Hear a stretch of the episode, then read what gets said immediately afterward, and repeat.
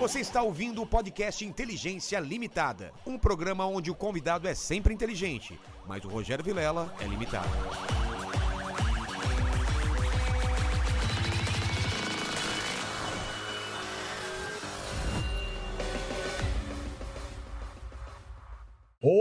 Olá, terráqueos! Como é que você tá? Eu sou o Rogério Vilela e está começando mais um Inteligência Limitado, o programa onde a limitação da inteligência acontece somente por parte do apresentador que vos fala, porque sempre trago pessoas mais inteligentes, mais interessantes e com a vida muito mais cibernética do que a minha e do que a sua, né? Um é a lei e o outro é contra a lei, Você cara. viu hoje, é o então? tira, os tiras e, Caramba, e eu fui colocado como contra a lei já no primeiro minuto, É, tá, cara. isso é só pra, só pra criar aquele clickbait, a galera fala, nossa, os caras vão sair na porrada aqui. Vai que nem ser o Nicolas e o Nando aqui, entendeu? Boa, boa. Não vai, porque já coloquei vocês do lado. Se eu soubesse que tivesse, se tinha algum tipo de perigo, já colocava um aqui, um aqui. E eu saberia que no meio vocês iam começar a falar inglês, cara.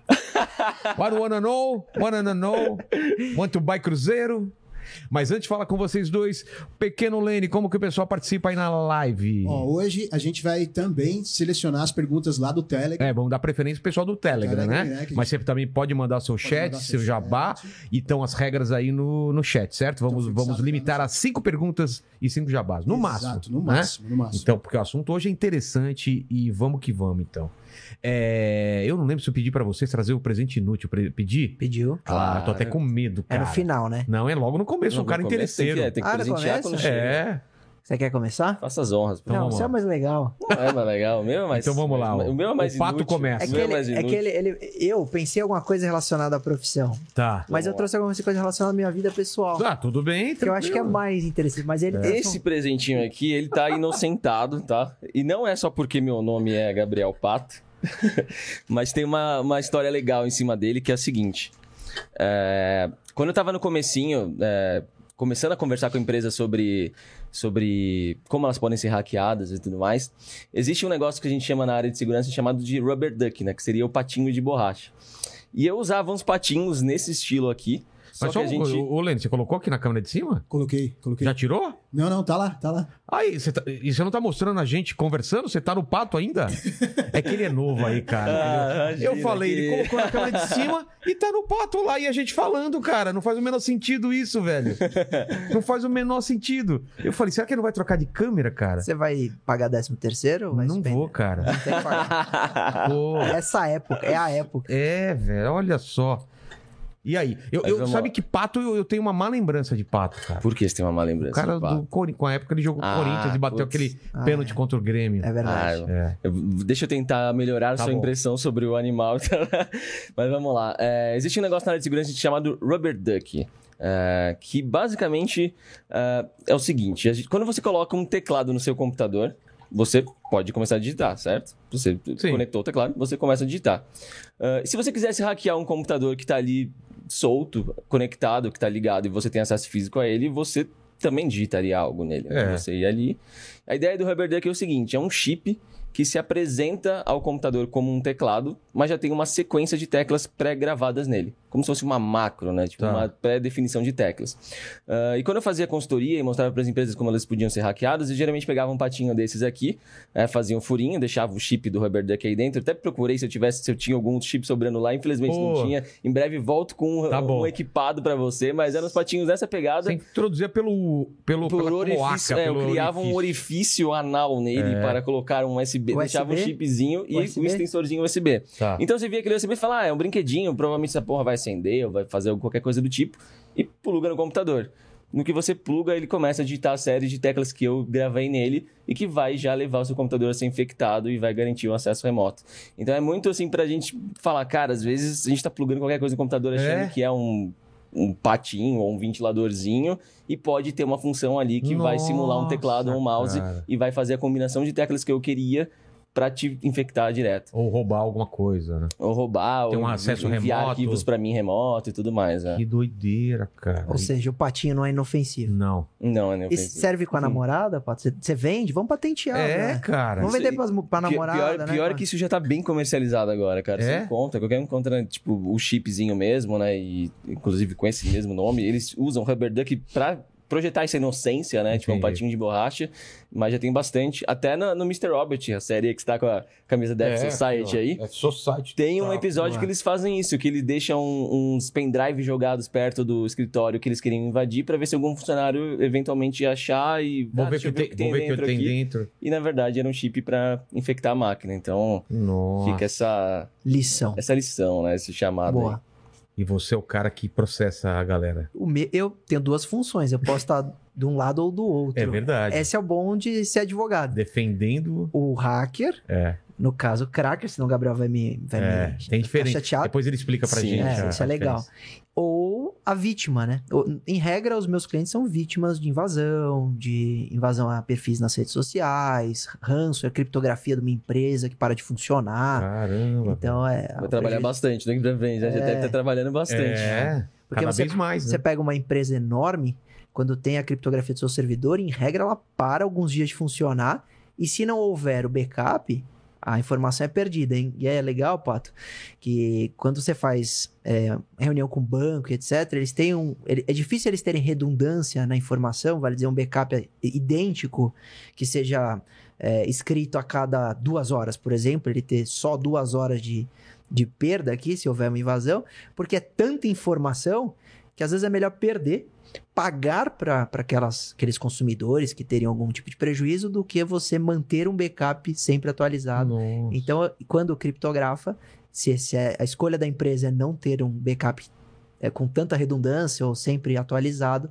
é um prejuízo. A gente está falando de milhões, às vezes, de empresa em razão de, de- da criptografia. E tem meu presente. Ah, cara. Mas então o. Gabriel, o Gabriel aqui me colocou em maus lençóis. Que porque isso? ele Vai trouxe um presente bonitinho. legal. Eu procurei, vou falar a verdade. Vai ficar Procurei. uma- bonitinho nos cenários É, aqui. então, ainda combina. Ele espera. Sabe o que ele fez, né? Aí.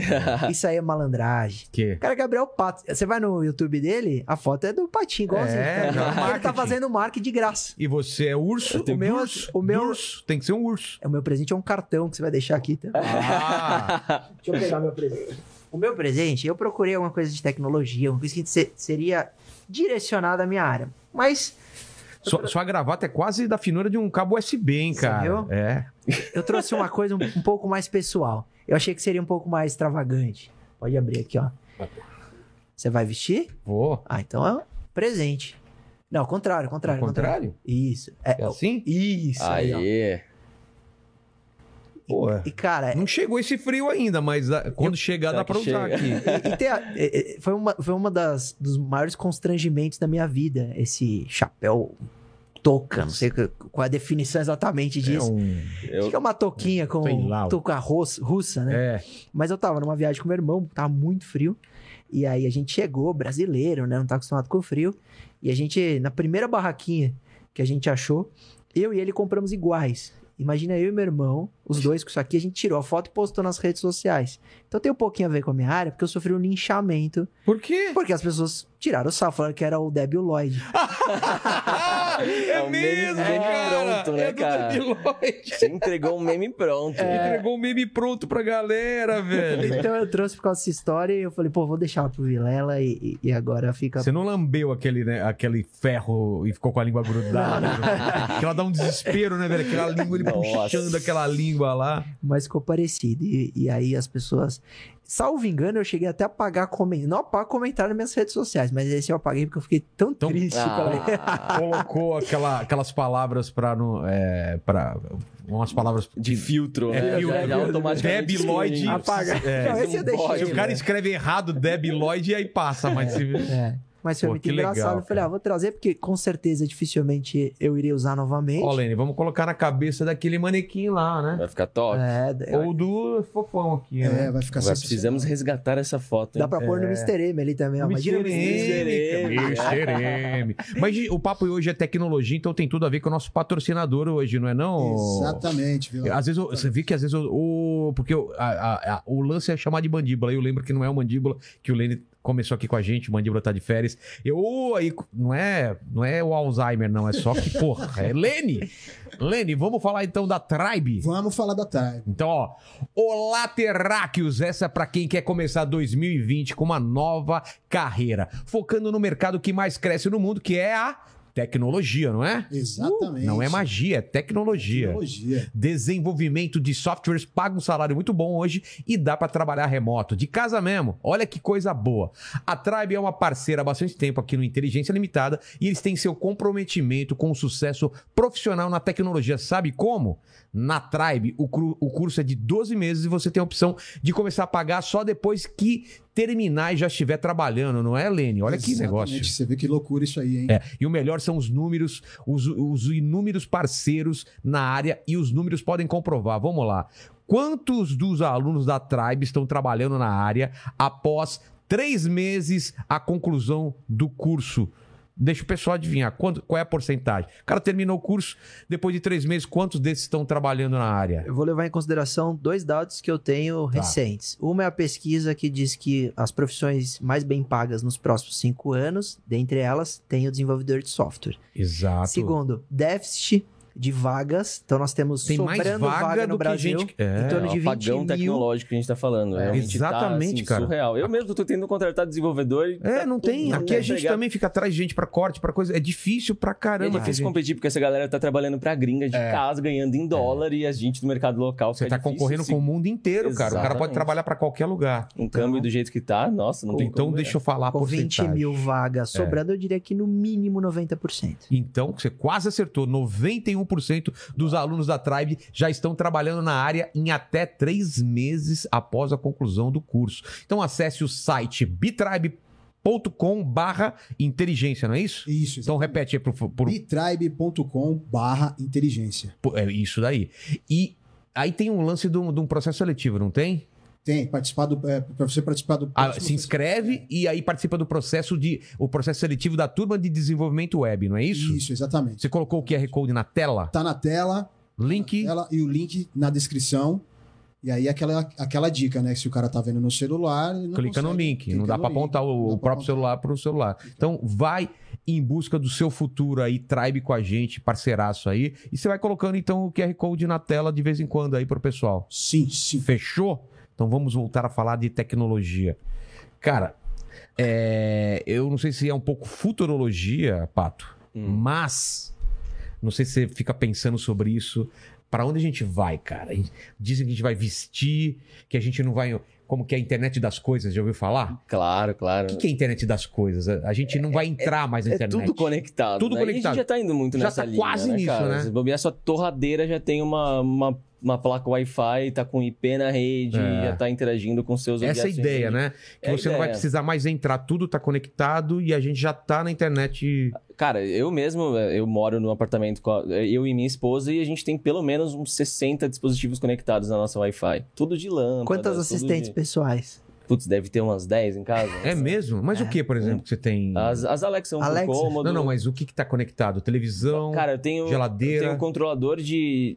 Automati... eh, você pega qualquer controle remoto e você pode Sim. automatizar ele com um aparelhinho que simula esses sinais de controle remoto, mas tá na sua rede local. Então você pode pedir para uma Alexa da vida, para um Google Home, eh, tipo, ah, liga minha TV. E aí ele vai, você gravou o comando, ele vai e reproduz.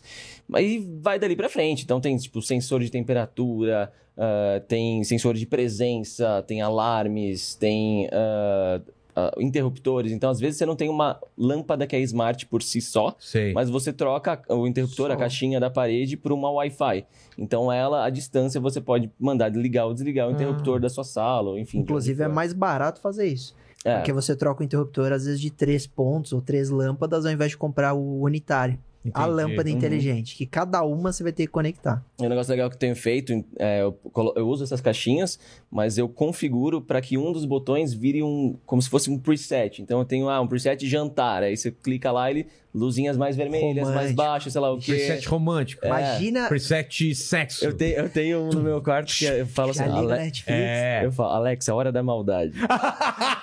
Aí ela já deixa meu quarto Adorei vermelhinho, isso, cara. liga a TV na, naquela, naquele vídeo de lareira, sabe aquele É. loop de lareira? É a hora Isso da aí maldade. meu filho meu escuta eu falando isso, sabe? Olha da Ai, ai, maldade. é aí não foda. entende nada, né, cara?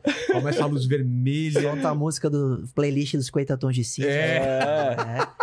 E é interessante porque muita gente pode imaginar, que nem o exemplo do pato. Puxa, mas eu vou conectar a minha, a minha torradeira na internet pra quê? É, exato. tem uma opção, tem uma situação muito interessante. Imagina você sair de manhã da sua casa e deixa o pãozinho só encostado na torradeira. Tá. Quando você está saindo do trabalho, você aperta um botão lá do trabalho para que se inicie o processo, para que se prepare aquele, aquela torrada. Quando você chegar, vai estar quentinho e pronto.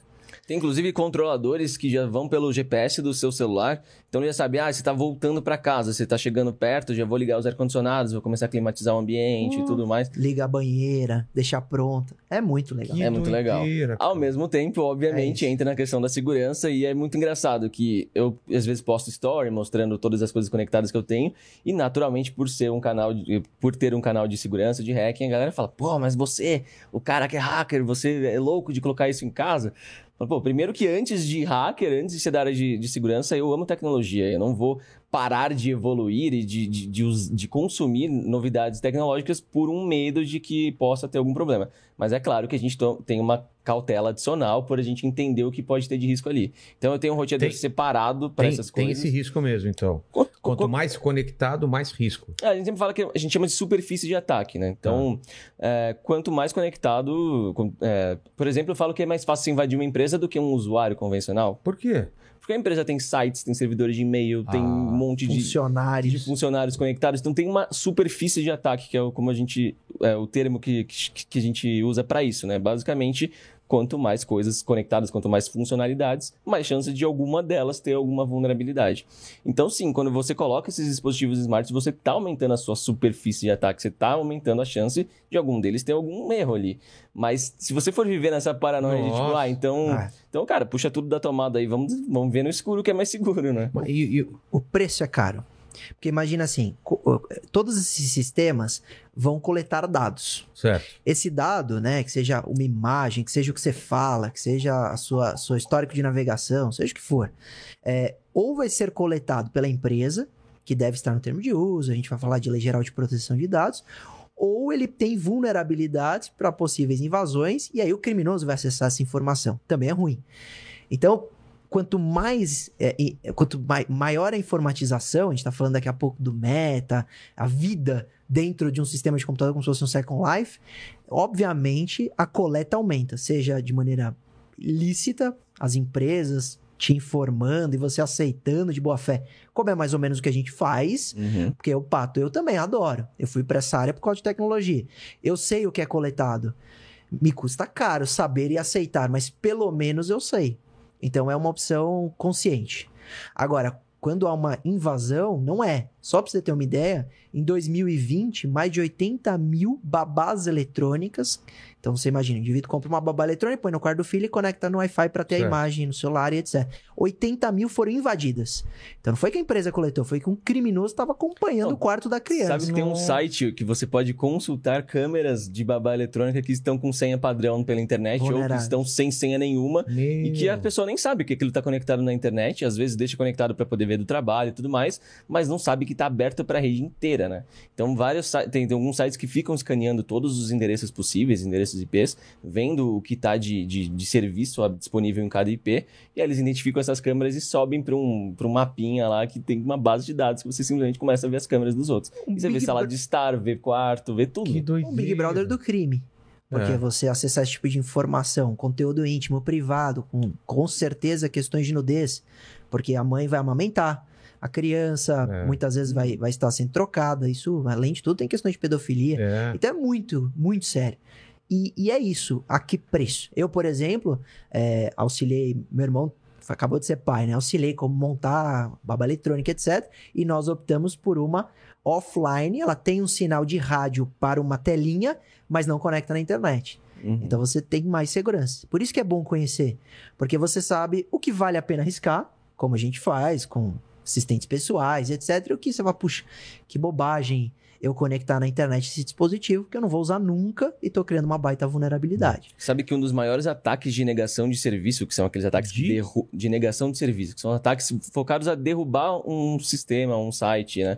Por excesso de, de informação que é trafegada. Então, pegam várias máquinas zumbis e fazem todo mundo ficar se conectando a um alvo e esse alvo não consegue dar conta de tanto acesso e acaba caindo por não ter disponibilidade de ou de banda ou de processamento para processar tudo aquilo que está chegando. E um dos maiores da história, né, que, que a gente já teve, é, cara, era assim, mais de 200 mil origens, né? Então, mais de 200 mil lugares mandando informação. E quando foram analisar, a maioria eram câmeras IP. Então o cara tinha uma vulnerabilidade em, uma, em, um modelo de câmera IP que era muito conhecido por aí, muito usado. Então, às vezes a gente pensa, nossa, o vírus deve estar no meu computador, né? Ah, minha internet está lenta, deve ser meu computador, ou no máximo meu roteador. E você esquece que qualquer dispositivo conectado na sua rede, como uma câmera IP, pode sim ter sido invadido e pode estar sendo utilizado por alguém para derrubar serviços ou para minerar moedas e tudo mais. Então, é, é muito doido pensar nisso. É tudo é um computador, querendo ou não. É, você pode ter seu computador e nem imaginar que ele, o, o, ele tá sendo usado o processamento dele para fazer Isso. outra coisa, né? Vira Exato. zumbi. Essas câmeras, elas viraram dispositivos zumbis. Então, ele, ele tem um acesso remoto a todos esses dispositivos, mas ele não quer saber do objetivo final. Ele não quer ter acesso às informações. Ele só quer o processamento. Então, ele aciona por, um, por uma ação, né? Por uma, por uma definição padrão. E aí, todas funcionam juntos. Que doideira. criando um acesso a um velho. Site. Imagina isso em Black Friday. Então você pergunta o que a gente faz. Eu já advoguei para muitas empresas que sofrem ataque de negação durante a Black Friday, concorrente tirando a outro do, do ar na melhor hora do ano para vender e ele vende mais. Então olha o prejuízo, olha, e é difícil controlar. Aí você vai ter bloqueio de acesso por IP, bloqueio estrangeiro, você vai ter É algumas muito medidas. difícil dar conta disso, É. porque o volume de. ac- Você se vê numa situação de que você tem seus usuários legítimos acessando você, que você precisa prestar o serviço para eles, mas você tem uma infinidade de usuários que são os, os zumbis que estão acessando também. E você precisa ter um processamento que aguente tudo isso e consiga filtrar em tempo real quem é do bem e quem é do mal. Exato. Cara, é muito difícil. É uma situação muito complicada. Muito complicada mesmo. E tem uma coisa que, que pô, todo mundo comentou na época, não sei se foi o Zuckerberg ou o Bill Gates, acho que foi o Zuckerberg. Foi o Zuckerberg, né? Mostrou o computador dele com uma fita adesiva na câmera do computador. Aí É. você fala, se esse cara tá Pois com é, medo, velho. Pois é, pois é. Qual é o lance? Então, a, a câmera minha, mesmo estando desligada, pode alguém acessar e tá me vendo. É, se, se o cara ganhou acesso na sua máquina, né? Se ele te infectou de alguma forma, às vezes você nem percebeu isso, foi usando um site, baixando algo um piratão ou dando um clique ali. É. Pode ser tant, uma infinidade de formas. Mas basicamente, se ele ganhou acesso à sua máquina, ele pode sim ter um software ali que vai acessar a sua imagem, vai gravar e vai enviar para onde ele bem entender. Meu primeiro vídeo, inclusive, no YouTube foi sobre isso, em 2017. É, até hoje, meu vídeo com mais visualizações. E, e o objetivo é justamente bater nessa tecla, porque muita gente acha que, ah, não, eu tenho uma webcam que se a imagem dela for ligada por um software, o LED dela vai acender. É. Muita gente acha isso. Porque de fábrica ela funciona assim. É, de O fábrica. comportamento padrão é esse, só que a maioria, dos, a gigantesca maioria dos modelos de webcam, existe uma opção por software para desligar esse LED. Ah. Então o hacker pode invadir você e configurar a sua câmera para ela não ligar o LED e começar a te assistir em seguida. Então você nem tem como dizer, né? E Esse- essa você- história de que ah, o LED está desligado, eu tô seguro. Você vê jogador, então, vazando umas- uns vídeos dos caras tocando uma e tal. Tem um filme que retrata exatamente isso, é muito legal, chama Casal Improvável. A moça ela sai para candidato a presidente dos Estados Unidos e ela tá namorando um jornalista, que é maluco, totalmente diferente dela.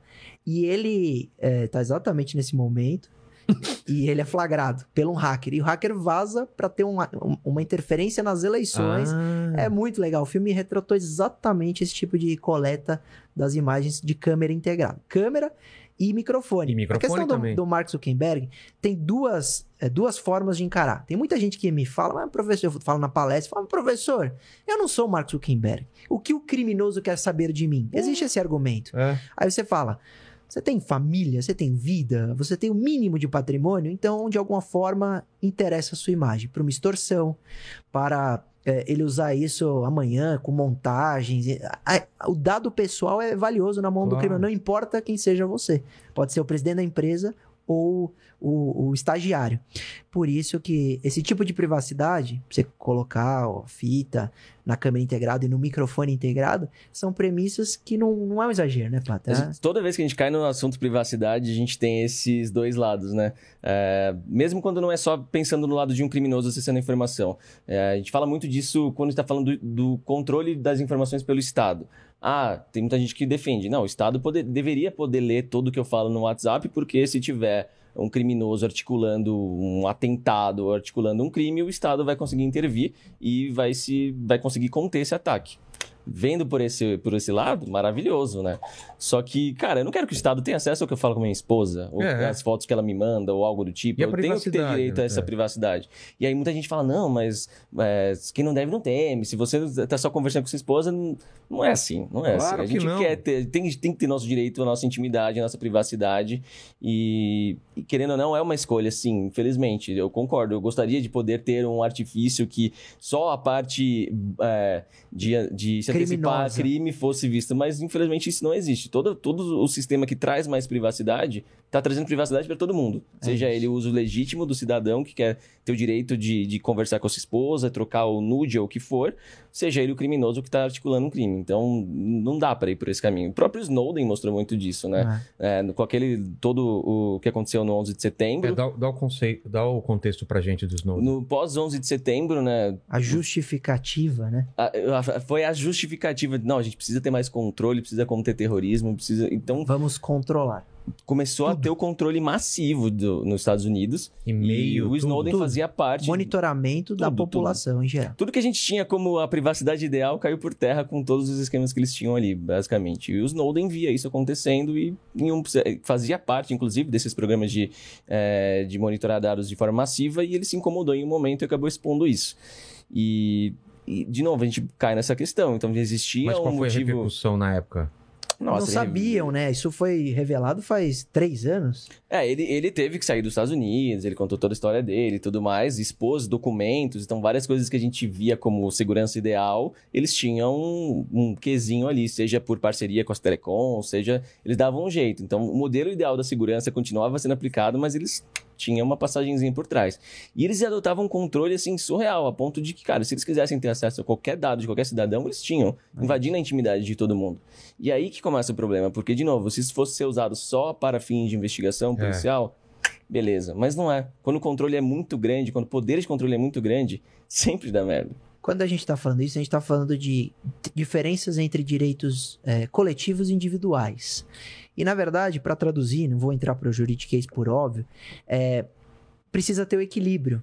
O Estado, né, os agentes de controle, polícia, etc., ela tem o limite de invasão daquela privacidade que pode ser quebrada por ordem judicial ou até por lei que determine é, previamente. Agora, isso interrompe-se a partir de um momento. Aquilo extrapola a lei, mesmo sendo o Estado te vigiando. Ah, mas eu não, não devo nada. Esse argumento não funciona. Não é porque você não deve nada que você não deve ter privacidade ou intimidade. Até porque isso é uma garantia na Constituição. É. Prevalece ao poder Exato. do Estado. Então, é um equilíbrio que tem que procurar, que seria qual? Até que ponto o Estado pode monitorar a sua população, porque ali terão criminosos, e isso vai inibir as condutas ou vai ajudar na investigação. Agora, qual é esse exatamente esse meio termo que a gente está tentando Mas não parece uma encontrar? batalha meio perdida, assim? A gente não tem mais como ter aquela privacidade antes. Parece que não. Parece que já, já foi, né? Eu Porque todo mundo clama por câmera na rua, é câmera não sei aonde. Pô, É. colocar mais câmeras. E aí? Você tá perdendo a privacidade. Sim. Quando você entra numa rede social para usar ela de graça, você tá dando a eles acesso a seus dados pessoais. Perfeito. Perfeito. Cara, com relação a dados na internet, inclusive, principalmente em rede social, a gente viveu um, um momento de transição das mídias tradicionais para as mídias digitais. E a mídia digital, ela era muito democrática. Você podia, o cara, o Zezinho ali da esquina, podia fazer um- uma publicidade bem mais low cost, regional, para galera que tem interesse e que mora perto dele e tudo mais, versus investir numa mídia de TV que era totalmente inviável, porque, enfim, ia veicular para todo mundo, ia fugir do escopo desse cara. É caríssimo. E isso foi revolucionário. A internet que a gente está vivendo agora, o YouTube que a gente está aqui agora, existe por conta desse modelo que funcionou muito bem. A internet existe por conta da publicidade. É, só que a gente É mesmo? acabou. Ela, ela, ela- se não tivesse a publicidade, ela não teria virado o que ela virou? Não teria porque é modelo de monetização de praticamente tudo que a gente usa na É. internet hoje, né? A gente não paga pelos. no- Nos anos começo lá, a gente pagava o portal X para é as verdade, notícias antes e tal. pagar, né? Hoje, cara, hoje você simplesmente está monetizando é, o seu o modelo de negócio desse portal é basicamente o usuário que está lendo ali com frequência, vendo as, Você é as publicidades. É você é o produto, né? Exato. Só que, cara, se você for ver a segmentação, né? Porque cada vez é, é, o, o tesão da coisa tá aí, né? O, o- a grande sacada da coisa tá aí. É você conseguir aquela segmentação perfeita. É você mostrar o anúncio pro cara que tem maior É. potencial de clicar. Não gastar munição à toa. Né? Exato. Exato. E para isso, quanto mais o algoritmo te conhecer, Refinado. mais ele vai acertar. Tem, direto a gente fala assim, ah, muita gente fala, não, eu tenho certeza que o negócio tá me monitorando. É. E não é, não necessariamente tá te monitorando Ele no tá dia a dia ouvindo, prevendo. ele tá prevendo, cara. É. Pra você ver quão previsível o nosso comportamento é. Às vezes Você- nem pra gente é, mas É, pro você- algoritmo já foi, Você saca? tá, você tá postando que o seu filho nasceu, entendeu? Então Às vezes, sei lá, falar que eu fui no restaurante X, pra mim, só significa que eu fui no restaurante X. Pro algoritmo, isso somado com todos os seus comportamentos, já E significa outras pessoas o- que já- vão naquele mesmo restaurante, já talvez... permite concluir uma outra É. coisa sobre você. Então eu acho que assim, o, o grande problema é que a gente foi longe demais. Acho que o mercado viu o potencial disso e investiu em mais medidas que tornassem isso cada vez mais É, possível, num- cada vez mais assertivo. inteligência artificial que aprendesse isso de uma forma Exato. absurda, E né? sugasse da sua privacidade absolutamente tudo que fosse E atenção, possível. né? Ele Você já entrou na, na página de publicar um anúncio no Facebook? já, claro. A quantidade de segmentação disponível é, bizarra. É, bizarra. E, e aí, então, a gente acabou indo longe demais nisso. Se você for ver o- a questão do, do Cambridge Analytica, né, da- das eleições do, do Trump, eles faziam campanhas perfeitas de, de pegar o, o psicológico de um grupo tal e conseguir colocar a mídia perfeita para impactar aquelas pessoas com base em toda a segmentação que estava disponível para eles e de estudos que eles tiveram é, com dados da internet. Então, aqui a gente começa a ver aquilo de, putz, a gente foi longe demais. Então a gente vai precisar voltar. Mas como volta? É. Porque- Aí entra leis, aí entra um monte de questões, mas será que dá? A gente vai. vai... Porque a pergunta, Vilela, é o seguinte: é, você não paga pra usar rede social, Facebook. Ok. Só que eles invadem a sua vida. O quanto você pagaria por mês pra não informar nada da sua privacidade? Quanto custa isso? Ah, tem gente que vai falar, ah, eu pagaria 5 reais por mês, 10 reais por mês, um real por mês, mas nunca nenhum valor dado vai conseguir ser suficiente como pagamento com os nossos dados. É muito mais é, interessante e mais valioso para a empresa. Vale dizer, Claro. essa balança está totalmente desequilibrada, porque os usuários estão sendo prejudicados e as empresas, Pato falou, não tinha lei. As empresas falaram, não tem limite, vamos para cima. Quanto mais a gente conhecer, melhor para o nosso negócio, melhor para essas empresas anunciantes e mais dinheiro a gente ganha. Você acha que o Facebook tem valor de mercado estipulado em 7 bilhões, não, perdão, 700 bilhões de dólares. Que? Sim, senhor. Nossa. Facebook tem valor estipulado de 700 bi de dólares, sem nunca ter Nossa. cobrado um real de um usuário. Então tá totalmente desequilibrado. Aí a lei, a LGPD veio para equilibrar um pouco e a cultura muda, né? Só da gente estar tendo esse papo e a gente ouvindo a gente, puxa, sabe, eu, às vezes eu uso o exemplo porque é interessante, a privacidade sempre vai ter esse argumento, ah, mas eu não devo, pode coletar, eu prefiro não pagar. Esse indivíduo, ele só vai entender a importância desse dado dele quando, eu vou dar dois exemplos, tá? Primeiro, o mais comum. Quando a mãe dele receber no WhatsApp uma mensagem dizendo: Oi, mãe, é o Joãozinho, esse filho aí que não disse que tá nem aí pra coletar dados. É o Joãozinho, mudei de número. Preciso de um empréstimo, você me deposita? Ele vai falar: Pô, como eles sabiam quem era minha mãe e É. o número da minha mãe e o nome da minha mãe? Vazamento de dados pessoais, graças a uma coleta exagerada.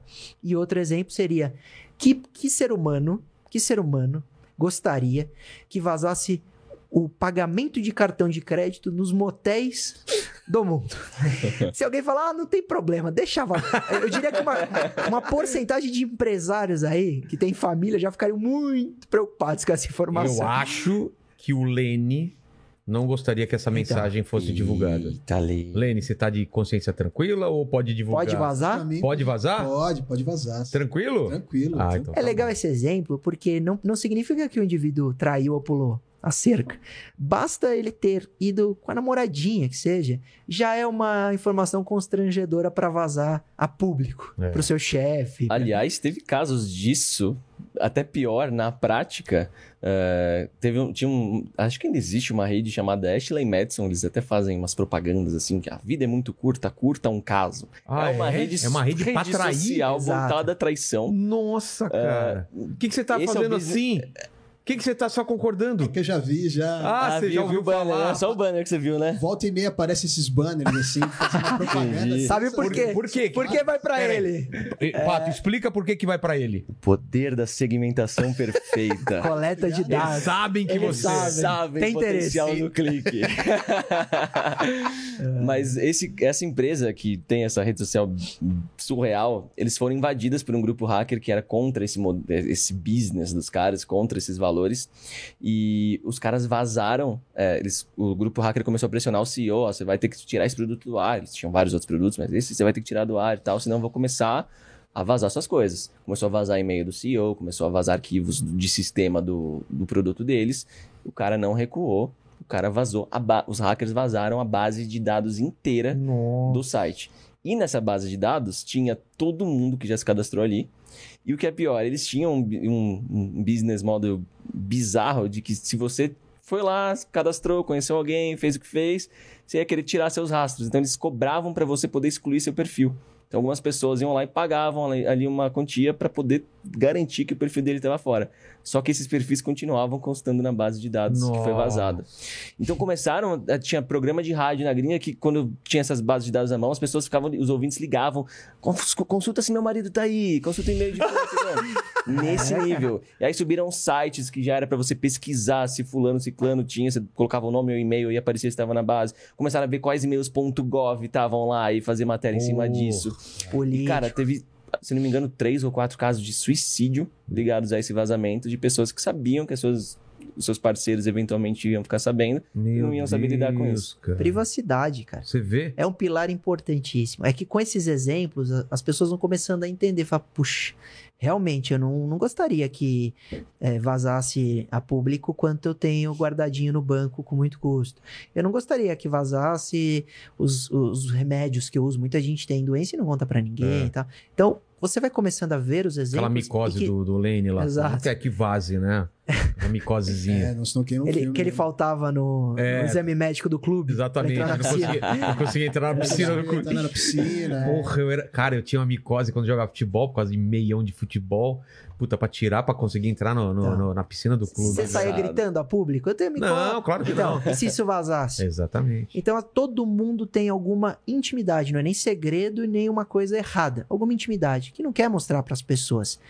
E, e, e, e às vezes as pessoas vão pensar, mas será que esse algoritmo vai descobrir? É tão íntimo.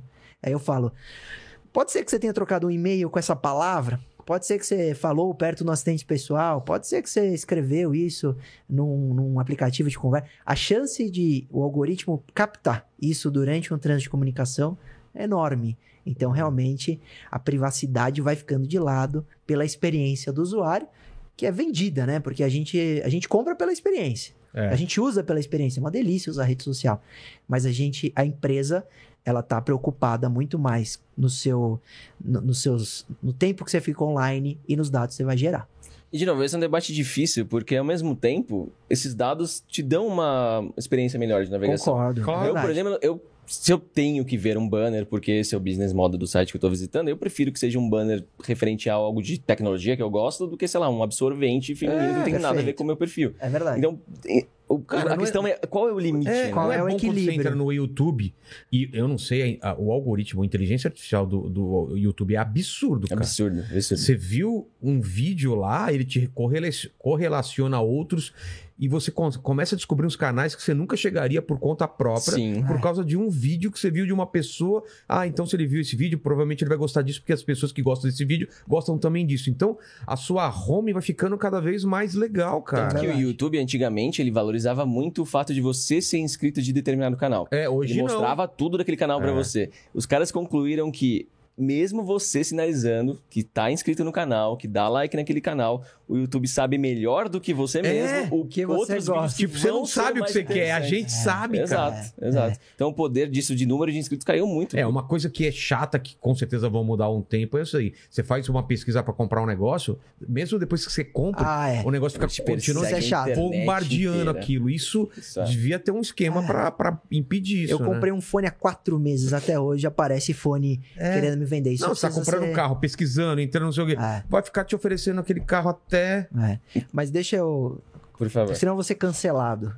É, eu concordo com o Pato. Eu acho que o equilíbrio, que, que também tem um lado positivo a coleta de dados para a evolução do marketing digital e que nós queremos timelines refinadas. Concordo. Não, e uma experiência cada vez mais agradável no- nas Sim. coisas que a gente faz. É. Só que isso. Só antes de você falar, desculpa te Pode cortar, falar. mas lembra do, do Minority Report? Uhum. que era uma coisa totalmente do futuro que a gente via, o Tom Cruise passando e os anúncios falando diretamente com pra ele. Com ele, é. exato. Eu não lembro o nome do personagem dele, mas seria assim: Pato, você quer ir pra uma viagem não sei aonde, você sempre quis, não sei o quê. Aí o outro usa esses produtos pra barba, não sei. Cara, era, era os A a, a gente via aquilo. né? É. Fala, nossa, que absurdo. Já estamos assim, cara. Então, Então, e no assim, Meta cara. vai ser assim, que você vai estar caminhando e os, e os banners que aparecem pra você. na sua tela, vale dizer, no seu óculos de, de realidade aumentada e etc., serão para você. Vamos- Aquele outro usuário vai olhar. Mas vamos falar disso depois do meta, que eu quero saber mais. Ah, sim, com certeza. Então, É, é, faz o disclaimer aí. É, então, aí eu, eu vejo isso muito positivo. O que, eu, o que eu defendo com a LGPD tudo é exatamente esse LG? equilíbrio. Lei Geral de Proteção de Dados. Tá. LGPD. LGPD. É esse equilíbrio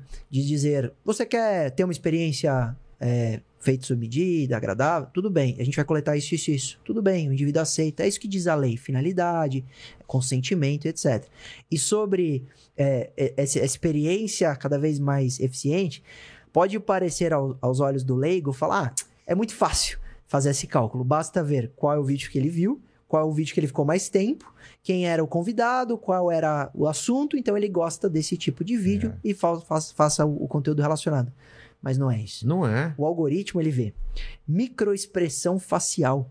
Então tem alguns algoritmos que com a câmera integrada ele monitora a sua reação do rosto. Ei. Dois, alteração da pigmentação da pele. Ô, louco. Sim, senhora, Caramba. depender do seu sentimento, a sua cor do rosto altera a pigmentação Meu. e ele sabe monitorar. E smartwatch, meu amigo, batimento cardíaco, eu, Pupila. pupila, tudo isso está sendo monitorado. Então, olha o nível de Não, aprimoramento. Vai ficar uma coisa absurda. É, se deixar, vai, vai, vai indo, cara. É. Vai, Eles vão Não, Não, vão pôr chip na gente, daqui a pouco con- controlar. Sim, vai ser um negócio de você acordar e, e ter a sua, é, a- o, seu, o seu cardápio já pronto. Exato. De chegar, chegar, sei lá. Imagina pra casar, Como assim? ah, vai vir pronta a sua mulher. Ah, mas porque eles tem- vão fazer. Ah, tem um filme. É, Black no Black Mirror, Mirror, cara. Não, tem- tem- Black. Mirror, mas tem lembra um- do Black Mirror? Lembro. Como que era o episódio? Cara, era tipo o Tinder perfeito É, que o algoritmo Ele já fica- dava um ficava match. fazendo teste, teste, isso, teste. Isso, até não- um- ele, ele não só fazia teste pra ver qual é ideal, ele, ele fazia uma, uma. Como chama? Uma. Ele rodava várias. é, várias simulações, simulações é, pra... de você com essa pessoa. Pra ver se. Deu certo ou não? Ele ia pra outra pessoa, tal, tal, tal, não sei o quê. A gente ia acabou de fazendo entregar essas- o plot twist do final do episódio, mas tudo bem. Ah, é? Isso não é. No começo não- você não saca isso. Não, o episódio mostra... Tudo bem, mas você não- você não sabe. Olha, Mas assista, Black Mirror Assista, é assista. muito Mas tem, da um, hora. tem, um, tem é uma série que fizeram exatamente nesse sentido. É uma empresa que, por análise Não vi. biológica, aí ele faz o seu match perfeito. E aí tem um monte de debate sobre isso. Um deles, privacidade. Outro, vazamento de dados pessoais. Animal. O outro, o cara é casado. É. Então tem o cara e uma mulher são casados. Eles não fizeram o teste. Aí ela faz e descobre que o match perfeito dela tá numa cidade próxima. Aí ela fica na dúvida, será que eu tenho que conhecer? Porque assim, a gente casa. É. O Pato é casado, sou noivo, você é casado também. Sou. Tem filho, né? Tudo. Sou. E meu, meu, meu, é o match perfeito. cara. Então, mas isso, isso é o match perfeito É. nas informações que você tem. Se o algoritmo pensar assim, Vila, tem uma mulher que, se, que era ideal, pra, mais ideal, assim, perfeita, a mulher da Tá. sua vida e ela tá aqui em Sorocaba. E e eu tenho essa informação. Exato. E você recebe essa informação do algoritmo. Fala. Você gostaria Cara. de conhecê-la? Eu sei que você vai responder que Mano. não, né? Afinal, um beijo, aí. Cara, com Mas- certeza não. É, mas- eu, eu ia jogar fora isso, que ia É botar isso. fogo nisso, É, ia é dormir todas as noites tranquilamente. Exato, mas olha quanta coisa tem. Ah, É, mas a gente fica tranquilo porque a gente não imagina que essa, essa, essa base de dados é perfeita. Se a gente tivesse certeza que era perfeita, com certeza ia bater na sua cabeça e falar, É. Ih, cara. Ela pode, Aliás, ela pode esse- ser não perfeita, Mas o Pato sabe melhor que eu. O algoritmo, a inteligência artificial, com a coleta de dados daqui a 10 anos, É, então. ela vai apresentar um, um Mas sabe resultado que a gente muito já teve bom. mu- a gente tem tido muito problema. Tem um, um documentário na Netflix, se não me engano, chama Coded Bias. Ah, ele aponta como os algoritmos de inteligência artificial, como eles são treinados com base em dados humanos, muitos deles, ah, eles estão importando os nossos erros, os nossos preconceitos, nossas visões erradas de mundo. É, O cara. algoritmo Então, aprende vezes- a cometer crime. Aprende a cometer crime, ah, às Che- vezes É claro, que é ah, feito na nossa base moral, né? É, ou, é ou- totalmente ou do programador, cara. E se é você isso. for ver quem são os caras que estão programando, são os homens brancos e tudo mais. É. Então você tem essa visão distorcida integrada e- numa máquina que toma decisões. E outra. De quem vai tomar empréstimo de banco, a É. máquina que decide. Exato. Não tinha um Então, papo do Quem vai ser Twitter? empregado ou demitido. Exato, exato. Não tinha um papo do Twitter que você colocasse duas ah, fotos racista. Da racista, Uhum. né? Isso. Não sei se foi provado que era. Foi. Ele escolhia a foto pra mostrar. Você colocasse três fotos. É, quando Como você que era? posta uma foto, o Twitter ele dá um zoom, ele dá um destaque. A foto não é na íntegra quando ela é, É. maior do que o quadradinho do Twitter. E o Twitter se desculpou oficialmente, dizendo que ia alterar o seu algoritmo, porque esse destaque priorizava uma pessoa branca se estivesse ao lado de uma Exato. pessoa negra.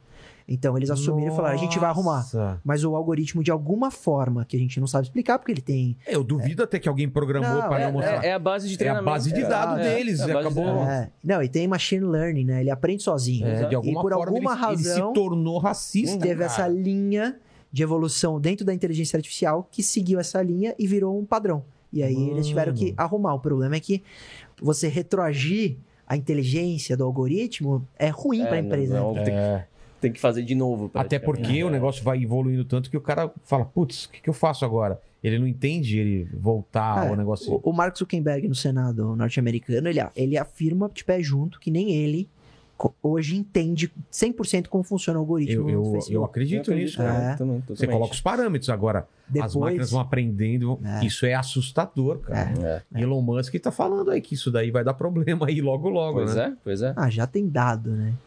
Já tem dado esse exemplo de racismo, exemplo até de... Mas de- qual foi aquele lance da- da- das máquinas que criaram uma linguagem própria? É verdade, duas máquinas conversaram entre si. É. Essa eu não vi, essa eu não duas vi. inteligências, eles criaram duas inteligências artificiais como se fosse chatbot, assim, Aham. pra, pra É. interagir com o ser humano e elas interagiram entre elas numa linguagem Linguagem desconhecida. É, pra- é Que que, um- loucura, que uma outra, uma terceira inteligência artificial não conseguiria quebrar aquele código, É. não conseguiria Caraca, loucura. achar, Entender, ler, né? entender.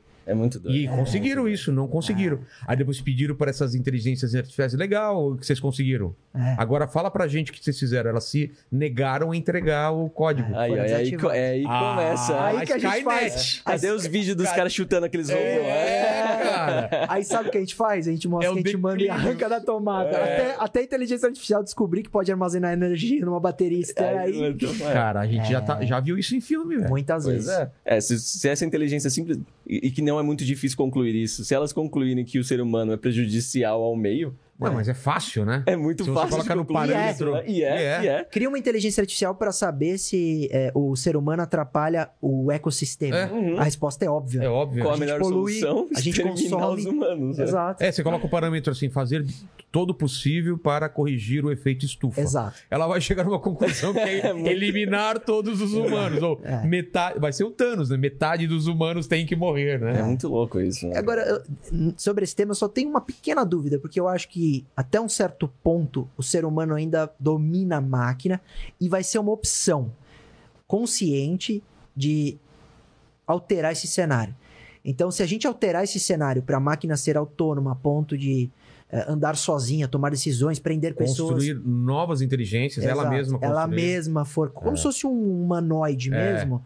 Aí a gente assumiu esse risco e aí esse risco é concreto. Mas eu ainda acho que o momento na história vai nos propiciar a decisão. Não vai ser uma. Tomara uma- que a gente tenha esse tempo. É. É, O que o, Elon, o Elon Musk tem uma organização voltada a isso, né? A- a- desde já tem uns caras muito crânios dessa área para Ah, ficarem é? debatendo de É. formas disso não acontecer. Quem garante que isso já não aconteceu e a gente tá vivendo uma simulação tipo Matrix? Cara, aí, aí é next É, mesmo, né? cara. Quem Aí a garante que o Lane não é uma toda. máquina? Não é um é. É um agente Smith. Já pensei É. muito nisso já também. Eu também, cara. Não tem nada que, que, Isso é intrigante, não- é. que nos garanta Inclusive vai sair, né? O quarto filme isso. Matrix 4, cara. animal. Né, Você gente? gostava? Curtia, curtia. Cara, eu acho que todo mundo da tecnologia tem que amar esse filme. porque É, total. demais. Ele, ele levanta essas questões, né? É, Mas o, o, o, o Meta, o da, da- do Facebook. Facebook, qual que é o lance dele? Vocês já sabem? que, que vai ser? Cara, é uma, eles estão sempre buscando o, o- a nova forma de interação do momento, né? Eles revolucionaram com rede social e tudo mais, e eles e viu que o mostraram Facebook que... tá, numa, numa, tá no numa declínio, né? É, te- por sinal, o fato deles terem mudado o nome da, da brand, né, foi uma jogada também de marketing para conseguir tirar, desassociar a imagem da rede social Facebook com tudo o resto que a empresa faz, até por conta do todo de tudo que eles Dos estão passando, da imagem é. negativa Perderam e tudo muito mais. dinheiro. Mas ao mesmo tempo foi um jeito de falar pro mercado, ó, é isso aqui que a gente vislumbra de futuro, é para lá que a gente tá caminhando e é isso que a gente tá apostando. Mas é que me pareceu um, um Second Life Aprimorado. É, E aprimorado. é, e Mas é. é. E é. É. algo bem longo prazo, até porque, tipo, quem tem um device de realidade virtual em casa? É. Praticamente ninguém. Ainda assim, é desconfortável de usar no momento e tudo mais. E eles estão bem cientes disso, né? Na apresentação eles mostraram, tipo, 14 tópicos que eles acham, de frentes que eles acham que tem que desenvolver, incluindo formas melhores de interação, porque você tem que pegar, tem que ter tato e tudo mais. Então, eles estão criando devices. E acho que o, o Mark já já tinha essa pira desde quando ele comprou o Oculus Rift lá em 2014, se eu não me É. engano. Então, eles sempre queriam isso. Acho que foi um timing de mudar o branding eh, por essa, essa jogada de, eh, de marketing mesmo e, associa, e aproveitou a, a, a parada para falar de- desse- É. dessa visão de futuro. Mas eu acho que é uma visão de futuro muito interessante. Eh, vocês já usaram o óculos virtual? Já, Jogou já. algum? Realmente você é enganado. Tem um ali, ó. Você se Você sente, tem um né? estúdio aí. Cadê, cadê? Embaixo da luva do, do goleiro Ah, ali. é. Ah, pode crer. E você se sente dentro do negócio, né? É. Então imagina que você, poder projetar o seu cenário ideal de trabalho. O cenário que mais te agrada. É, você ter o avatar perfeito das outras pessoas ali, ter uma interação como a gente está tendo aqui, É. sem sair da sua cama, por exemplo. Né? É uma visão interessante de futuro, é uma- é uma aposta. Eu acho que é pendular. É, nós evoluímos o videogame. De uma hora para outra, qual videogame que estourou? O Wii. Por quê? Porque ele reproduzia de novo atividades humanas, tirando o cara do sofá jogando PS. Então, é, a gente vai pro extremo e volta pra, ah, não, tem que ter um pouco de atividade humana. Essa atividade do meta, para algumas questões, a meu ver, vão ser espetaculares. Então, por exemplo, o Zoom. O Zoom vai ficar ultrapassadíssimo, porque é muito melhor você ter uma reunião de trabalho No ambiente. nos avatares. É, eu já vi em algum filme, inclusive, não sei se vocês vão lembrar qual era, que a reunião era, tipo, quase holográfica. Tipo, eu tava vendo vocês aqui, só que vocês não estavam aqui. Eu Uhum. tava com óculos, algum device e tal. Inclusive, esse seu óculos, sa- sabe o que lembra o óculos? É. Lembra do, do Iron Man, do Homem de Ferro. É. E nesse óculos que ele tem a assistente Ah, pessoal dele. assistente pessoal, é. Cara, lembra muito. Mas não é no filme da Marvel que eu vi isso. Foi? Você lembra de algum filme assim?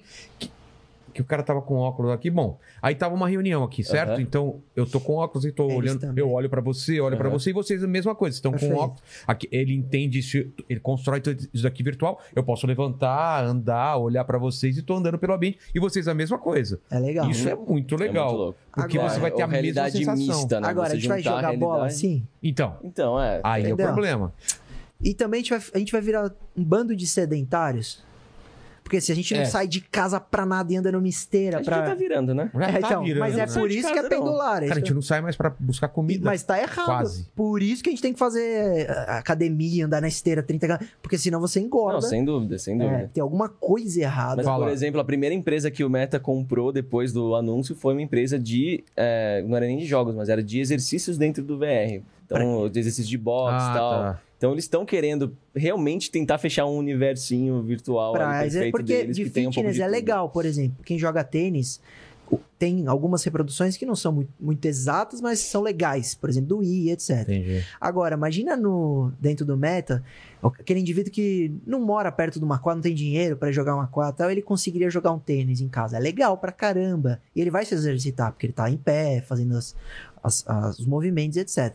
Mas eu ainda eu vou bater pra sempre nessa tecla até eu morrer, que isso não pode substituir a atividade humana 100%. A gente ainda vai ter que preservar algumas funções, porque senão isso vai ter um efeito no nosso corpo Claro, cara, você já viu. absurdo. Você vê em alguns livros, alguns filmes e séries falando sobre esse efeito da pessoa dentro de uma banheira, todo Uhum. cheio de cabos e tal, e vivendo uma vida perfeita. Ah. A vida dele é uma merda e tá. Quer um bom exemplo? A pandemia.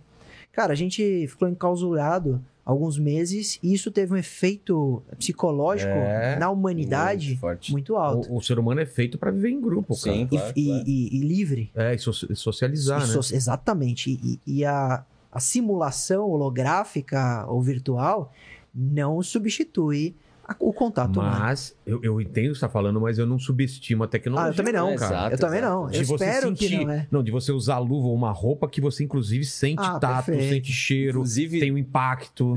Ficam debatendo muito sobre o futuro da humanidade, que falam que as pessoas não vão querer nem transar na vida real, porque Que vai a experiência virtual vai ser muito Claro, mais você vai legal. transar Imagina a- você, é, você é um, ou um robô ou O- uma o experiência Lenny aqui virtual podia- que seja perfeita para os seus estímulos. Tá O ligado? Lenny vai escolher a Marimun, tenho certeza, que veio aqui semana Não, passada. Olha o expose. Sabe o que vai ter? Hoje em dia você consegue pagar e receber o, o artista, o vídeo te dando parabéns. É, Você vai pagar pro artista, vai ter uma noite de romântica. é mesmo, ela mesma pode vender. Ela vai vender, porque ela vai falar, é meu, minha imagem, meu É. corpo, você vai poder me A- ver A pelada. voz dela. Vai ter um você bloqueio. bateu numa questão e tanto. Então, vamos investir? Agora. Vilela, é... Ma- Mas essa, essa até, até tem OnlyFans, pra você. OnlyFuck. Only...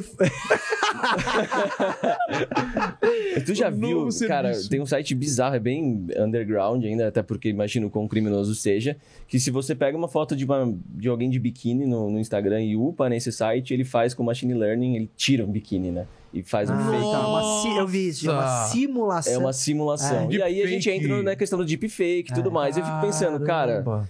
O quão bizarro seria o universo em que você pode simplesmente escolher a pessoa com quem você tem suas taras lá, o negócio ver? extrai os dados de redes sociais, de fotos, de vídeos abertos É. dessa pessoa e começa a projetar ela. Não estamos Hum. longe disso aí, não. E sabe o que é o Isso pior? creepy demais, O cara. pior é que esse algoritmo, se ele evoluir muito, talvez ele tenha um índice de perfeição muito próximo que satisfaça o usuário. É. Porque Sim, hoje totalmente. você paga e fala, ah, é mais ou menos num corpo programado. Agora, se ele conseguir, pela análise do, do nosso tudo, corpo, é. já que a gente vai ter chip, smart, todo tipo de smart dispositivo acoplado ao nosso corpo, ele vai conseguir ter um resultado muito satisfatório e você não vai ter. Olha o nível, quando a gente fala de privacidade e intimidade, que não é ter uma Alexa que ouve quando você conversa é, com sua família em casa. Vai muito além. Eu quero Então- ver a questão de direito de imagem quando Exato. for uma peça virtual projetada, criada por um computador com base no rosto de alguém e como é que isso fica. E o que é pior é pensar nisso aplicado em bullying também. É. Imagina numa escola que tem alguém sofrendo bullying, os caras começam a criar peças Não, ali. você imagina, o vazamento de É- é nudes hoje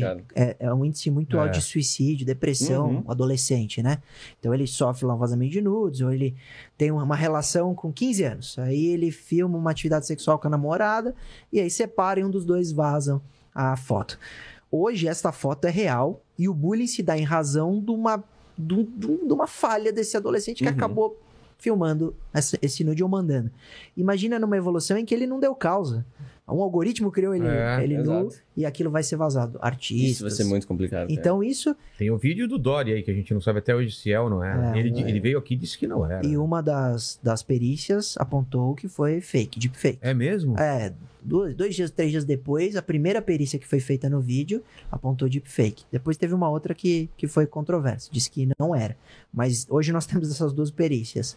Não É interessante, inclusive, que falam que é, pra gente vai ficar impossível mesmo de distinguir, mas que outras inteligências treinadas pra isso Ah, vão tá. conseguir Vão diferenciar as coisas. É. É. Mas, E cara, mas, mas a gente serviço. sabe como a internet funciona, né? Jogou lá, cara, Então, não importa ah, se é é. real ou não, o negócio é distribuído É fake como... news. Exato. Mas aí o, o- as máquinas vão fazer o, o trabalho de, de juízes, então? Não, pelo menos verificação para conceder ao juiz, e esse é um debate interessante. Não é? Que va- vai conceder ao juiz subsídio para ele falar, não, é, vazou propositalmente e etc. Agora, o papel do juiz, eu acho que assim, claro que a gente vê já inteligência artificial substituindo tarefa humana em profissões. Tá. Aquelas repetitivas, Ah, primeiras, esquece. as- Já, já, é, já foram. já. E já estão sendo. É, a- e, e- você tem um- algumas atividades que se preserva, que depende de criatividade, que depende de, de, uma, de um dom e etc. Tal. Na atividade, por exemplo, do advogado, do juiz, como ainda você, você tem em jogo uma, uma situação muito grave, que seria a liberdade do ser humano, você pode ser preso, a vida e etc., eu acho que isso ainda perdura o juiz sendo uma pessoa e ele usando a inteligência artificial muito para fomentar aquele tipo de material, prova e etc. Isso sim, e já tem, jurimetria. Hoje, por exemplo, o indivíduo procura advogado, eu consigo lhe falar em causas parecidas com a sua, qual é a porcentagem de decisão que esse juiz que foi Ah. distribuído a sua ação decide. E, e com essa jurimetria foi possível identificar que os juízes são um pouco mais severos antes do almoço e um pouco Caramba! mais bom- bonzinhos e, e, e, Ô, e- cara, e com, atenuam com, a pena. Eric, com Eric Navarro, a- o juiz federal, a, a gente falou sobre isso também, É, cara. Depois do almoço, É, eles, a pena é mais baixa depois do almoço em casos similares. e o algoritmo identificou que a razão, depois de milhares de casos, é única e exclusivamente A fome. a fome. Porque a- ju- é um juiz, um ser humano, É. e ele tá com fome. Se ele tá com fome, ele naturalmente, sem querer ser mais duro, inconscientemente, ele, ele dá uma pena mais gravosa. Mas então, aí te colocando na parede. Então minha agora. mulher tá sempre com Mas fome. então, será que a substituição da figura do juiz por uma decisão constante de sistema para ser mais justo, que a Só o Lene- constância só o- seria mais Só o? Lene riu da minha piada. Ela passou no bode batido aqui, né? Desculpa, Ah, desculpa, pode, pode, pode falar. É que a pergunta é muito. É, não, não, desculpa, é repete, pra- repete. É uma situação complicada. Se a gente tá falando de justiça, que tem que ter um padrão, que tem que ser constante, e a gente tá identificando que o, a Uma figura do variação. juiz ali, ele varia com fatores que não deveriam variar na decisão Perfeito. dele, será que não é hora de substituir por algo que seja constante? eu acho que é, é provável essa substituição acontecer na expectativa de que a decisão por um robô analisando todas as provas, o caráter do réu, a atividade daquele indivíduo, etc., seja justa dessa Uhum. decisão num futuro, mas que hoje essa substituição não seria é possível, justa, né, não. eu tenho certeza que não, porque ainda não há informação suficiente para esse algoritmo É. decidir com tanta, é, com tanta precisão. E aí, Uhum. quando a gente está falando de justiça, 1% de erro no algoritmo seria algo evitável. Agora, do ser humano, não tem o que fazer. Uhum. Tem que ser um, um- um ser humano. É. É, é, a justiça é feita, a gente, a gente presume Uhum. que é falível. Uhum. Porque a justiça é falha, como os, os seres humanos são. Mas é, ele tem um juramento, ele tem uma ética, ele tem uma, uma- um profissionalismo que o Estado cobra, de que, como juiz, ele não pode ter questões pessoais interferindo na decisão. Exato. Então não é porque num passado ele teve uma filha é, que foi abusada, que todos os casos que ele pegue de abuso, ele vai dar a maior pena. É. Porque aí ele tá usando uma questão pessoal para julgar um caso concreto. Mas não tem como Mas não tem como separar. Mas aí ele tem tem que como. se declarar impedido, ele tem que dizer que questões pessoais afetam e ele não pode julgar. Mas ele é- tem que ter essa É, às sensibilidade. vezes é uma coisa inconsciente, né? Pois é. Mas aí, aí isso é incontrolável. é. É como a incontrolável. fome. Tipo a fome, Uma exato. fome, ou eu Exato. olhar alguma coisa e vomitar. Por quê? Porque aquilo bate em mim de uma Isso. forma e você Aham. não vomita, entendeu? Por isso que quando o cliente me procura e fala, doutor, qual é a minha chance de. ou qual a chance desse indivíduo que a gente encontrou ser condenado? Eu falo, depende às vezes até da, des- da distribuição. Isso eu escuto Uhum. sempre, depende do juiz, é, eu sempre escuto isso. Exatamente, porque como que é isso? O a gente fez um, um processo para tentar ser o mais justo possível. Então a gente criou o quê? Uma distribuição. É, não é o Estado que define quem vai julgar, é um aleatório. Então nós temos, por exemplo, aqui em São Paulo, ó, a- a- o Fora da Barra Funda Criminal, com 34 varas criminais. Cada um ali tem os, os juízes, juízes é, substitutos, assistentes, etc.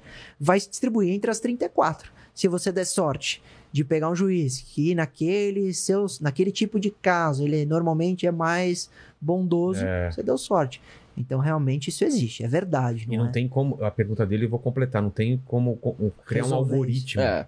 Não, no futuro eu acho que a gente É, vai ter não, tecnologia é, para né? isso. Mas hoje o algoritmo. Só deixar para o ser humano depois o algoritmo. O algoritmo fez tudo, o ser humano simplesmente vai lá, tá, tá certo ou tá errado, É, um sabe? auxílio. né? É, eu acho um que até os- Para não auxiliar. cometer um, Aham. erro É, absurdo, Acho né? que os próximos 5, sendo às vezes um pouco aventureiro, 10 anos, é. vai ser assim. Porque teve, não sei quem falou aqui, Lene, mas foi esses dias aí do algoritmo. é, teve uma queda na bolsa, teve um, um negócio na bolsa de, de, de Nova York que é absurdo, assim, que teve uma queda por causa dos cálculos do algoritmo lá que ele fez errado Caramba. da bolsa, assim, que foi absurdo. assim. É, algo- e E é os isso- caras conseguiram é, a tempo ver e consertar. esse seu exemplo é legal, porque a gente tem uma premissa de que como aquilo é um robô treinado e treinado e ele vai, ele vai literalmente por tentativa e erro. É? São- mas é isso ele mesmo. se Pá, repro- pá, pá, vai ter, tentando- é. Quem já viu o robozinho tentando ganhar joguinho da Jogo, cobrinha, é. você vê que legal, que ele vai tentando, ah, vou pra esquerda nesse, ah, não deu certo, vou pra direita. Exato. Então, então, na tentativa e erro, é assim que é. Mas isso não significa que ele terá a decisão melhor. O Uhum. algoritmo, às vezes, erra feio. Isso, por exemplo, em alguns, algumas plataformas de streaming, quando a gente falou de recomendação, pode ser que ele erre. Pode ser que ele veja que aquele indivíduo que está em depressão, que está procurando vídeos de depressão e pensando às vezes em se matar, se ele não receber um, um vídeo Um não estímulo. recomendado, mas um vídeo que identifique que ele está nesse momento e que ele precisa de um apoio, um estímulo, a procura de um profissional, e só entregar conteúdo recomendado, o que vai ser o conteúdo relacionado ao recomendado? É. Mais depressão. É, E, e alguns estudos apontaram que algumas plataformas de streaming fazem isso, ainda não arrumaram isso no algoritmo. claro. Então o conteúdo recomendado nem sempre é o melhor. Então ele ainda erra. Por isso que eu acho que a gente não pode pôr isso na Pô, o justiça. cara tá, tá perto de cometer um suicídio Isso. e a plataforma fica mandando K-pop pra ele, Aí é foda, né? pô, Realmente. aí, aí tá aí não ajuda nada, né? Aí o cara vai cometer uma loucura, né? É, sertanejo, às vezes o indivíduo já tá sofrendo e vem mais Mais sofrendo. sertanejo. É, difícil. Mas eu sou assim, cara. Eu sou meio autodestrutivo. Quando eu tô Eu triste, também. eu escuto mais música que me deixa pior ainda, E o cara. algoritmo entende isso. cara. Entende, Ele vai né? entregar Vai na relacionado. sua. Cara, isso é, que eu- vai na sua. É isso que eu acho. Ele quer retenção. Às ele vezes vai ter online. Às vezes a plataforma, no momento da minha vida, tá me entendendo mais do que a minha mulher. Pô, se eu não falei pra minha mulher mais que que eu tô você mal, mesmo, às vezes. mais do que eu. É. Aí eu falo, cara, por que, que eu tô assim? Aí de repente começa a vir é, recomendações de música, de filme e tal. Eu falo, ah, cara, eu tô É. triste porque o, a plataforma já reconheceu isso. Ela te avisa. Ela te avisa, Ó, né? Vilela, você tá meio triste. Tá meio na bad, foda, né? É, Dá uma viajada. Como chocolate, olha. Chocolate. Mas é isso. Eu também sou, sou bem assim. Eu, quando tava na sofrência, eu punho DVD de sertanejo no repeat. É, eu sou assim, se já tá lá, vai até o fundo, É, bate e vamos volta. Sofrer, É. Vamos sofrer. Mas o algoritmo, às vezes, eu acho que ele evolui. Por isso que eu acho que ele ainda erra muito. Eu acho que ele, ele ainda tem opções horríveis. Inclusive, eu pus no meu Instagram essa semana, pus melhor notícia da semana. Qual? Que o Instagram vai liberar de novo a opção do meu feed ser por ordem cronológica. Graças a Deus, Não é cara, bom? tá uma bagunça Então, mas, agora. mas a bagunça é o seu algoritmo dizendo o que você gosta. Ah. Eu também não gosto. Mas você acha que essa é a melhor opção, realmente? Eu Por acho, eu acho do que é o- seguinte, a melhor opção é o usuário tá ter, ter a opção. Hoje é, o algoritmo, que de- algoritmo ah, sim, define. tudo bem, ter a opção Isso. perfeito. Você É. quer recomendado? Você quer que o algoritmo defina o seu feed mais. Perfeito, Agora, eu quero perfeito. cronológico, eu quero ver cronológico. Eu não tenho essa opção no feed. Porque o ponto, assim, o ponto contrário a esse tipo de feed é Você o número de postagens gente, é. é. muito maior do que o seu horário de consumo, né? Do que o tempo que você, Você permanece perde consumindo. o- Então você vai perder coisas É. que às vezes você ia curtir de ter visto. Só que eu ainda, hoje eu ainda perco. Só que pelo que ele definiu da pessoa que eu mais interajo, vai aparecer em primeiro lugar. E eu, às vezes, não gosto tanto dessa pessoa. Às vezes é só uma Entendi, época que eu tava entendi. gostando dessa pessoa, concorda? É. Então eu ainda acho que o ideal seria o usuário ter a opção. Eu quero ver. Eu vou ser o primeiro a Assim, ativar opção é cronológico. Bem-vindo. Porque, cara, eu pego duas da manhã, vejo cinco O horas. Twitter lá é de- cronológico ainda. O Twitter ele tem as Já opções. Tá dando É. uma. O, o Twitter você tem como selecionar o que você quer. Agora, Facebook. O Facebook tinha recentemente, o, Instagram O não. Instagram ficou uma merda agora. Tem mais vídeo que foto, né? Tá indo pra Então, um. e aí ele tá indo te- pra uma É, isso é a, trend, é, a, é a trend do, do momento. né? Ah, Acho que foto mano. ficou algo outdated na internet já. O consumo principal Mas disparado. é louco, né? Porque você entra no Instagram por uma coisa e ele se transforma em outra, né? É. Ele, vai, ele tem que seguir a tendência. Parece né? minha É ex-mulher, que- cara, que É, eu separei. Você quer ver TikTok, você vai no TikTok, é isso? Aí o que, que ele é? Você pega o conteúdo TikTok e lança. Mas é, é isso que o Pato falou. A ferramenta também tenta agradar o público como a, maioria, gosta. É, a maioria. Mas ele não público. precisaria, e uma crítica, é, é obrigar a você que não quer seguir essa tendência a É, ele tinha consumir. que ter essa- essas Pelo coisas que menos opção. opções, né? Isso. Quero, quero, você quero quer que seu foto. Instagram vire TikTok? Quero.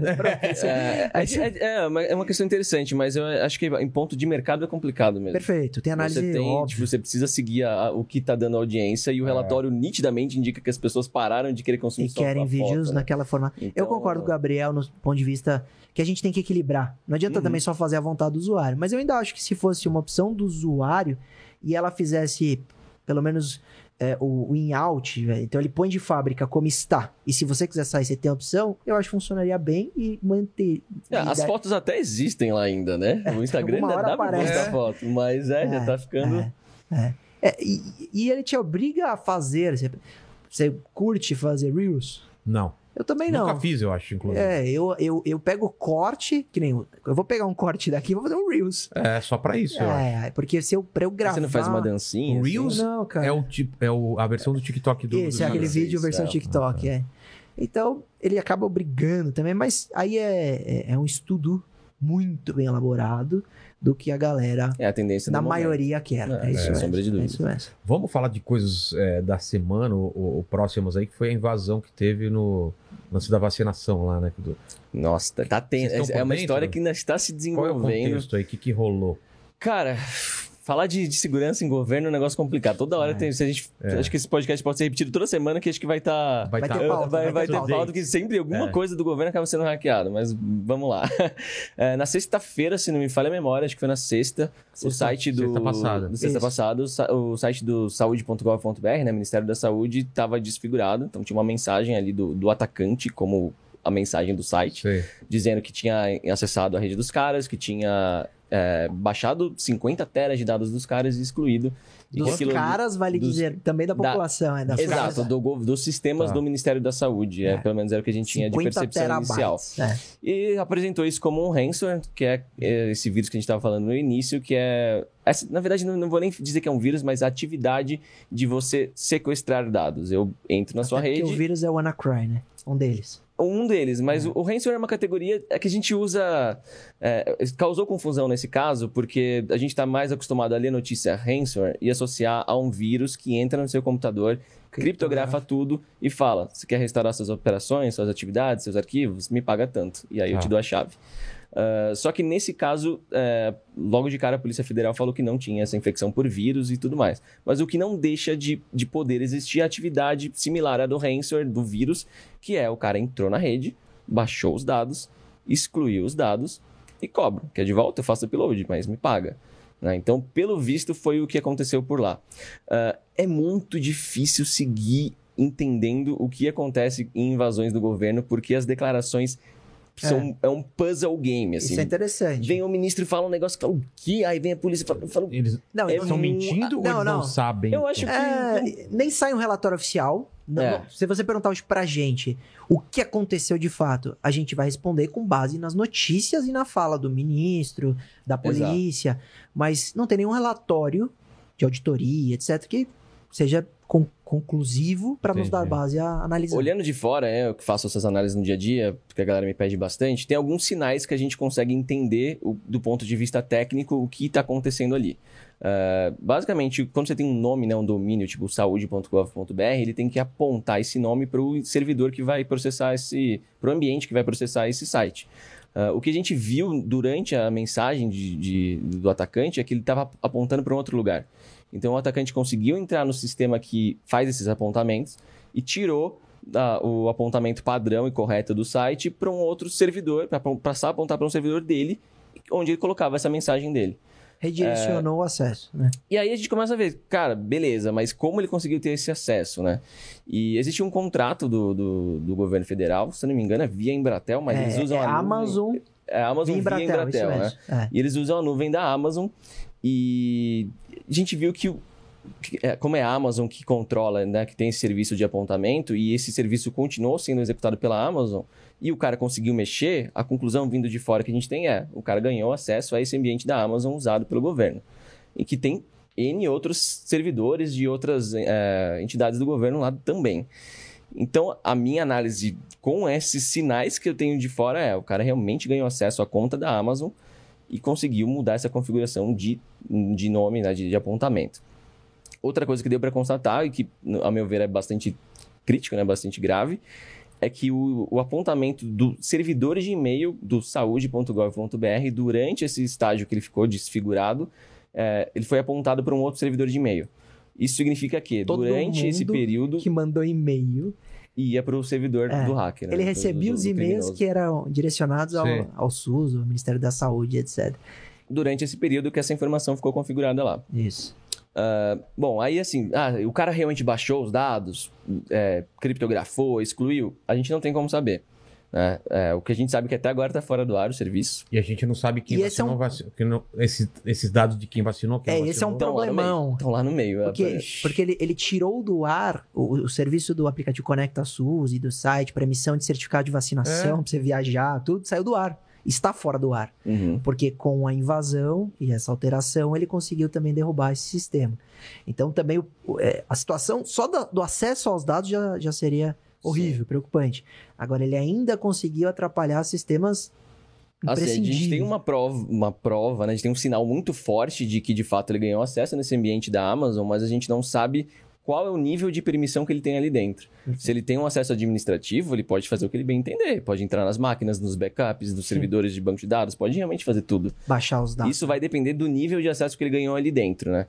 E teve um jornalista, o Paião, do Tecmundo, que ele tá em contato com esse, com esse grupo, né, que fez essa invasão, e eles mandaram uma print de uma tela da Amazon provando, ó, a gente tem acesso na tela da Amazon. Mandou uma print da tela de pagamento que mostra várias entidades que estavam ali dentro.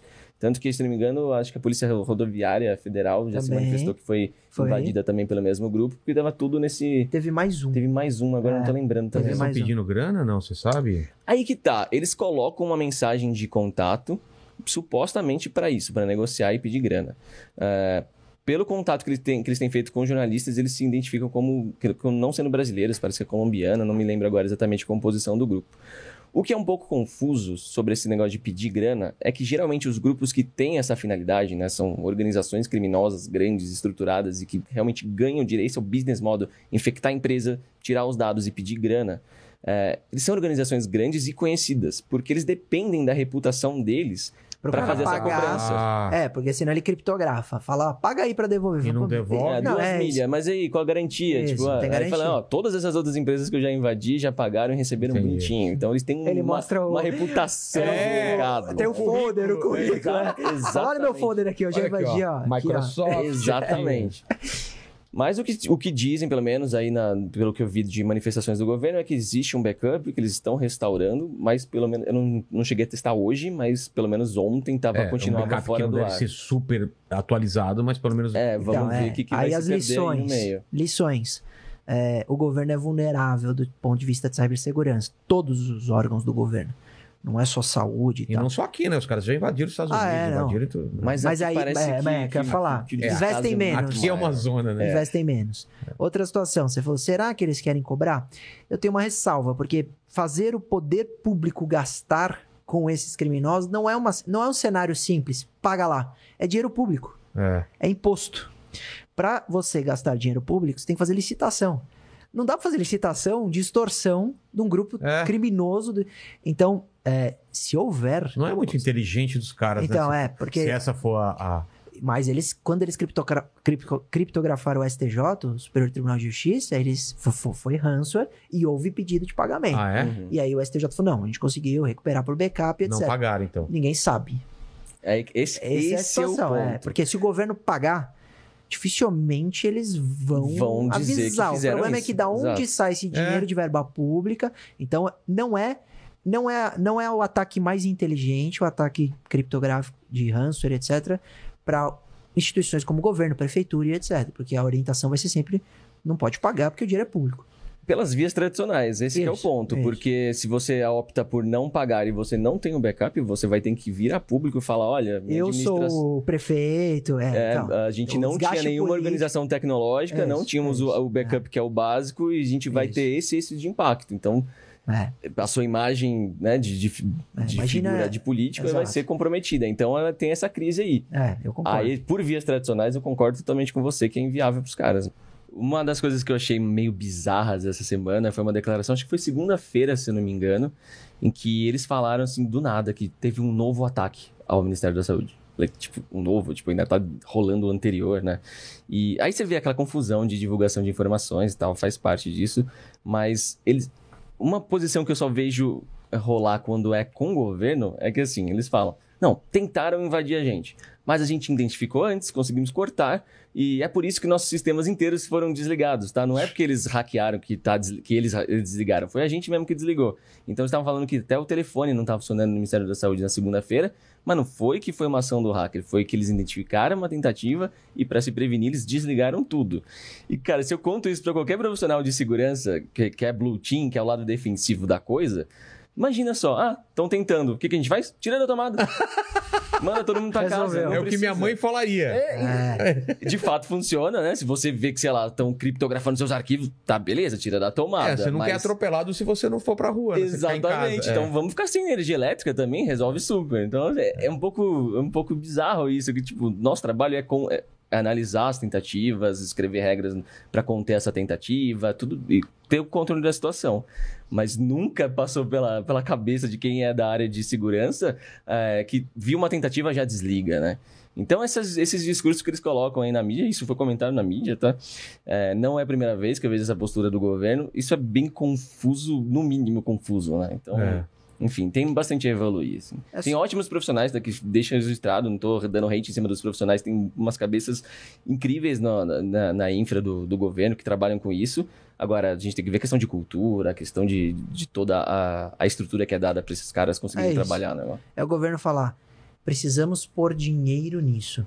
E aí, quando É tiver dar investimento... Exatamente. valor a essa questão. É, aí quando tiver investimento, você vai ter um país mais seguro. Porque se você olhar o resto do mundo, são extremamente seguros e tem muito investimento. Um ponto que é interessante, até ainda falando de governo, é que hoje, para mim, é mais fácil reportar uma falha e ser bem recebido e remunerado pelo governo americano do, Do que, que se eu Brasil. tentar reportar uma falha para o governo brasileiro. O que, que aqui, acontece? aqui eles te respondem?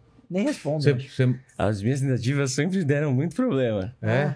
Já fui parar em delegacia, já Ô, tive louco. que ir Ministério Público, tudo por uma tentativa de reportar De um problema para o governo Fala aí, brasileiro. dá um exemplo que você foi. Ah, teve um caso, E, tinha é- 20... e desculpa de ter, é que daí vem a história do hacker ético. É legal Exato. você explicar. Ah, é, também. dá esse, dá esse, esse contexto do que é o, o hacker ético. Cara, na verdade, o hacker por si só já era para ser visto como uma figura positiva, né? Que como a mídia sempre tá colocando o hacker em notícias de cybercriminosos, É. acabou associando de uma imagem negativa o que não é verdade.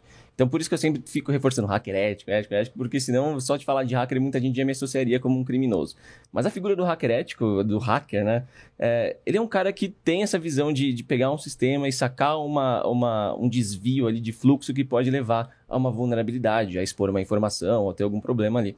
E nós, né, essas pessoas, gostam de reportar esses problemas, gostam de ver que uma coisa que você identificou negativa foi corrigida. É, lógico que existia um conflito com as empresas, ninguém gosta de receber esse aviso, né, de tipo, pô, é, é difícil pensar que um moleque chegou aqui, achou umas falhas e tal, mas é, isso faz parte do ciclo de evolução da tecnologia. E começou aqui... E de uma baita humildade. Totalmente, né? Pra totalmente. você olhar e falar, eu não tenho a- a- o melhor sistema. Pode ser que alguém quebre. Pode ser que um menino quebre. Cara, hoje, como consumidor, eu prefiro ser cliente de uma empresa que, quando tem um problema, vai lá, escreve para os clientes e fala: gente, teve esse problema, a gente fez isso, isso, isso para corrigir, isso que foi impactado, desculpa, bola pra frente, aprendemos com o erro e vamos, do que aquela empresa que finge que não, nunca fomos atacados. né? Porque essa empresa tá escondendo coisa de você. É. né? E, mas, enfim, é, voltando à história do, do, do governo, quando eu tinha uns 19, 20 anos de idade. É, eu tentei reportar uma falha, não- eu não vou entrar em muito detalhes sobre a falha, mas era uma falha para um, um órgão do governo, e eles só me ignoravam. Mas não pode falar qual, qual É, órgão qual- só? qual só fiquei órgão? curioso. Acho que você me contou essa história, mas qual órgão? Relacionado É daqui a... de São Paulo. Ah, tá.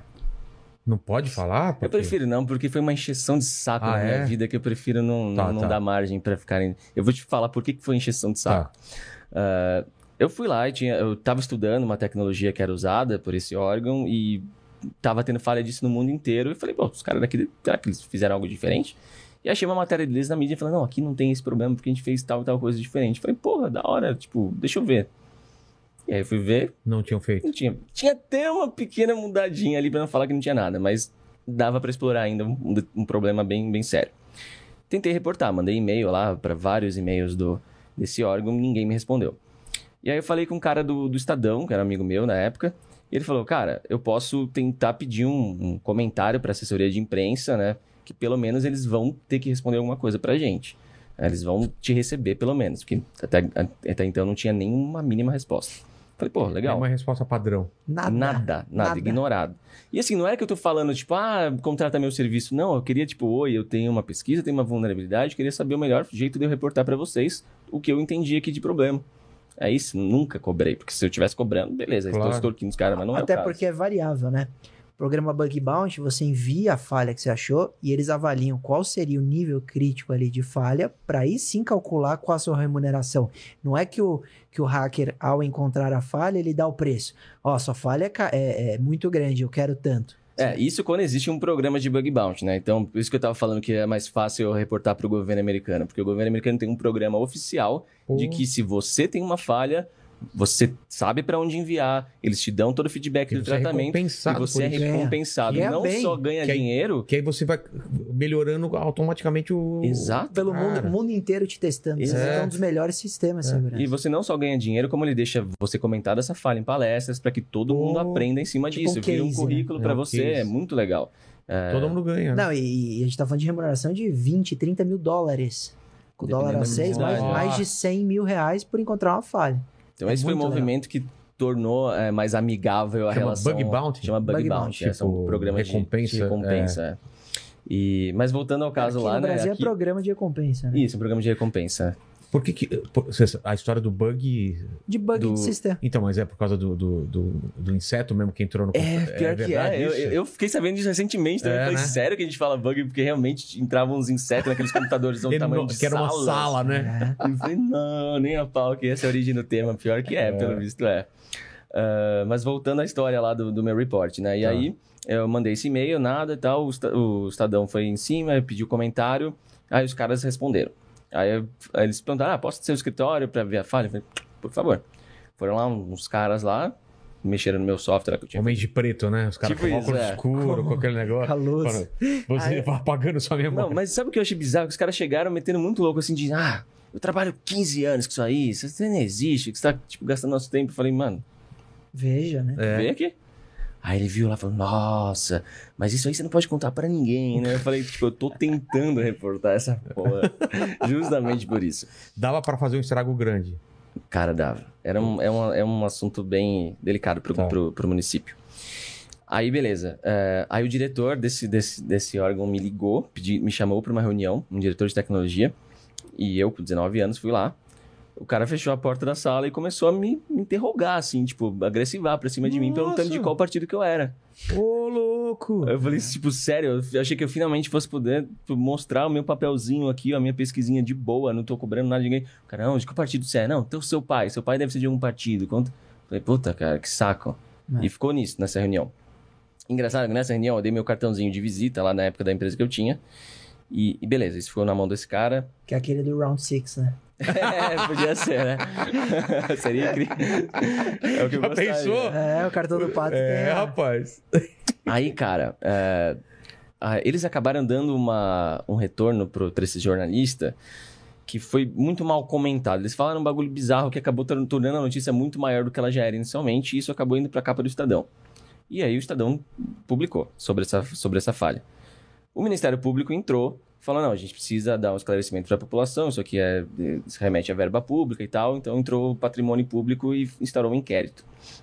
Eu fui chamado lá e tal, conversei direto com pô, o promotor, me deu um puta de um susto. Eu não, eu não manjo porra nenhuma nessa parte jurídica. Cheguei lá, sentei lá na sala do cara que tava esperando, entra o promotor atrás de sozinho, mim. Sem advogado? Eu fui sozinho. Tá vendo? Nossa, Fa- tá vendo? Vai me conhecer depois. Fui conhecer É. depois, né? Pô, você, você, você perdeu a, minha- a minha época mais Ah, emocionante. Você mais precisaria Agora de eu te trago uns, uns, uns B.O. mais sem graça, aquela época da emoção, você acabou É. perdendo. O cara chegou na sala do promotor assim e falou: Esse aí é o menino que a gente vai prender? Eu virei e O falei: quê? "Filho da- Mano, eu tomei O um susto, quê? eu tô zoando, sei lá o quê. Tá? Falei, Ô, zoeira, meu. filho da puta, mano. Mas aí trocamos ideia, ele super entendeu meu papel como pesquisador, que eu tava tentando reportar as coisas e tudo mais. Aí ele marcou uma audiência lá comigo e com o pessoal dessa, de- de- desse órgão, que foram, sei lá, quatro advogados e tal, Eu pato sem e ninguém. eu de novo sozinho. Isso é, isso, isso, Isso é um erro, isso é um erro Da grave. sociedade, viu? É. Não é só sobre hacking. Tem que ir com alguém. Mas sabe por quê? Porque a sociedade acha que vai custar a casa inteira deles Mas e acompanhado. E tá às vezes, é- às vezes custa mesmo, né? Mas, mas às vezes o indivíduo procura defensoria pública. Não, sim, sim. Ah, tá. Entendeu? Não, e é muito, cara, eu tô- falando assim, a justificativa geral, mas eu super tem que ter. Hoje, nossa, não faço, eu teria- não um contrato sem eu teria hoje. ido com você. Qual, qual é a sua casa? Pô, a toca do Gugu ali. É. Mas enfim, aí teve essa audiência. ah, eu e quatro caras dessa organização, advogados. O promotor virou pros quatro e falou: Quem de vocês é o técnico aí que veio falar sobre a falha com o Gabriel, que entende do assunto? Aí os caras se olhando assim, falando: ah, A gente não sabia que precisava. Aí o promotor ficou puto. Falou. Porra, a gente tá marcando há dois meses um bagulho pra falar de um assunto técnico e vocês não trouxeram ninguém que entenda. E cara, foi tipo umas seis ou sete horas de audiência, porque eles queriam ficar contando história da organização, de começo, era assim. Eu falei, puta, pra quê, velho? Ah, no fim das contas, eu fiquei como voluntário para o Ministério Público, que vocês quisessem me chamar para validar essa falha no futuro, e esse organização, esse órgão aí se comprometeu a corrigir a falha. Eles assinaram um TAC. Eu, Cara, eu eu não, não- conheço eu a história, lembro. O mas que, que é um TAC? termo de ajustamento de conduta. Então, o Ministério Público, quando descobre um- alguma questão assim, que ele quer intervir, mas não vai processar e quer que aquele órgão, aquele empresa, seja o que for, é, entre nos trilhos, no caso aí, arrume a, a vulnerabilidade, ele assina um termo de ajustamento de conduta por um prazo. Deve ter sido isso. Eu nem sei o que eu assinei ali. Deve ter, não, Tem eles que assinar. Você ah, tá. Então, beleza. Então... não, mas tem muito... é, eu não lembro desses, desse- dessas minúcias, mas... Enfim, aí rolou, tipo, toda essa enrolação toda. E aí passam umas semanas, do, la... do nada liga a polícia lá me chamando para depor na delegacia. Mano. É. Eu falei, ué, né? Tipo, já me, que assim, já me, me senti um pouco julgado como errado ali no- na ligação mesmo, sabe? Pelo tom, assim, tal. Falei, tá, deixa eu ir lá, né? Aí fui. Inclusive, eu conheço, conhecia já a galera da Delegacia de Crimes Eletrônicos e tudo mais. E aí os caras foram ver lá o que que estavam alegando contra mim. Quando eu dei meu cartãozinho pro diretor, dessa, da, diretor dos caras naquela reunião, tinha o nome da minha empresa. E aí o cara, os advogados deles pesquisaram o nome errado da minha empresa na junta, viu que não existia, porque não é porra do nome certo. Foi na delegacia e falou que estavam com medo de ser extorquido, que a minha empresa era fantasma. E eu tive que depor por conta disso. Falei, puta, Meu sério, mano. Mas aí, obviamente, foi tudo arquivado lá e, e vida que segue e ficou nisso. Então, Ou assim, seja, vez que você encontrar uma falha, você vai pensar duas vezes e reportar, Exato, né? não, nunca mais. Porque, pô, É, eu só queria que respondesse só- meu e-mail. E eu É. perdi vários dias indo, tipo, depor na polícia. Eu ficava com medo. Tipo, vai que os caras conseguem, sei lá, busca e apreensão, tiram o meu computador e é. É. meu trabalho. Pô, eu só queria reportar uma E a falha, chance disso acontecer é muito fácil de acontecer. Porque se, se há um empenho da parte que está acusando ou provocando a investigação e muda-se os fatos, né? Fala, não, ele é hacker conhecido, já invadiu tal coisa, tá? e mo- monta uma história, para ele sofrer uma busca e apreensão, cara. Não É. não doido, seria, né? não seria difícil. E o, essa situação é interessante, porque mostra exatamente como é, um país, ou seus agentes que ainda encaram dessa forma um- um- uma análise de fraude, que deveria ser um presente. Eu já falei isso pra ele, a gente Uhum. gravou junto, falei, isso é um presente. Quando o indivíduo liga para sua empresa e fala, olha, eu sou um, um hacker, hacker ético, pesquisador, e eu encontrei uma falha, a, a empresa deve falar, por favor, nos mande. Claro. Porque senão você tem uma vulnerabilidade que vai ser aproveitada por um criminoso de má fé e não um hacker, é, como a, a atividade do, do pato, e vai ter um problemão. Vai ter um problema com vazamento de dados, com a indisponibilidade do sistema e etc. Mas não. A, a tendência é que agora vem mudando, principalmente as empresas privadas, né? O público ainda tá engatinhando, tá difícil.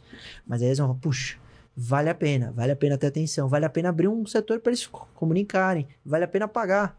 Porque interessa também para aquele que encontrou me apresentar a falha, ele tá trabalhando Uhum. de graça, né? Porque ele, quando ele pesquisa a falha, você tá testando o sistema daquela empresa sem cobrar nada. E quando você encontra uma falha, a empresa não está só ganhando a correção daquele proble- do problema pontual, mas eles vão poder olhar todo o histórico, todos os procedimentos deles e entenderem como aquilo, todos os procedimentos anteriores falharam para aquela falha ter ido para o ar. É. Então é um, é um valor imenso da, da- da- a- o reporte de uma falha, né? E você vê o contraste interessante do governo brasileiro versus a- como é lá fora. É, Eu tenho uma falha que eu reportei para o Facebook, né? Que eu ganhei 10 mil dólares de recompensa. O que, que era? E era um problema nas lives que eu podia transmitir os viewers de uma live para uma outra, do nada. Legal assim. pra caramba. Olha só. É, sabe que É. na, na, na Twitch também tem aquele lance de quando você encerra, você faz o, o gank, né? Que é aquele- o, o host, né? Que você transmite seus vídeos. Fala, ah, galera, fica com meu amigo aí que tá online e tal. Entendi. Então eu conseguia ativar isso em qualquer live que tava em execução sem ter nenhum controle sobre essa live. Então eu tirava os Nossa. viewers Ele conseguiria roubar os telespectadores de uma live e colocar numa outra que ele uma outra quisesse. de meu Que controle. é. doideira, É, loucura. E aí, pô, reportei isso, foi corrigido super rápido, ganhei 10 mil dólares de recompensa.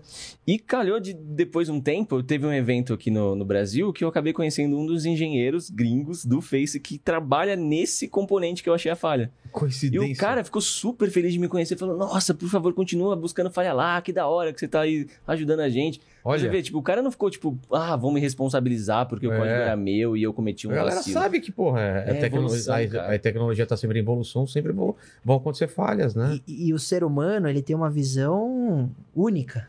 Você pode revisar 30 vezes É. o seu produto, o seu Tem serviço. que ter uma, um cara de umas Exato, cabeças de fora exato. pensando, né? Uma vez eu ouvi, não sei se foi o Pato, algum um amigo de TI que falou: nenhuma equipe de TI faz um sistema para ser invadido. E milhares de empresas são invadidas todo, É. todo dia, toda semana. Vale dizer, as equipes de TI podem ser as melhores possíveis. Se você não tiver o teste externo, que pode ser o mundo inteiro, um menino de 14 anos aqui no Brasil encontrou uma falha no Instagram que era possível você invadir o perfil. Uma falha grave. Ele ganhou 120 mil reais com 14 anos. Então, imagina se o Facebook tem esse ego para falar: nossa, a gente tem a melhor equipe de TI aqui do mundo e um moleque de 14 anos no Brasil quebrou. Vocês têm, deveriam ter vergonha. Não. Eles pagam o menino, estimulam, etc. Então é muito legal esse tipo de iniciativa do Bug Bounty. Vocês falaram que se conhecem já, né? De quanto tempo? Como vocês se conheceram? Pô, essa história A, Você- gente, a gente é amigo de pandemia. Ah, tá. Porque, É. porque não foi defendendo ele né. Ainda Como bem. foi? Não.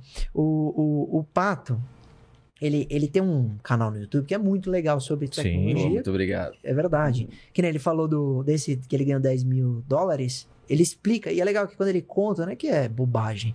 Ah, ganhei. Ele, ele faz passo a passo. O vídeo é legal mesmo. Eu falo como, é, como alguém que ama tecnologia. Porque você fala, pô, muito você é obrigado, advogado. Tô É verdade. emocionado agora. Você vê? Porra, você fala, você é advogado. Assim, eu não gostava de usar terno. Eu não queria ter feito direito. sei lá. Você queria fazer- ter feito o quê? TI, ciência da computação. É Eu- mesmo? Eu, na, na escola, mexia nos computadores, bloquear o celular, fazer, adorava de mexer essas coisas. Só que aí eu tenho uma família do direito, tradicional, meu avô, tal, nosso escritor tem 65 anos de tradição. Quase nenhuma pressão familiar, Então né? tinha, É, quase tinha, nenhuma. meu pai é apaixonado e tal. E aí ele, ele me apresentou esse negócio de direito digital, que tava muito novo. E aí eu uni o útil ao agradável, e hoje eu sou muito feliz. assim, não gostaria de estar em outra área. Digo, fora do direito, porque realmente é uma área muito legal. Também estudar o direito para pensar lei, mudar É, o Brasil. Você uniu as duas coisas no final É, e tem, tem. Do mesmo jeito que o Pato muda uma empresa, quando eu- descobre um bang bounty, eu, eu, por exemplo, vou numa audiência pública e mudo uma lei.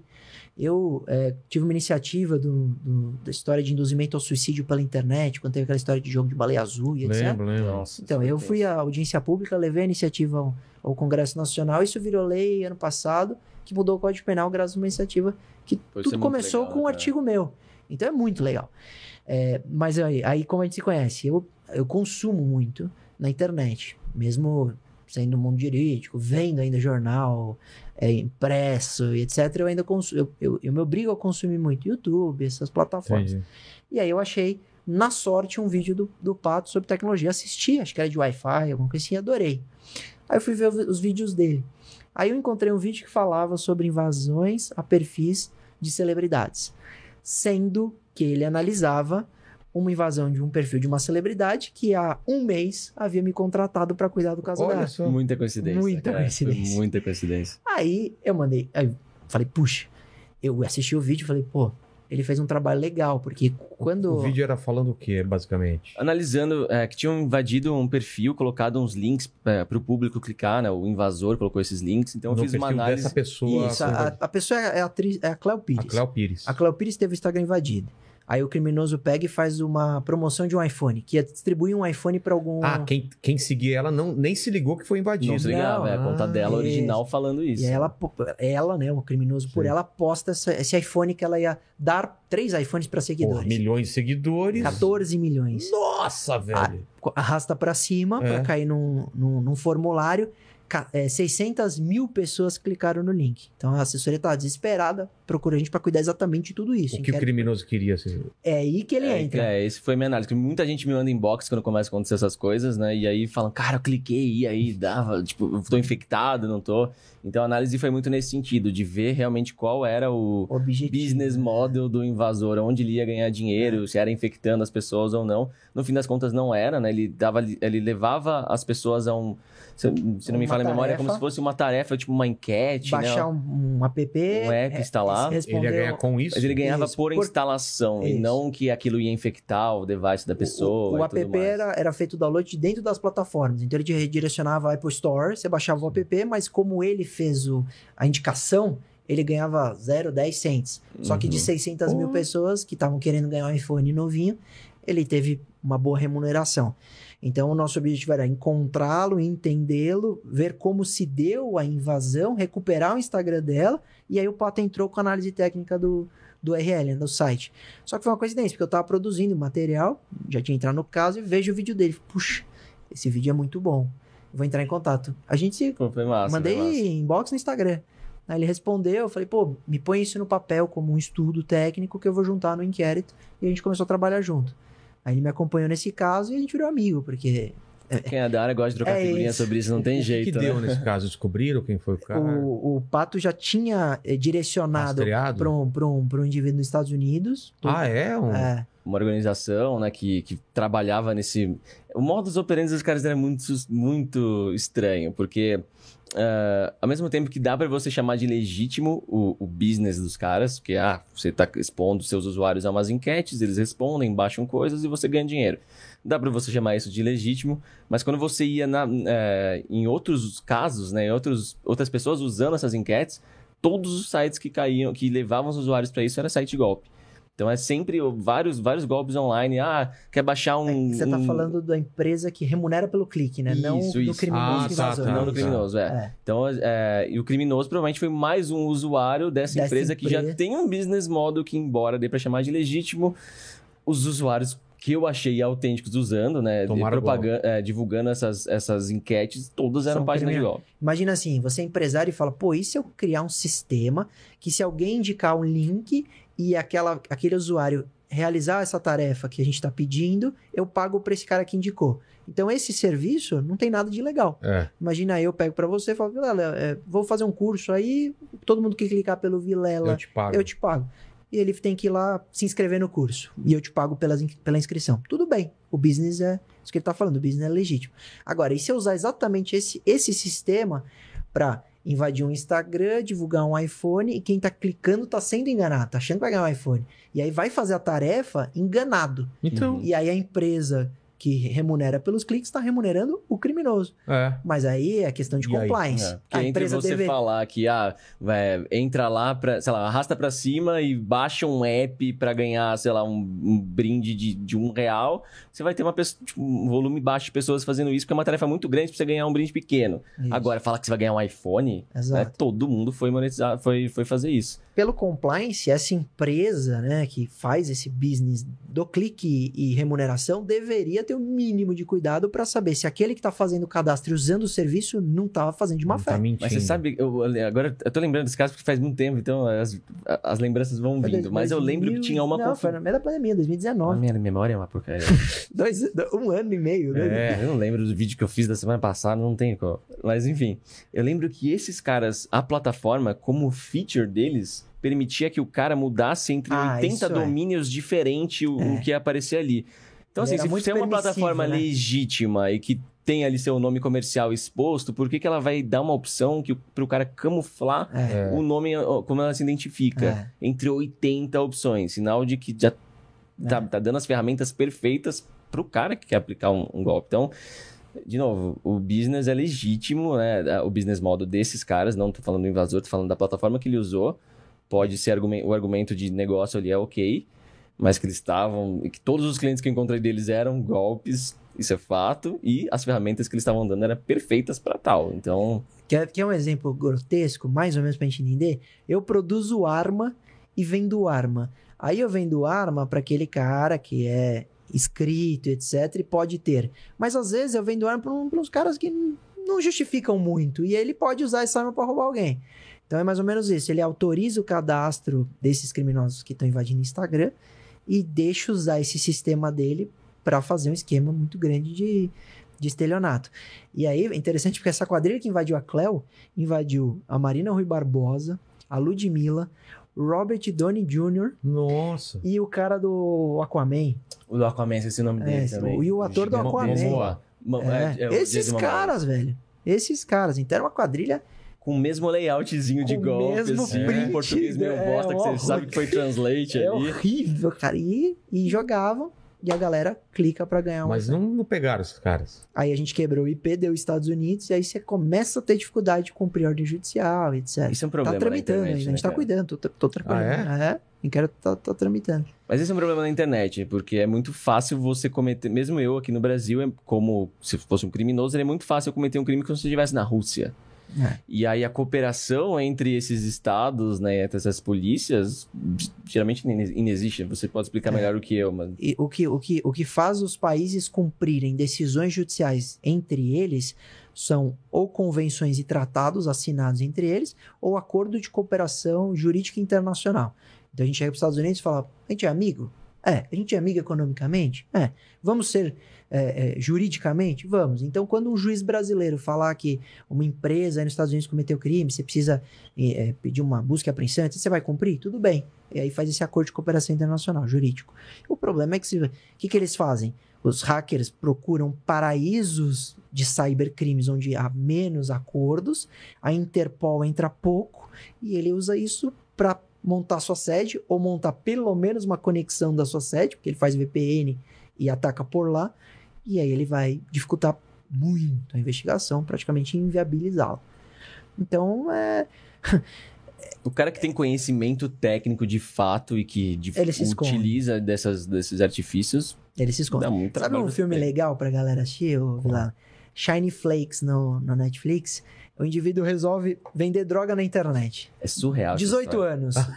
ele olha assim, ele vai na Deep Web, vê o, o site. Ah, depois eu queria falar de Deep Web, vocês manjam disso aí, porque pô, é uma coisa que é um, cri- cria um, um- todo um, eles né, um têm uma. terror, né? É. Deep Web. Eu queria entender esse negócio. É.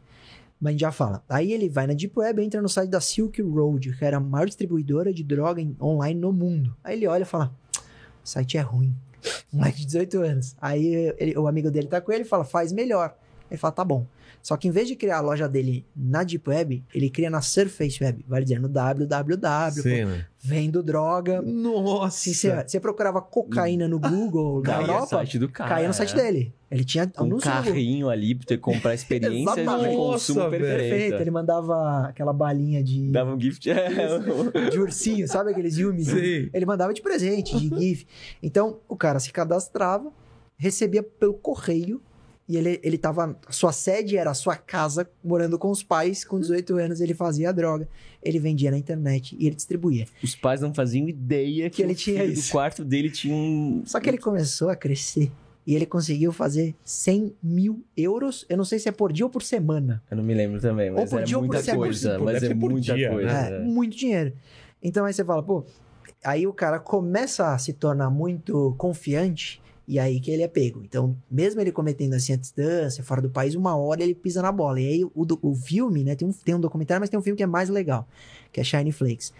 Ele e mostra como ele fez. Ele tirou a foto no, da droga, ele pega o Xbox, que é, é, brilhante, É. põe a droga em cima, põe na TV uma- um fogo e tira a foto.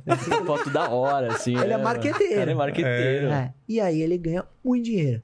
Até o momento que ele é pego. Então eles, eles é, entrevistam o menino oficial, original, ele mesmo, o delegado, mostram como foi feito a quebra de IP para conexão, como que foi feita a busca pela droga, porque ele tinha que ter fornecedor para chegar na casa dele, refinar e mandar pelo correio e tal. Então é muito legal, porque essa série tem dois lados. Primeiro mostra o descontrole, porque a gente tem uma síndrome do vira-lata no Brasil. Tudo é ruim aqui. Ah, mas se fosse na Europa ele tava preso no dia seguinte. Mas esse caso foi na Alemanha, um dos É. países mais seguros do mundo. E demoraram para pegar. Por quê? Porque a, a investigação no mundo virtual é mais difícil, no mundo inteiro. Então tem essa lição que é legal, e tem uma lição também do caráter pedagógico, que o crime não vai compensar. Você pode ter o dinheiro que for, ele, ele tá lá, preso, foi preso de novo, tal. que adianta você ter milhões no banco e tá preso?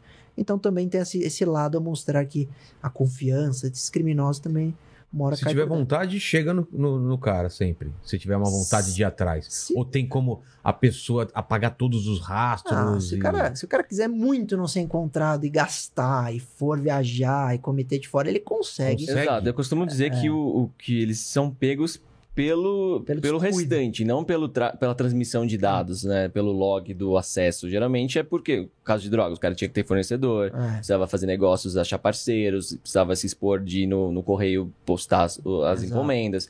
Então, essas coisas aí que são bem mais arriscadas. né? Sei lá, o cara tem que ter um laranja para receber dinheiro. É, tem, tem uma Geralmente é conta nesses bancária. trâmites aí que, que o cara vai rodar. É isso. Porque pela transmissão na internet, a burocracia é muito grande pra você fazer uma investigação. O cara pode pular de um país para o outro é, e esconder o, o acesso com uma facilidade relativamente grande. Assim. Você usou um Wi-Fi de um, de um café e já não tá mais lá, já, já É. dificultou É, pra caramba. é. Então, geralmente é pelo restante, pelo resto do contexto que o cara roda.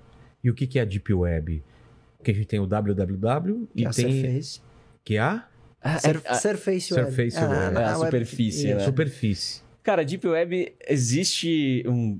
Eu, eu sempre, sempre falo isso nos podcasts, a galera pergunta muito disso. É, né? Porque eu já tem tomei até um certo hate, assim, porque eu sempre broxo as pessoas um pouco É, sobre esse porque- assunto. É porque é um negócio, nossa, os criminosos, Exato. pedófilos e Tem. assassinos. Tem. Tem. Lembra que o nosso debate do começo sobre privacidade pro bem e pro mal? Sei. A- a- esse sistema todo de que se chama de Deep Web aí, ele é a garantia da privacidade. Ele é um modelo que, de fato, você se comunica sem a origem saber quem é o destino e vice-versa. Então, E é real isso, não isso sabe, é real, isso é um modelo criptográfico que passa por vários lugares. Enfim, é um, todo um sistema tecnológico para que, de fato, você consiga acessar uma página sem essa página saber quem é você e você sem saber onde está o servidor da página. E Tá. tudo isso começa de maneira lícita. Ah, é? É, isso, isso tudo tem um viés da Marinha norte-americana que queria usar uma comunicação criptográfica com é, seus espiões em países ditatoriais, etc.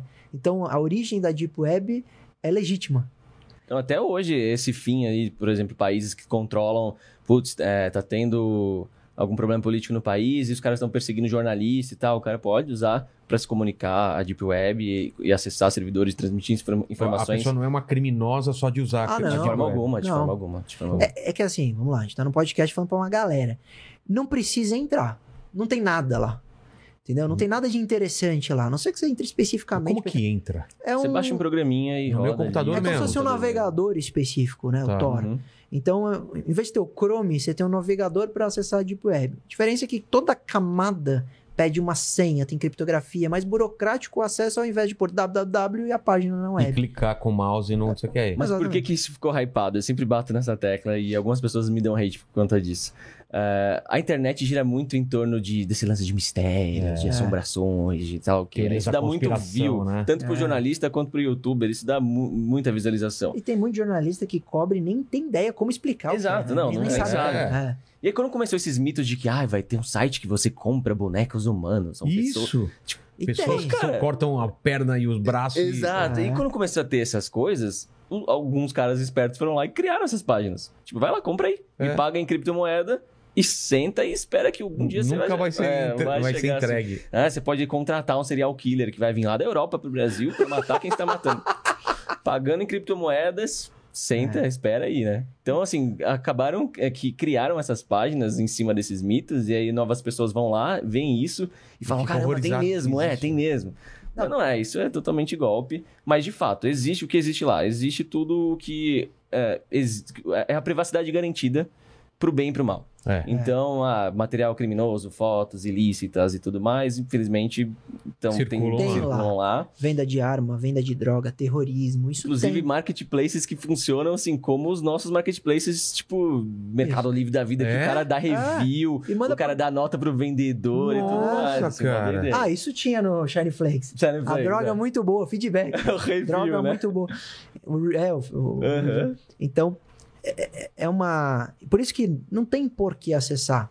Porque quem acessa precisa ter aquela, aquela privacidade, que quer procurar esse tipo de navegação. Apesar que, por exemplo, tem. Você falou de jornalistas e tal, tem alguns que fazem cobertura de matérias pela, pela Exato, Deep Web é- mesmo. esse lado é legal. Tipo, É, ah, você quer expor alguma informação que É. você teve ali, que é crítica, e você não quer ser pego, um ativismo principalmente, ou você tá com medo de conspiração política, de que estão te perseguindo, sei lá o que, você quer ter a, a garantia da privacidade da sua comunicação, beleza. É, mas é que, é que É que é parte. bem nichado, né? É, isso. Porque o que acontece? Co- Como a Surface Web você tem quebra de IP, registro de tudo, até por lei, Marco Civil da Internet obriga, na Deep Web você não tem. Não tem esse registro. Então você fala, eu quero saber, o Estado fala, eu quero saber quem é esse usuário. Não dá pra saber. Ah, é? É, então essa criptografia, essa preservação da, não é nem da privacidade, mas é da identidade, que é o que faz o, o, o crime migrar em grande parte para esses Web. portais dentro da Deep Web, porque a Deep Web em si não é criminosa. Até Uhum. porque tem muito conteúdo, a gente fala que Deep Web é aquilo que não está indexado pelas plataformas de busca.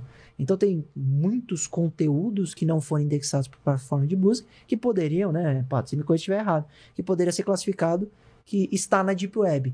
Inacessível, mas na Deep Web, porque seria exatamente esse conteúdo que não é acessado pelos navegadores comuns ou indexados pelas plataformas de busca. Mas eu queria entender, porque pra mim é uma coisa muito difícil de entender o que é internet, o que é Deep Web, o que é essa, é- essa superfície. Quem criou isso? Onde está a internet, entendeu? Não sei se é uma pergunta É- é fácil. É fácil, né? É interessante, porque a internet é uma- Você entendeu minha são pergunta, né? várias redes Isso. interconectadas. Então, Servidores se comunicando. São várias redes que vão dizendo, tipo, ah, aqui eu, aqui eu cuido do endereço 1 ao 10, se você quiser chegar em 1 ao 10, tá comigo. E Tá, aí você que se e- conecta com É os um monte vizinhos. de máquina física. Então, mas quem que, quem que banca essas máquinas? Ué, Existem organizações que controlam essa, essa entrada na, na grande rede, mas os provedores de infraestrutura eles são interconectados a ponto de todo mundo saber um, como rotear a informação para chegar lá. Muito parecido com o sistema de logística do correio. Tipo, eu preciso que todo mundo entenda os CEPs e o, o endereçamento por de isso tudo que você consegue mandar uma chegar carta. uma carta, Isso. exato. Do mesmo jeito que você põe www e acessa um site que está hospedado na China, é, e ele tem que transitar na internet para chegar, no fundo, para a gente tentar colocar isso da maneira mais superficial possível, seria um monte de servidor físico, computadores físicos, porque a gente pensa em internet, pensa que é alguma coisa que não existe. É. Mas no fundo são discos rígidos, até, até afundado em container no mar. Tudo por cabeamento. Nossa. Você pensa em internet, como que funciona? Ah, tudo é Wi-Fi. Não, tem um cabo que liga o mundo inteiro. E aí é isso que você falou, as redes vão se interligando, né? Esses cabos vão se interligando, e quando você digita uma página, manda um conteúdo, etc., nada mais é do que comunicação. Então, mas são servidores que ficam fazendo essa. Isso, troca essa- de informação. Então, mas informação. de quem é esse servidor? Ele Ué, pode tem um- desligar? tem- tem um vários servidor- provedores. Tem um servidor nos Estados Unidos que, que, que é da, da Amazon e, e vai ter parte dessa comunicação. Só pra ele- você ter uma ideia. Mas eu tô interessante. usando esse da Amazon para ir a outro lugar que não seja a Amazon Tal- também? Talvez você acesse uma página na internet que esteja hospedada no servidor da Amazon. Por exemplo, você pega o YouTube. O Gabriel é bom para responder nisso. Eu não, não tenho canal no YouTube, mas ele sabe melhor que eu.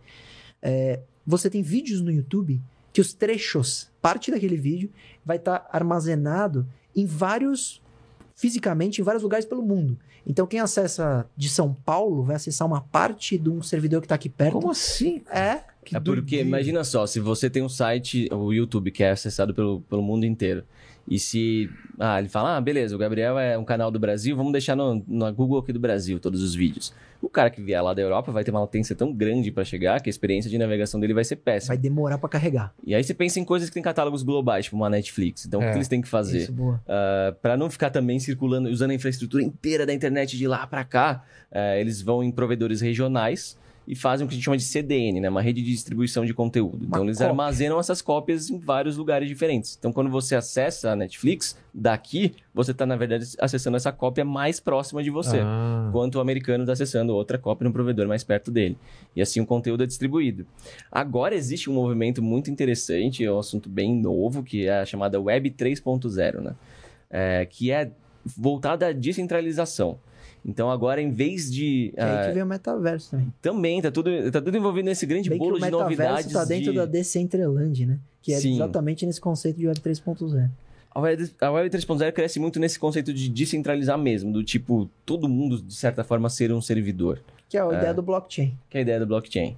É. Então, isso vai mudar bastante a internet, né? Agora a gente tá falando inglês, por Vila. Sim, isso. É, não, vamos, é, vamos, boiando. Só pra você ter uma Deixa- ideia, Tá. acho que se eu explicar o Por blockchain, favor, manda ver. o blockchain nunca cai. Por que nunca cai? Porque todo mundo que acessa o blockchain faz uma cópia do que interessa e se torna parte do servidor. Então, em vez de precisar de servidores pelo mundo, seu computador é um servidor. E qual a chance de todos os computadores do mundo que fazem parte da Como blockchain? o meu computador é um servidor? Você fez, você fez a a- o download desse conteúdo e se tornou um servidor do sistema, do blockchain. Por isso que nunca cai. Porque qual a chance de todos os computadores do mundo pararem de funcionar tempo. ao mesmo tempo? Então, a gente tá falando da Netflix, que tem essas cópias. A gente tá falando, sei lá, vamos falar que a Netflix tem 200 cópias espalhadas pelo mundo. 200 áreas que eles têm infraestruturas de cópias. Como a gente tá falando de descentralização, a gente tá falando de que cada usuário com a máquina ligada pode passar a ter uma- um pedaço de uma cópia.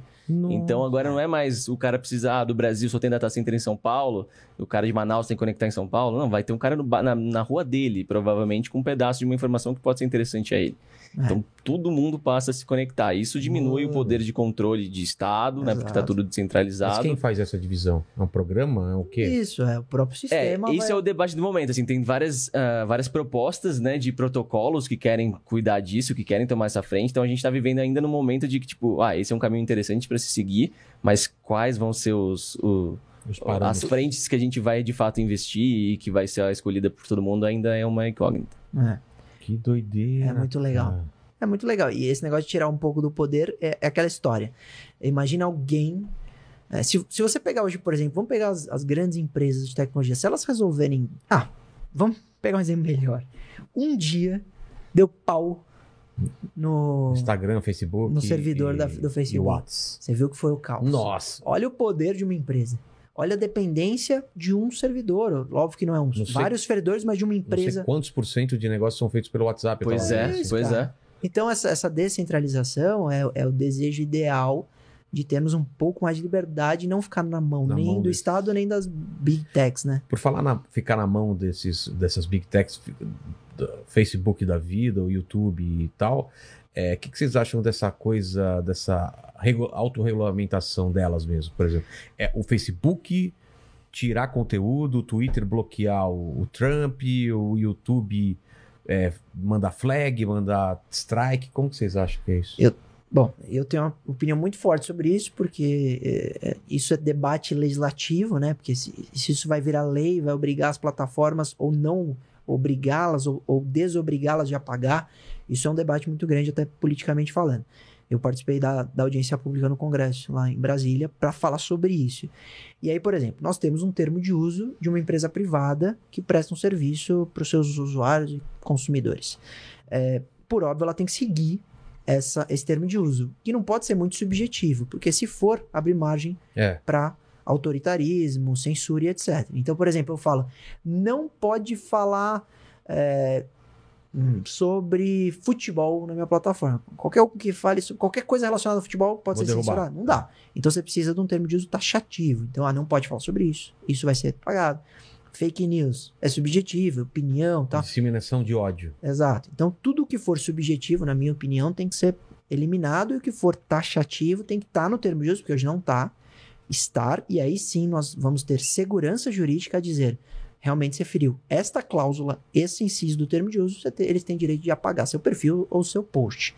É, por outro lado, autorregulamentação, eu já, isso me remete a, a, a, a setores de autorregulamentação, a institutos, a órgãos de autorregulamentação. Eu odeio. Eu acho que todo órgão de autorregulamentação preserva o interesse daqueles que estão se autorregulamentando. Então, se você pegar os exemplos no Brasil, não são melhores aqueles órgãos de au- autorregulamentação. Setor aéreo e etc. Todo setor de autorregulamentação. Então, também não gosto. Até porque quem vai pôr o dedo no Facebook e falar, ó, você isso aqui tá errado, você tem que quer um exemplo básico, vai, vamos tirar um- um- tirar o tema político para ficar um pouco mais concreto. É, hoje você é invadido no seu perfil do Instagram. Você vai lá, entra lá na, na ajuda, preenche o formulário e não consegue recuperar. Aí você vai na denúncia, manda e-mail e ninguém te responde. A plataforma não tinha que ter um contato com É. o usuário? Ter um prazo para responder uma denúncia? Como quando você compra uma geladeira. É isso. Uhum, Mas não saque, tem. Não é. tem prazo. E na maioria dos problemas você não tem comunicação. É um chatbot, às vezes ele atende mal e você vai entrar no loop infinito de resposta. Acho que já foi resolvido. O robô dizendo. E não tem telefone, não tem, não tem, não tem nem chat de, de atendimento. Facebook. Então, isso eu falei no Congresso. Falei, eles tinham que ter um prazo por lei, 30 dias para responder, pelo sim ou não. Pouco importa a av- a avaliação, mas que eles esclareçam qual foi a avaliação. Que é um exemplo que todo mundo me procura, isso muita gente. Eu não sei se eu procuro um pato para verificar perfil no Instagram. Procura. Nossa, É. sonho O das cara pessoas. vem e fala, eu pedi o verificado. Eles nem, eles não me respondem. Eles não me, não me verificaram, mas eles também não me respondem. Eu não precisaria de uma justificativa, ó. Foi, seu pedido foi negado por isso. É. E o cara corre atrás, se quiser regulamentar, regularizar, etc. Então, essa situação é, eu vejo que deve ser regularizada por lei, por isso que eu defendo uma lei nesse sentido. canal de denúncia, algumas obrigatoriedades de recurso. Então eu tive um conteúdo apagado. Já tive. Até didático. Tive conteúdo apagado. Porque eu usei em aula. Falei, ah, isso aqui vocês acham que é, é assédio sexual, etc. Ele falou, não, é que que tá questões relacionadas à violência sexual e remover meu conteúdo. Nossa. Nossa. E era um negócio de, de aula. Não tinha. Eu, eu recorri na plataforma que nunca foi avaliada. Eu pensei em processar, mas falei, deixa pra lá. Você concorda que eu deveria ter dentro da plataforma pelo menos um local para recorrer dessa decisão de me censurar? Claro. Não há. Então, isso eu acho que é medida legislativa. O resto, eu concordo a plataforma ter certa autonomia para pagar conteúdo, porque senão, se for tudo pro judiciário ou não Nossa. pode apagar nada, Vai você vai ter um problema onde É. pedofilia, conteúdos, induzimento ao suicídio, que tem muito, Uhum. e que hoje eles apagam milhares por dia. Sabe quantos perfis eles removem a cada três meses? Perfil falso. Acho que a cada três meses eles removem 9 milhões de perfis falsos. Então eles já fazem um- um- uma atuação diligente em alguns setores, alguma coisa. Mas essa é, resumidamente, minha opinião. Seu pato. Ó, perfeito, perfeito. É, até jogando nessa, nessa questão, cara, é, tipo, tem várias medidas agora contra fake news, né? É, principalmente depois do, do congresso lá do Mark e tudo, e tudo mais. E você fala, não, a gente postura contra fake news e tudo mais. Mas como funciona o julgamento de conteúdo? Para determinar, eu posso excluir por ser fake news ou não? Ou quem detém o poder da palavra final da decisão? Né, Você sabe como que eles estão atuando em cima disso? Das, das Como tá na prática? É, nas redes sociais, assim, pra eles darem martelo final? o algoritmo define quase 90% dos casos, poucos são revisados por humanos, e aí é, é assim, é, o Facebook ele é muito apegado à decisão do, do algoritmo, então dificilmente você entra em contato, mesmo por notificação, vamos tirar o- Tá. uma ação, porque se eu entrar com a ação, o juiz que vai definir, ele Uhum. que vai ter a decisão final, então vamos supor que eu só entrei em contato, mandei um e-mail e uma notificação, dificilmente, opa, perdão, dificilmente eles vão falar, não, nosso algoritmo errou, e eu vou devolver. Bem que eu tive um caso semana passada. Me liga a cliente e fala, pô, tive o Instagram desativado, é o sustento da minha família. Uhum. Qual que é seu Instagram? Ela falou, meu Instagram eu coloco sobre maternidade. Então eu coloco partos, amamentação, e o, face, e o Instagram me, me desativou dizendo que tinha conteúdo de nudez. Só que tá no, no, no termo de termo, uso, que abre uma exceção se for amamentação, Uhum. Está- aí ela falou, tá no termo. Aí ela falou, estou há duas semanas tentando comunicação com alguém só pra falar, tá no termo, vocês se equivocaram, uhum. tem, que, tem que revisar. Mas foi questão de Ninguém algoritmo atendeu. também. Cara, O algoritmo decidiu, ele apaga automatizado. Ela me procurou, eu tive que entrar com ação judicial. Nem cobrei, porque, é, juro, o que acontece com ela? Ela me liga chorando. Ela falou: Eu sustento a minha família, eu tenho seis é, filhas de rua que eu pus em Nossa, casa mano. e eu tiro todo o meu sustento do perfil, porque ela tem 500 mil seguidores nesse de amamentação. E aí ela, eu falei, ah, vou te ajudar. Falei, não vou cobrar. Entrei com a ação e a gente recuperou por ordem judicial. Então o juiz determina com multa diária mil reais, dois mil reais por descumprimento. Então, ou devolve imediatamente, vocês vão pagar a multa e Meu. eles cumprem. trampo, Então cara. tem que judicializar o que é ruim, porque muita gente me assiste e fala, ah, ele adora Uhum. tá ganhando dinheiro com isso. Só existe essa função, eu só ganho dinheiro por isso, essa parte, porque o Instagram atende mal. É. Porque se a, a partir de amanhã eles falam, não, todo mundo que for invadido entra em contato nesse canal, a gente vai ter um setor pra cuidar disso e tal, a gente vai recuperar a maioria do- dos, dos Instagrams invadidos, eu não ia ter atividade nesse aspecto, nesse setor. Então eu tenho por um déficit gigante da plataforma. E aí, cara, as pessoas estão precisando. Eu tenho a solução, que é a ação judicial, eu faço. Mas se é a área dos sonhos ou os casos dos meus sonhos, claro que não. Caso, caso o advogado gosta de caso grande, um caso de, de um indivíduo que está invadindo uma empresa, etc. Tal, mas não. E a gente faz recuperação do Instagram por causa disso, para ajudar, porque é muito comum e a pessoa não recupera. Um caso nessa linha de responsabilizar empresas que eu fico assim puto de ver, aconteceu ontem com um amigo meu, influenciador. Até passei seu contato, por sinal. o cara falou, não, do nada me ligou e falou, cara, estão tão hackeando tudo meu, hackearam meu WhatsApp, hackearam meu Insta, eu tô perdendo todas as minhas contas. Eu falei, tá, tipo, vamos, vamos por partes. Tipo, você tá perdendo seus acessos. É, geralmente eu falo, vamos, vamos no, que, no que é a chave de tudo, que, que é o que recupera geralmente tudo, seu celular. Você tá, você tá com. Tenta mandar uma, SMS, uma ligação pro seu celular, vê se você tá recebendo. Ele falou, não tô recebendo nada no meu celular. Liga na operadora. É. Foi ligar na operadora, fizeram a portabilidade do número dele pra um Oxi. outro cara, que é o, o invasor. O cara foi lá e recuperou as contas dele toda usando o Nossa. SMS. Eu adivinho a operadora. Você não me falou, eu adivinho a operadora. Quer jogar no ar? Você tem algum operador aqui? Hum. Que é parceira? Não, mas é melhor não falar. Tá. Eu vou te falar, o logo dessa operadora é vermelho. Não Isso é? aí, aham, eu adivinho a exatamente. operadora. Mas por quê? Porque é porque uma essa, falha? Porque é uma falha. É aí que tá. é, às, vezes, às vezes muita gente fala, ah, mas e aí? Você nunca vai ser hackeado, né? Você deve. Não, realmente eu tenho cuidados a mais, mas eu, ah, como usuário, eu dependo do- dos bons procedimentos de todas as empresas que são minhas provedoras de É. serviço, inclusive, principalmente, as telecoms. Então, se o cara consegue chegar lá e meter o louco falando que, que, que sou eu e pedir a portabilidade do número e eles dão na mão de um criminoso Como um chip vai- com o meu é. número, eu tô ferrado. Só pra. Isso é o chamado SimSwap, né? Só pra Isso. contextualizar, que tá acontecendo muito. E assim. Como chama esse golpe? SimSwap. SimSwap. Você troca o SIM, né? Que é aquele Chip, chipzinho é, do, do proprietário legítimo. Às vezes, pode ser que tenha gente infiltrada lá dentro, provavelmente é o caso, ou pode ser só uma engenharia social do cara ligar e passar por você, fornecendo seus dados. Mas enfim, no fim das contas, esse seu chip com o seu número atual Vai. vai pra mão do criminoso, que ali Mano. faz o que bem entender. Aí ele tá recebendo mensagem agora do cara pelo próprio Instagram dele, mandando mensagem pelo Instagram da namorada, Cobrando. cobrando 8 mil reais pela recuperação do- É das isso. contas. Cara, é toda semana. Por isso que eu sei. Essa operadora ela tá com algum. pro- Ó, pra gente ilustrar pro pessoal que tá acompanhando. O criminoso, eu quero te invadir. Mas você é o cara mais cuidadoso do mundo. Pato te aconselhou. Aí eu viro e falo, pô, eu sei o número do Vilela. Eu sei que ele é dessa operadora que tem uma má gestão aí pra ver a documentação. Eu vou na, na terceirizada ou na própria loja da operadora e falo, ah, eu tenho uma procuração do Vilela, eu, tô- eu sou o Vilela com documento falso. Ou Eu tô ligo. preocupado porque eu tenho essa, eu- o meu celular é dessa Depois a operadora gente aí. fala. É, e pode ter gente lá dentro que já seja um Isso, que já atendente ou que já libera, tem esse é. poder, né? Aí eu saio da loja, Da Vivo, vamos falar já que não é essa operadora. não é vermelho não. Não. Você trocou a cor aí, você trocou É a cor. claro que eu não vou falar. É claro que a Ah, gente tá. não vai falar o nome. a Vivo que cor que Claro é? que não. A Vivo não. A Vivo é. é Que não- cor que é a Vivo? Não é vermelha também? Acho que é A azul. que é roxinha. Azul. Azulzinho. É, meio É, roxinha, é, roxinha. acho. é. Olha só, a Claro pra mim era laranja, olha que Não, louco. claro, é vermelho. Então é a Claro que tá dando esse problema? Tá, tá. E aí, o cara sai da loja com o seu chip. Não é verdade, não é o seu chip que tá no aparelho, mas é o chip com o seu número. E o seu Nossa. número e o seu celular imediatamente perde sinal, porque não funciona dois SIM, né? Dois chips Com- com, a mesma mesmo. linha.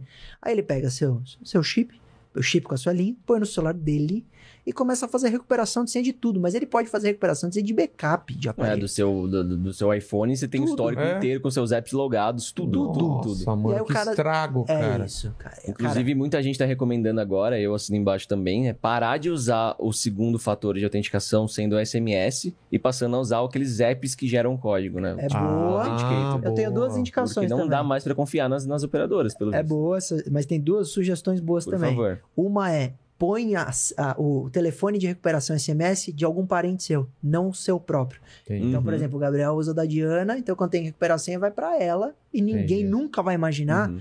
que o segundo fator não é o celular dele, vai sempre tentar o celular dele, por óbvio. Outra situação é abrir é, a conta na operadora por PJ. Porque quando você faz pessoa física, é muito fácil a Hum, conferência boa, de boa. documento. Agora, PJ tem normalmente uma burocracia. Ah, tá. Aí tem que levar contrato social, o cara vai ter que falsificar o Entendi. contrato social, dá muito mais trabalho. Então, se, boa, se, boa, se calma. você é cliente desta empresa, Mas aí é um problema de procedimento dessa empresa? As outras não- você não tem visto caso? né, nenhum. Até hoje, Ó, então, até claro, hoje, resolve, todos, cara, que merda, claro, é, resolve pô. essa merda aí. todos E os problemas. patrocina a gente quando vocês resolverem que, Que a gente, gente vai fala bem. exatamente. Vocês voltam aqui e a gente Fala fala bem. bem. Faço questão de falar que eles É. arrumaram, porque todos os casos, Nossa, todos, 100% até hoje, foi Não, bizarro, bizarro.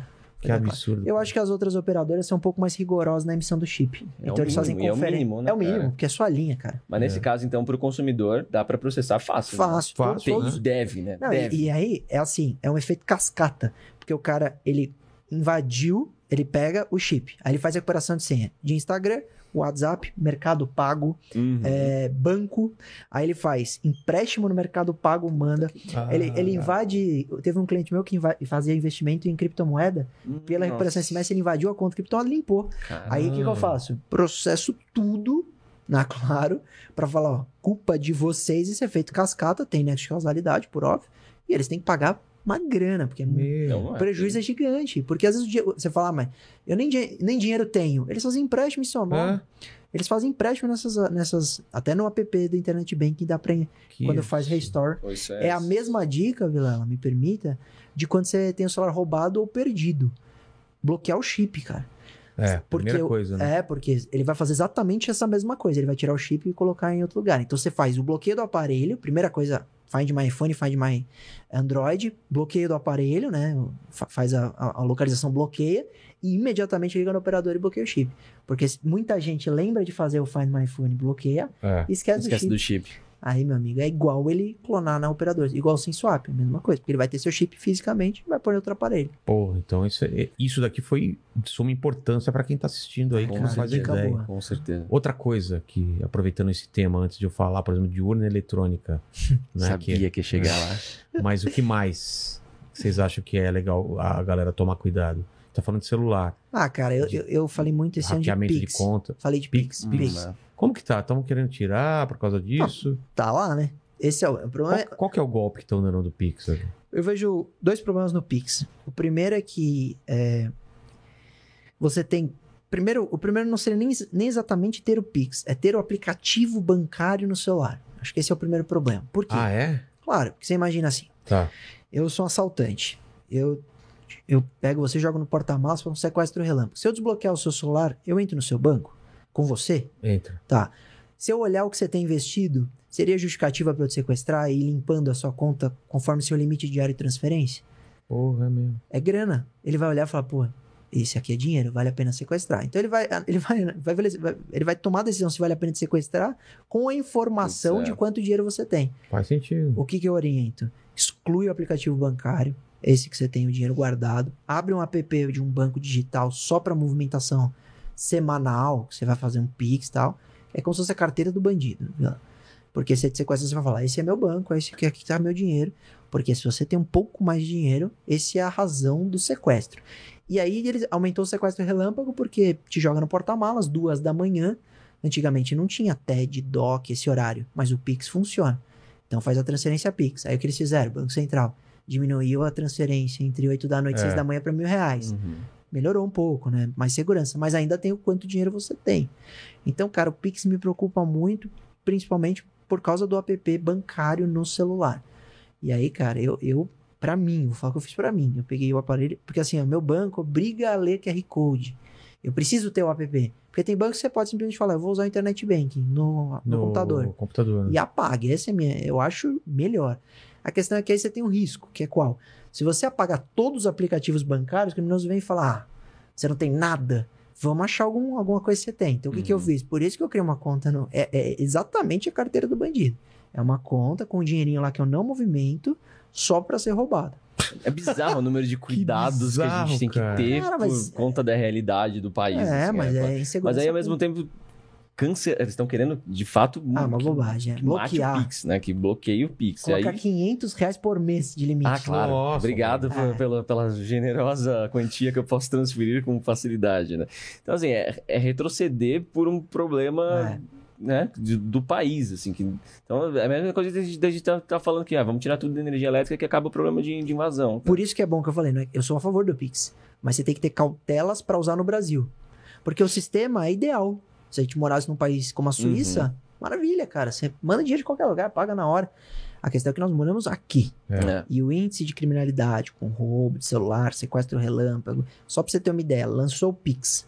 O aumento do ano passado para esse ano de sequestro relâmpago, 40%. Nossa. Sequestro relâmpago. Por quê? Caramba. Porque o Pix virou uma razão pra cometer o sequestro relâmpago. Porque qual, qual- vamos falar de sequestro na história do país, sequestro relâmpago. Havia o sequestro relâmpago, levava no caixa eletrônico, sacava dinheiro. O que aconteceu?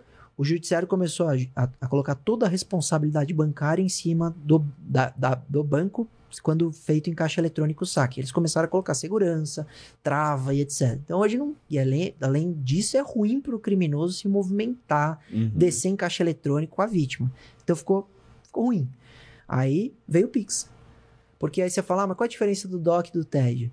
A diferença é que de madrugada o DOC TED não funciona. Ele tinha que segurar até 6 horas da manhã, dia seguinte, 9 horas, né? O horário bancário. O Pix não, veio e funcionando 24 horas por dia, qualquer limite.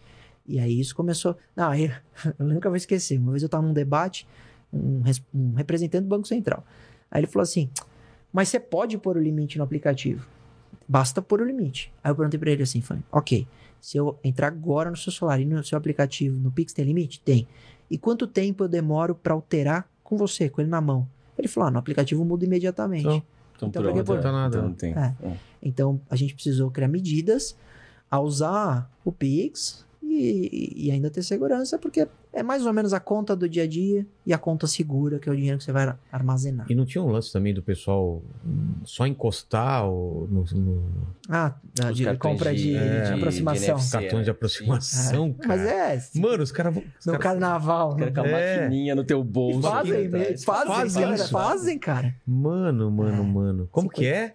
Depois 50 É reais o no crédito. NFC, é. então- Inclusive tem umas carteiras que, que usam tecido interno com Pra não- materiais que, que barram a transmissão de dados para você Ah, é? não, Ah, não eu tomar conhecia, dessas. Vou comprar, é boa. Sim, é cara. um material que barra a transmissão de ondas. Então, enquanto seu cartão estiver dentro da sua carteira, ele não, transmite. vai Essa é transmitir. boa pro carnaval. Isso é legal, isso é legal. Só pro Pro carnaval. carnaval, é. Fizeram no carnaval. 50 reais no crédito, encostar Mas, é, mas esse, é- esse debate é curioso, porque eu confesso que, sendo um cara mais de tecnologia, a primeira vez que eu li a headline lá sobre quererem tirar o Pix, a minha reação imediata é ficar puto, falar puta retrocesso, que negócio zoado. Mas, de fato, e infelizmente, a gente tem que ver todo o contexto social, Eu acho que deve manter. em volta, né? Mas as pessoas, aí é. É, é, é assim, eu, quando eu viajo, a, minha maior, a melhor sensação na minha vida é a sensação de segurança. Eu tenho certeza absoluta que essa é a maior sensação e a melhor que eu senti fora do país. Você fala, ah, mas lá tem outra. Não, pra Você mim. é reconhece quem é brasileiro, que o brasileiro ainda fica meio que É, lados, né? Falando como... É. Eu acho engraçado quando você tá num país muito seguro que eu falo, toma cuidado, se for naquela região. Você fala, meu amigo, eu sou brasileiro. Aqui é cara." BR. Por quê? Ah, porque lá é bem Cara, é- estranho. É. Então essa sensação, porque com segurança você tem atividade profissional em horários diferentes, você pode est- estender o, o horário comercial. Então você tem um monte de fatores de educação, segurança, e tal que tem reflexo direto. Lógico que eu defendo melhor educação, saúde, mas pelo menos pra mim essa sensação é muito forte. E aí, a única, única coisa que eu quero falar sobre isso é que quando você mora no Brasil, algumas coisas você tem que exagerar no cuidado. Então você vai usar a plataforma, sou a favor. Sou a favor de você ter um smartphone. Não falo, ah, compra o Nokia da a- o Nokia da cobrinha para não ter nada de perigo. Eu sou a favor de você usar, mas eu também sou a favor de você ter cautelas que eu- o avô, aquele avô cauteloso teria. Então, por exemplo, meu, toda vez que eu desbloqueio meu celular, quando eu abro o WhatsApp, tem reconhecimento facial pro WhatsApp. Eu, eu criei um bloqueio do e-mail que é por tempo. É, tudo com, porque senão meu celular é roubado, desbloqueado, ele tem acesso aos meus e-mails, ao meu WhatsApp, e, e até o tempo de eu entrar no Find My Phone pra fazer o bloqueio, às vezes ele já pegou tudo. E é muito louco quando, como mudou esses valores, no que antes era roubado pelo aparelho, pelo valor do É. aparelho, e agora o valor do aparelho é irrisório, É o que tá dentro dele vale muito mais, né? É, sua vida, né? Então eu, crio, eu, eu, pelo menos, sou desses e eu acho muito plausível você ter essas cautelas. Não porque eu seja maluco, que nem a, a gente brinca, né, do metaforando, que ele é hiper. Também é hiper um cara todo cuidado. também É. muito poderoso, o Vitor, né? é. O, o Pato falou tudo. É, mas eu acho que são cautelas necessárias partindo da premissa que aqui é inseguro. Então hoje eu morro de medo de, de andar com o celular no bolso por causa de Pix e tal. Então aí eu falei, eu vou melhorar a minha tranquilidade. Eu, Uhum. vou, eu vou criar esse, esse- essa conta. Eu vou muitas vezes me colocar em risco porque a gente quer, né? Você não quer andar de bicicleta, Claro. você não quer sair de um, de um- de um- de um- jantar à noite e, e poder andar no, no bairro. Você quer Uhum. fazer isso. E você vai fazer. Às vezes voltando do trabalho à noite, você pegou até mais tarde. Então são cautelas e premissas que eu acho que é importante. E aí meu papel, isso eu faço muito. Na imprensa e nas redes sociais. É exatamente dar esses alertas. Eu acho que minha rede social serve para isso. Entendeu? Eu nem ponho negócio de caso, assim, muito pouco. Porque normalmente eu ponho dica porque a pessoa deve seguir para ter um mínimo de segurança no ambiente virtual.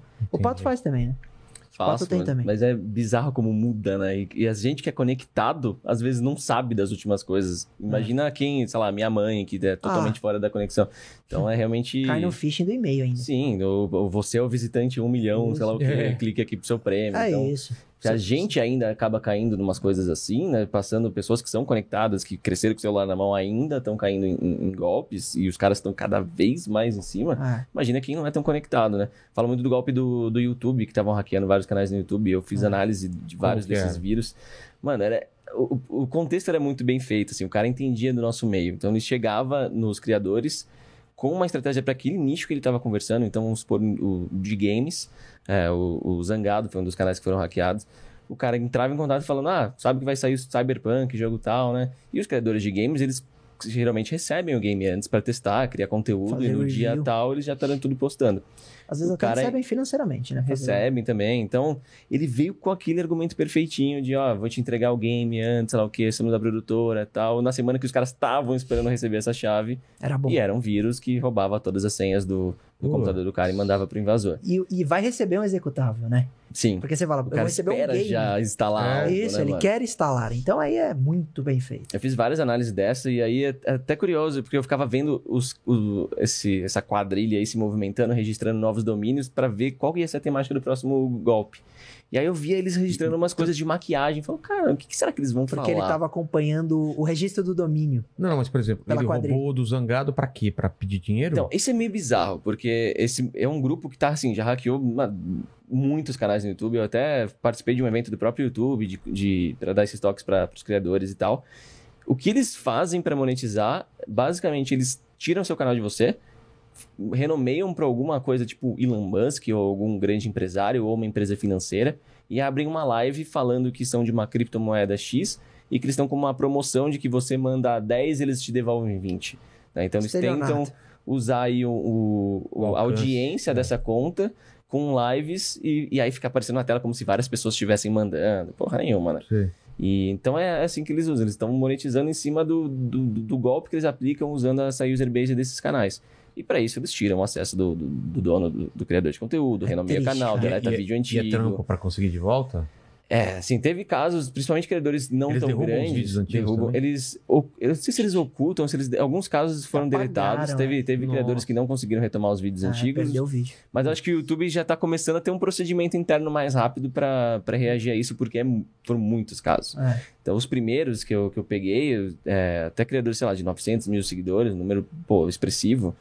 Levou aí um mês e meio, dois meses pro cara conseguir a conta É de novo. coisa, hein? Porque é um Dois meses sem trabalhar. Exato. É. É. Agora, se tem criadores maiores aí que já, agora, e principalmente agora que já o negócio já cresceu e tal, ah, tipo o Nerd lá que foi hackeado, ele tem, sei lá, 10 milhões, não sei, É. um número bem Mas ele expressivo. foi e- hackeado no Twitter, né? Não, foi o mesmo caso. Mesmo caso também? Ele disse que o sobrinho dele estava usando o computador, recebeu essa mensagem do jogo prévio e abriu Nossa. e foi hackeado da mesma forma. E ele conseguiu recuperar todos Foi os em vídeos, um, dois dias o YouTube conseguiu recuperar pra ele. Então acho que já tem um procedimento interno, o YouTube tá ciente disso, né?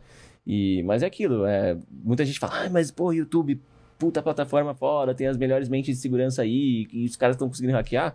Eles não estão hackeando a plataforma, eles estão É. indo no elo mais fraco da coisa, que é o usuário. É. Então, é isso que os criminosos fazem. Eles vão dar o contexto perfeito pra você. né? Então, fora do, do nicho de, de games, eles falam, para as meninas de make, eles falam que eram a, a MAC, né? aquela loja de maquiagem lá. E, ah, estamos lançando um catálogo digital e eu quero que você faça, você faz o download aqui do catálogo e você tem 10 mil dólares de crédito pra você usar no nosso catálogo. As meninas vão Nossa. e baixam e executam. Então, Tá vendo, Lenny? um contexto muito customizado. Fique esperto aí, cara. Tem que ficar esperto, não pode. Cuidado com as make Fotos da Mary Moon nua. Aí você vai e clica. Pensar. Inclusive, esse é um dos. É um, um- um local da internet com maior vulnerabilidade, né, Pato? Pra in- infecção. Qual? Canal de pornografia, site de Ah, pornografia. sim, sim. Meu amigo. Você pessoal abre tá um site, emocionado, depois então, abre né? 10, depois abre 30. É, vai cá, cá, cá. vira uma- Mas eu aprendi eu, eu- as invasões do YouTube porque eu vendo seu vídeo. Pô, valeu, É, olha porque só. eu tinha acompanhado, tinha acabado de, de- de invadir, não sabia qual era a engenharia social, porque a gente tinha pouca informação. E você, como eu fiquei, eu fez? fiquei enchendo o saco desses, porque é um grupo russo, né? E eu fiquei no pé deles, porque eu ia lá e reportava os servidores, os servidores eles caíam, aí eles tinham que migrar para outro. Só que, cara, chega uma hora que eles conseguem achar uns- umas infraestruturas na Rússia Que não derruba. que não derruba. É, E aí eles estão num, num solo que tá achando lindo o que eles estão fazendo, né? é. Mas foi engraçado que eu eh, teve um, foi até com, com os irmãos Piologo. É, eles entraram em contato lá e passando, pedindo pra conversar por WhatsApp. Aí eu falei pra eles, ah, manda meu WhatsApp, deixa eu trocar ideia com esses caras. não entendi. Os caras que invadiram Esse eles... grupo mandou uma, uma fake... Pra uma possível vítima. É, como ele chegou a entrar em contato com os irmãos Piologo, falando, ó, eu tenho uma campanha pra vocês e tal, Ah, quero Só que conversar ele- por Ele WhatsApp. tava esperto já. ah, ele ficou Ele já meio... tava esperto. Eles me mandam tudo, assim. Eles são meu maior, minha maior isca de, de, de golpes pra analisar da internet, são eles. Ficam recebendo uns 20 por dia e vem tudo pra mim depois. Aí eu fico analisando. E aí eu falei, ah, manda meu WhatsApp aí, deixa eu trocar ideia com esse cara, né? Comecei a conversar com ele, ele dando aquele migué. Não, estou em Nova York, falando inglês assim péssimo. Eu falei, mano, nem fodendo que você, tá, você é de Nova York. Aí é, ele mandou o jogo pra eu executar. E, E eu falei, ah, não, não tá abrindo, tá dando um erro aqui, você pode dar uma olhada? Aí eu mandei uma print pra ele, que era uma print que eu achei no Google Imagens de um erro do Windows normal, Sei. só que tava passando por um link meu antes, então eu conseguia ver o IP que acessou o link. E aí eu vi, ah, um provedor da Rússia, de uma cidade tal, lá não era uma cidade grande, e provedor nome tal. E falei, "Ué, vem cá, você não, é, você não é dos Estados Unidos? É, sou, sou de Nova York. Falei, "Ah, você não é da cidade tal? Eu falei o nome da cidade. Ele, aonde você tá vendo isso? "Ué, ah, não é, porque ele, não, Rússia é uma merda, sei lá, que não, sou, odeio a Rússia, ele falando né, com aquele inglês péssimo, né? Falei, aham, tal. Eu falei, e, e seu provedor tal aqui é bom? A internet é boa aí com esse provedor? Ele, ah, onde você tá vendo isso? Onde você tá vendo isso? Aí o cara me bloqueou, mano, mas eu ainda ia mandar pra ele a lista de, de séries que ele baixou no Torrent, porque Pelo IP da pra galera que não manja, existe. é, o Torrent, como é arquivo, é, você faz download de outros É. usuários, existem serviços que ficam traqueando isso. Então, você tendo o IP na sua mão, você pode consultar lá e ele fala o histórico que ele já. Entendi. De Quem filmes que baixou. esse IP já baixou. E aí ele tava vendo uma série naquele dia. Eu falei, putz, se eu Ia tivesse ser jogado. muito Ia legal. Aí o cara falar. me bloqueou. Você gostou antes. de tal série? puto, Fiquei puto. Ia ser bem. Teve um- uma notícia essa semana que o indivíduo recebeu uma mensagem do criminoso se passando pela mãe dele, falando: ai, filho, eu preciso pagar uma conta, etc. Aí ele falou assim: tô tentando te transferir, mas eu tô na rua e eu tô sem crédito, você viu isso? Tô sem crédito pro 4G, pro 3G. Faz 10 reais de, de, de crédito aí só pra eu fazer a transferência. Aí O, cara falou, vou fazer, mas você vai depositar. Vou, mãe, vou, mãe, só faz aí 10 O cara reais. deu um rapidinho." golpe no golpe. Exatamente. Isso é o resumo do Brasil. sim, Nossa, Isso é cara, muito é, Brasil, o brasileiro. falou, Tá bom, então. É, aí o cara, já fiz ele, muito obrigado pelo crédito, e bloqueou criminoso. Muito bom. Inclusive, recomendo todo mundo, a partir de hoje, que é receber boa essa, hein? aquele golpe do WhatsApp dizendo, ai, filho, preciso de dinheiro Porra. emprestar, mãe, preciso de dinheiro emprestado, pede crédito no celular falando que tá sem o 4G e vai fazer a transferência. É Muito Trolem bom. os trolls. Vamos né? ganhar, vamos ganhar crédito dos criminosos. Exatamente. Muito bom, muito bom. Maravilhoso.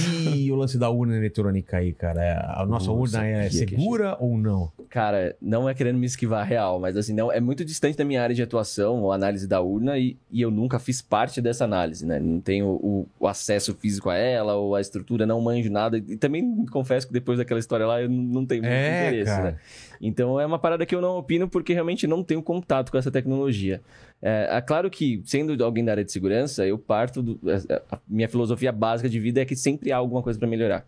A a área da segurança, se se declarasse 100% seguro, a gente pararia. Não tem mais trabalho a ser feito. Então, eu sempre acredito que há, sim, o que melhorar. E, e como achar isso? Também, voltando à minha visão como hacker ético, vendo os modelos das empresas, na minha opinião, abrindo o máximo possível de informação e falando, galera, quem achar problema, bora resolver. Então, eu gosto, eu defendo que cada vez mais seja aberto o acesso ao funcionamento de tudo ah, e que essas colaborações de pessoas podendo analisar sejam cada vez mais feitas. Agora, eu não posso julgar se é seguro ou não, é, porque eu não tenho realmente contato com isso. Entendi. Mas, Eu vi que, por sinal, vai, entrou um modelo novo agora, né? Tava vendo as notícias ontem. mas você sabe o que, que- o que, que como funciona ela?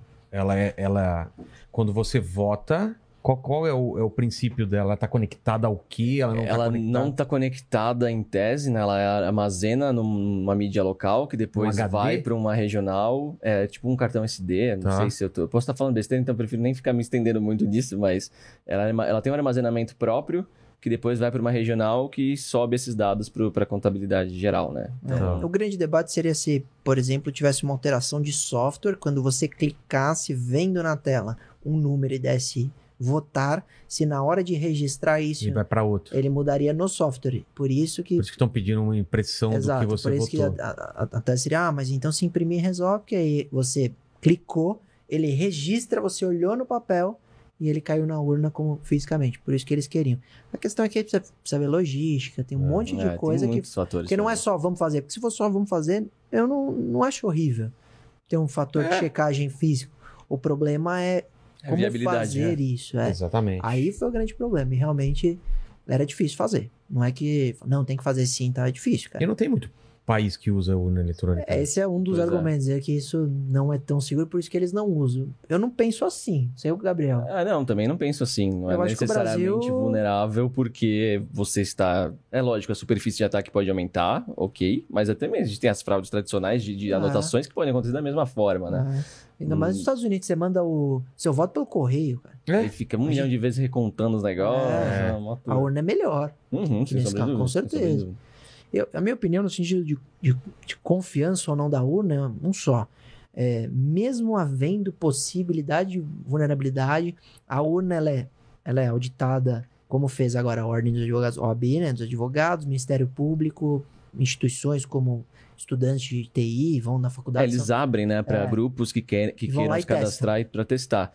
É, de fato, já acompanhei é, o- algumas palestras de pessoas envolvidas nesses testes. Existiam críticas no passado de não ser aberto o suficiente. Se eu não me engano, um deles falava que não podia nem fazer anotações e sair da sala, É, então é pode muito difícil você papel. e que você tinha que focar em uma única teoria de falha e não podia ter muito acesso, então fica difícil realmente de trabalhar, né? Mas eu acho que estão fazendo novos programas, talvez tenha melhorado, então não quero nem eh, só manter essa crítica do passado, eu tô só eh, pontuando que de fato essa crítica acontecia, né? De que É. apesar de que tinha esse programa de teste, ele não era bom o Ah, não, suficiente, não era aberto o suficiente. É, não, eu realmente eu, eu, eu concordei. Na verdade, não, eu acho que, é, eu digo quando falo que dá para ser testada, não acho que seja suficiente. Aham. Eu acho que seria possível ter um, uma abertura um pouco. Eu, não sei a razão especificamente. Para não pra ter código tanto. aberto, eu também não Claro, sei. Eu acho que tem queria questão de saber. segurança até.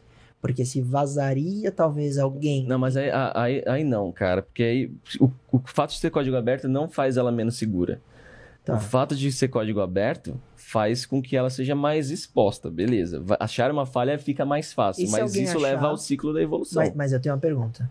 E se alguém acha a vulnerabilidade, e não, não, divulga Não, de fato. e aí entrega para um partido político que se aproveita dessa. Essa, essa eu acho que seja a grande razão de não abrir para tanto. Concordo também, mas até aí o cara pode também ser da- do meio E e, vai claro, ter claro, uma claro. vulnerabilidade É. ali que ele vai segurar com si pra sempre É. e como não tá ajudando, não tá exposto, outras pessoas não vão conseguir encontrar, então ele tem uma informação privilegiada que possivelmente nunca vai evoluir. Concordo. Por isso que eu é acho que complicado, uma No fundo, complicada. eu e o Gabriel, a gente, a gente acaba meio concordando Uhum. no tema da urna, porque a gente acha que ela tem, tem questões a evoluir, por isso que não tem que fechar debate. O debate é positivo. O debate que aconteceu Sempre. aqui foi bom. Entendeu? Deixa falar, deixa testar, É. deixa, deixa esclarecer. Eu acho que até a questão agora da pandemia, tudo que passou, o debate em si, o debate em si, né? Teve bons resultados. Se você olhar o mundo de vacinação, o Brasil tá bem. Então as pessoas quiseram se vacinar, tudo. Então, eu acho que o debate, ainda mais como, como advogado, acho que a gente aprende a dialogar, né? Não pouco importa se a pessoa con- concorda ou não. Mesma coisa da urna. Cabe o debate, cabe a evolução da tecnologia, cabe melhorá-la. Ela não é o ideal. Mas a questão é, ela serve minimamente e de maneira segura? Aí eu entendo que sim. Eu, aí que eu ia concluir. Eu acho que não há como alterar tantas urnas de maneira individual a mudar o resultado da eleição. Do- falando de, de voto governo federal, né? Entendi. Então, eu realmente, você vê a diferença, você vê a quantidade de 40 milhões de votos para alterar tantas urnas, a mudar 3, 4 milhões para fazer diferença, né? Eu acho que não é capaz, não é possível. As pessoas iam, iam ver a diferença. E de alguma forma isso ia ser pego. Até porque a urna, depois da eleição, ela é testada. Não é que o código sai para. Não é que você pega aquela urna, vê a votação e guarda a urna no Deleta. armário. É. Se ela foi alterada, o código-fonte poderia, nessa segunda auditoria pós-eleição, ser pego também. Entendi. Então não é que. Não é que. é, passa às vezes uma impressão de que é uma muito insegura. Bem que quando eu postei essa semana do, Conecta SUS, tá? o pessoal ah, e tem gente que diz que a urna é segura. É, as pessoas sempre ligam a esse É, ponto. então, mas não é Sim. isso, cara. Tem que entender que é que nem o juiz. É, é subjetivo. Dentre as opções, é uma boa. É falar democracia é a melhor do mundo, melhor forma de governo do mundo. Dentre as opções, eu penso que seja melhor. Dentre as opções de votação hoje, eu penso que a urna é a, ideia, é a melhor. É porque a questão da urna passa por uma questão de confiança. É, E a imagem pública do, sistema brasileiro não tem. a- a, Perfeito. a maioria da população não tem total confiança. Então, isso se reflete na sua opinião sobre qualquer coisa que eles lançarem. Concordo. Quem É- é cuida uma da urna é o confiança governo. O governo. Não dá pra confiar em nenhum governo. Como que você vai confiar no Uhum. processo seletivo desse governo? É, Exato. Essa é a questão. exato. Ô, ô, Lene, escolhe alguma pergunta aí do, do pessoal do Telegram pra gente aqui. Manda umas pro meu Asus. Mandei aí já para você. Beleza. É, a Aline tá perguntando pro Pato é, se existe algum antivírus que seja realmente seguro e eficaz, assim, para proteger. Ah, boa Eu já pergunta. Eu já Boa- fiz essa pergunta, pessoal. É, eu também quero saber aqui, que eu fiquei assustado com o papo de hoje, né, Lene? Essa Mas- pergunta é maravilhosa. muito boa. uns três.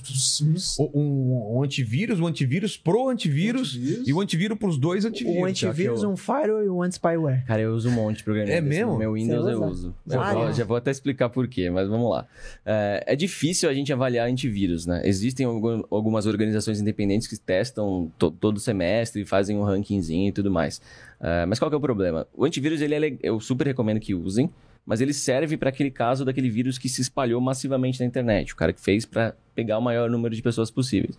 Porque no modelo tradicional de antivírus, esse vírus tem que ter passado na mão de um especialista dessa empresa para ele ter entrado numa base de dados, a identificação dele, para daí os clientes passarem a, a a identificar e remover no- nos computadores das pessoas. Então, nos casos, por exemplo, de, de ransomware, de grandes empresas sendo atacadas, o criminoso ele cria um vírus específico para aquele ambiente. Então, como esse vírus nunca foi propagado pela grande web antes, ele não faz parte da base de dados desses, desses antivírus, né? Isso falando de certa forma grosso modo, mas é, é meio que por aí. Então, hoje a gente tem uma, uma visão de que o ideal seria o software de proteção ele ir por comportamento e não necessariamente por eu conheço esse software ou não. Não Então, se o- comparação, né? É, se o, se o Word da Microsoft está criptografando meus arquivos Então, no disco, foda-se que é o Word. Eu tenho que parar esse processo. Ele tá com uma, uma atividade maliciosa ali. Ou se algum executável quer pedir é, autorização de administrador. né? Exato, exato. Alguma coisa de estranho tem. Então existem várias formas que os vírus usam para se desviar dessas proteções, às vezes entrando por processos legítimos para se ocultar. Então é, é complicado realmente ter uma solução 100%.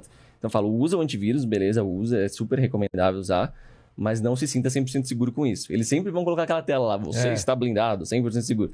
Não, não haja como se estivesse, tá? Continue tendo cautela e tudo mais. Sobre os programinhas a mais que eu tenho, existem alguns outros programas que Mas complementam. E para o usuário, ele instala o antivírus e o que mais? Porque Então, cê- a pergunta é, essa. não, eu tô pros- curioso. Vamos lá, eu tenho alguns programinhas que complementam as características de proteção do, do antivírus, que são umas- uns bagulho bem alternativinhos, assim, mas são bem legais. Por exemplo, ah, uma boa parte dos vírus ele não roda se ele estiver em um ambiente em que ele está sendo analisado. Então, quando ele detecta que é uma máquina virtual, não é uma máquina de verdade, que tem softwares de análise de outros softwares, então, que é o que geralmente o cara que vai fazer a análise do vírus vai ter, o vírus não roda, para não facilitar para o cara que quer analisar ele. Então eu tenho um programinha que, entre as estratégias de defesa, ele simula que meu computador é um laboratório de análise de vírus. Porque assim vários vírus não chegam nem a rodar. Tá. Então tem algumas estratégias assim interessantes. Então ah, tem, tem o que se chama de hardening, que é só dificultar, endurecer o sistema. É, tipo, ah, programas que estão rodando em pastas que não deveriam estar rodando. Tipo, a pasta temporária lá, não tem por que estar coisa rodando lá. Essa dá então, e aí tem programinhas que fazem essas regrinhas mais específicas. Isso quebra o fluxo de execução de alguns vírus que iam tentar se esconder por esses meios. E é fácil usar os- o usuário usar esse tipo de programa. Ele baixa e usa. É, o único problema para o usuário é que às vezes, às vezes você vai instalar um programa, um jogo X, alguma coisa meio X, e durante o processo de instalação acaba dando um falso positivo. Ah, isso é um... E aí Ele cabe... sai deletando. Sabe o que eu já fiz quando moleque? Hum, É curioso, né, Vila? Aí eu saía mexendo e ele infectava um, um, um arquivo essencial do Windows, aham. mas o antivírus ele não, ele não informa que o, o arquivo está Ele infectado, é- ele pega ele- como vírus. E E aí eu deletava. quebra a tua instalação do Windows. Meu amigo, cracha, Aham, né? aham. Tela azul. Uhum. Porque eu tô deletando arquivos essenciais do Windows porque ele estava infectado e o antivírus está apontando que é vírus. Então, o- a, minha, a pergunta, acho que, que é a curiosidade de todo mundo, é o seguinte. é, então, o, o leigo dificilmente vai ter um programa que une uma proteção razoável. Cara, é, a gente tá caminhando, assim. o- eu falo que o mercado de antivírus ficou estagnado por muito tempo com essa palhaçada de, de que ficava empurrando umas coisas tipo VPN no meio, assim, pra tentar ganhar alguma grana a Ah, mais, mas dinheiro. não evoluíam o modelo de detecção. Agora, com machine learning, a gente tá começando a evoluir é, para algo que é mais por comportamento. Tipo, o negócio sabe, não, esse comportamento é de um vírus tal e não é o Word originalmente. Uh, mas isso ainda está demorando a chegar para o home user, né, para o usuário residencial. Uh, Geralmente os grandes antivírus que estão por comportamento de machine learning ainda estão mais em escritórios. E é- normalmente é E caro. são até- caros, é, são caros. Então, assim, o antivírus, de novo, para a maioria, pra maioria dos usuários vai ser o suficiente, porque ele está pegando os grandes casos, os, os casos que estão alastrados pela internet, que tem muito caso na internet, spams de e-mail que for massivo e tal, então o antivírus vai agir de uma forma legal nisso. Ah, e, cara, mas segue com cuidado, que é o fundamental. É, cuidar das suas ações aí, E aí? toma a desconfiança de sempre. É. Porque, Fica por exemplo, muita Vilela? gente, Claro muita gente fala não, de cara. firewall, né? Muita gente Só tô fala de tendo firewall. mais medo, cara. É, então, mas eu não quero, Não não quero é, deixar essa, Lene, não, eu não- é meu papel deixar essa, não quero deixar essa bad, mas, mas por exemplo, eu falo de firewall. Muita gente, ah, devo usar um firewall? Cara, firewall é animal. Por exemplo, esse vírus do, do YouTube. Se eu tivesse rodado numa máquina que eu não tenho nada, mas eu tenho um firewall, que quando a primeira execução de um arquivo me pergunta, fala assim, ó, esse, aqui- esse arquivo tá querendo entrar na internet, você deixa? Eu, sabendo julgar, falo, ué, esse arquivo não devia estar entrando na internet.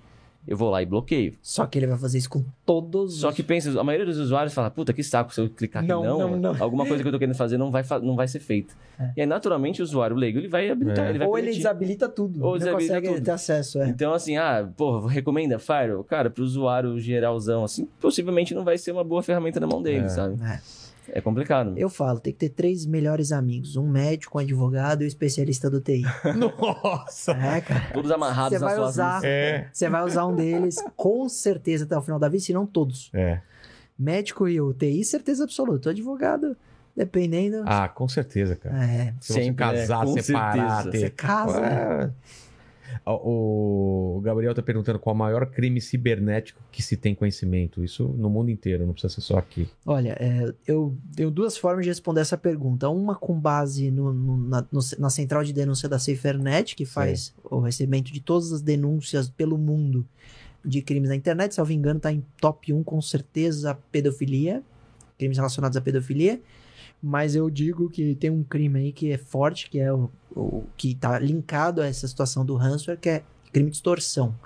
Eu acho que como há é, a disseminação do vírus, WannaCry e tantos outros que fazem essa atividade de criptografia da máquina, exigência de pagamento, e a extorsão é um crime formal, então basta requerer, exigir o pagamento. Você já cometeu o crime, não precisa o cara pagar. Só de fato, você tem que pagar, ele já cometeu o crime. Entendi. E todo mundo que teve a máquina infectada foi vítima desse crime, eu diria que tá também próximo ao top 1, porque em 2017, 18, se não me engano, nós tivemos 111 países, lembra disso?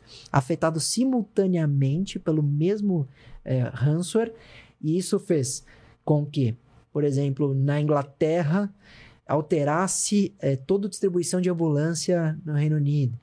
Aqui Meu. no Brasil, site do Tribunal de Justiça ficou fora do ar. Nos Estados Unidos. Então você teve 111 países afetados durante uma semana por esse vírus. Aí você fala, puxa, tem muita vítima. Então eu diria que extorsão, é, essa- essas questões relacionadas à pedofilia é muito forte. Aí tem racismo, venda de droga, invasão do dispositivo informático e estelionato. Eu faria esse meu top 6 aí. Não, não, mas um caso específico, assim, sabe? Ah, o caso emblemático é de emblemático, assim. Não precisa ser de agora, pode ser uma coisa no. Pra mim, caso emblemático de Tem tecnologia. aquele filme, né? Não sei se, o quanto é real dos jogos de guerra, vocês estão ligados? Não, quase- manjo. O moleque quase causou a, a Terceira Guerra Mundial, que entrou no sistema de De mísseis. É, e Não. isso Ah, já, já, É, Eu já acho não- que uma das maiores polêmicas foi o Snowden, é, que né? escancarou uma questão dos Estados Unidos e foi é, é, o Cambridge Analytica que arrebentou o Facebook. Então nós temos O que, que foi esse Cambridge Analytica? que foi a quando é, Quando ele foi depor lá? não O- foi quando o foi a- Facebook foi investigado em razão de vazamento de dados dos seus usuários por uma empresa denominada Cambridge Analytica que a- que poderia ter foi né contratada pelo gabinete do Trump para disseminar fake news vindas da Rússia, utilizando os dados Nossa. pessoais dos eleitores para influenciar a eleição. E dizem que realmente mudou, porque a Hillary ganhou em número de votos e o Trump ganhou em número de estados. Né? É? Os Estados Unidos não é, não é voto direto. E aí falam, então foi muito apertado. E, salvo engano, eu não vou lembrar de cabeça, mas é quase um quarto da população norte-americana, dos eleitores, tiveram pelo menos na última semana acesso a uma fake news que ou enalteciam Trump ou, Ou- criticavam a Hillary, falando que ela, é, por exemplo, ela tinha uma pizzaria na- que, que tinha é, exploração de crianças. O cara vai Nossa, armado na, delegacia, na, na, na pizzaria por causa disso, viu a fake news, influenciado Nossa. e não tinha nada. Então, muito forte. Então, Snowden, Cambridge Analytica, é, essas questões de dados pessoais eu acho que hoje é uma a maior polêmica. Agora, crime cibernético, do- você vai falar de guerra cibernética. Durante É, a pandemia nós uhum. tivemos invasões aos laboratórios tentando É descobrir mesmo? vacina, é, como que estava desenvolvendo a vacina. Doideira. É, porque você tem países que é, é muito grande a quantidade de especialistas. Então, Você sabe algum caso de crime É, ciber, é né? que tem muitos casos que são emblemáticos por alguma razão específica, ou algum momento, né?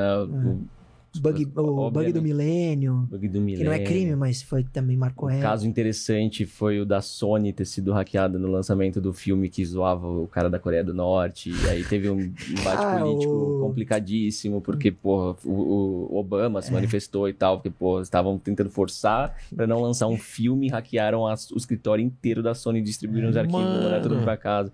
E aí teve esse, esse clima político Teve o pesado. vazamento do Tropa de Elite. Lembra? Teve isso? Eu Não Teve, lembro. lembra disso? Lembro. Antes Eu de sair no cinema, o Tropa de Elite foi pirateado em DVD à época. É. Eu, não lembro se, eu não lembro se distribuiu Caralho. Se não me engano, se não me engano, o, o Lula tava assistindo na casa dele um pirata aí é lançado, cara. Não sei se foi no primeiro ou no segundo, cara. Porra. mas vazou. Então esses casos marcam. Tem alguns tem casos que marcam. Vê né? isso daí, se eu tô viajando, se é do, do Tropa de Elite mesmo, que o Lula assistiu. A... que vazou, eu tenho certeza que foi o Tropa É. de Elite. Agora quem Eu assistiu. Não lembrava desse, desse caso.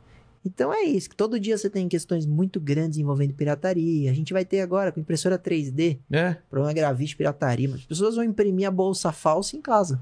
total. Cara, Então, eu participei de alguns casos de que a gente chama de ataque persistente, que quando você vai analisar o grupo que tá fazendo o ataque, é um negócio assim surreal a estrutura. Ah, então, teve um grupo que vem da China, né, o WinNTI, eles falam. Eles focaram em indústria farmacêutica e indústria de games. E quando você para para analisar, né, pela distribuição do malware deles, a quantidade de empresas que foram afetadas, assim, você pega a indústria inteira de games e os caras estavam por trás. E por mais que tivesse evidências, documentos em cima dessa atividade desses caras, eles nunca caíam, porque eles estavam dentro da China e provavelmente os caras até ganham um abraço ali. do- Então, isso, isso eu ia perguntar mesmo. O caso da China ou de, de ditaduras que são fechadas, que você tem coisas que nem entram lá e eles têm um controle total. E eles Uhum. controlam. Controlam mesmo, né? Controlam. Muito Qual é o nível de controle dos caras? Absurdo. é absurdo. Porque eles Absurdo. estão com aquele lance de, de reconhecimento facial na É, rua absurdo. E teve um lado, você vê, tem um lado horrível que a gente conhece, mas teve um lado positivo, porque para controle de pandemia É, foi muito bom. Você entrava no supermercado, saía, falava, putz, eh, testou positivo. Todo mundo que tava naquele, aquela hora, eles informavam você. Via quem era quem. é. Mas o lado é horrível. A internet é muito censurada. é, dá a impressão que a, que a China pode ser um futuro provável pra gente não tão animador nesse lance de, de liberdade, né? E aí nós temos um debate animal, porque uma das empresas que possivelmente vai ganhar o leilão do 5G no Brasil é uma empresa chinesa. E aí vai instituir o 5G aqui.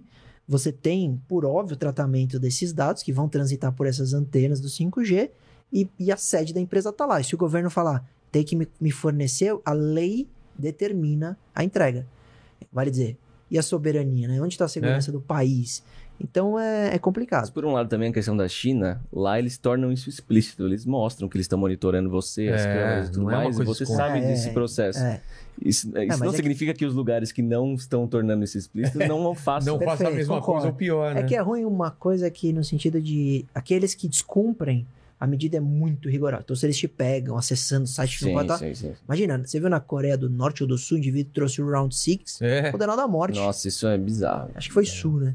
Mas, então, é, mas eu concordo com você. Essa, essa, essa liberdade é, só na expectativa, Ah, só no imagina, plano ideal é ruim, tempo- porque o que aconteceu com o 11 de, tre- 11 de setembro para justificar Uhum. É, então. não é legal também. Sempre Não, que começa é- por uma boa, uma boa causa. A justificativa é, muito É boa. sempre muito nobre. é, É, nobre. é que é só, só reforçando o ponto da, da empresa chinesa, assim, eu sempre fico um pé atrás porque a gente depende de infraestrutura da, vinda de empresas de fora É verdade. e, sin- sinceramente, em termos de conforto, eu olharia para qualquer fornecedor e teria o mesmo pé atrás, sabe? Acho que a Perfeito. gente não tem como fugir muito disso Não é só porque é brasileiro. a gente, né? é, exato. É, não. É, é, o me preocupou não a empresa em si. Eu acho que a conduta da empresa não, não foi colocada em xeque, mas Uhum. a lei. Onde a empresa se encontra em sua É, sede, sim. esse era o único, para mim, no 5G, é o único fator de diferença entre é, as empresas europeias, que estão no leilão, e a chinesa. Porque pouco importa ser a chinesa, a europeia ou não, mas que a partir do momento que. Não, aí, ó, o pato tem que tomar remédio. É. Tá sendo, tá sendo hackeado agora. Rapita quando eu tô invadindo ele. A única, é, a única empresa que tem uma, uma lei rigorosa que poderia quebrar o sigilo dos dados é lá. Até porque a europeia tem, muito pelo contrário, leis muito fortes pela privacidade. Bem Entendi. que a lei brasileira foi uma inspiração do- de uma lei europeia de proteção de dados. Entendi. É, Por- lá a essa gente é a minha única sabe, comparação. Lá a gente sabe do, que de É, fato vai que- rolar. que assim. vai. Os Mas, outros a mas gente tem quan- dúvidas. Quanto a, a, a, a empresa, eu não tenho nenhuma, Ah, sim, sim, sim. é, sim. nenhum, nenhum óbice ou nenhuma, nenhuma crítica à conduta da empresa, a chinesa. É, eu só reforço esse ponto porque vejo muito isso. Às vezes, outro dia eu tava num story mostrando que eu tinha comprado um roteador da, da, da Xiaomi. Não sei nem se pron- se pronuncia assim, Xiaomi, mas enfim. Xiaomi, acho que é, Xiaomi. E aí um monte de gente, nossa, mas você sendo um cara de segurança, comprando de uma empresa chinesa, eu falo, vixe, Tudo que você compra, é, nem sabe, experimenta, seu celular vem da onde? É, dá uma pelo menos as peças. vê quem fabrica os chips todos, que você tá Todos. vendo aí. É, então aí eu tô... E, a- e eu acho que a gente importa muito esse, essa opinião americana aqui, né? É. E, tipo, olha as evidências que a gente teve de coisas nos Estados Unidos que o Snowden mostrou. E, Concordo. tipo, por que, que a gente tá considerando seguro É. o que vem de lá e pondo nossa vida toda e versus China, na China não, sabe? Concordo. Então, acho que a gente É,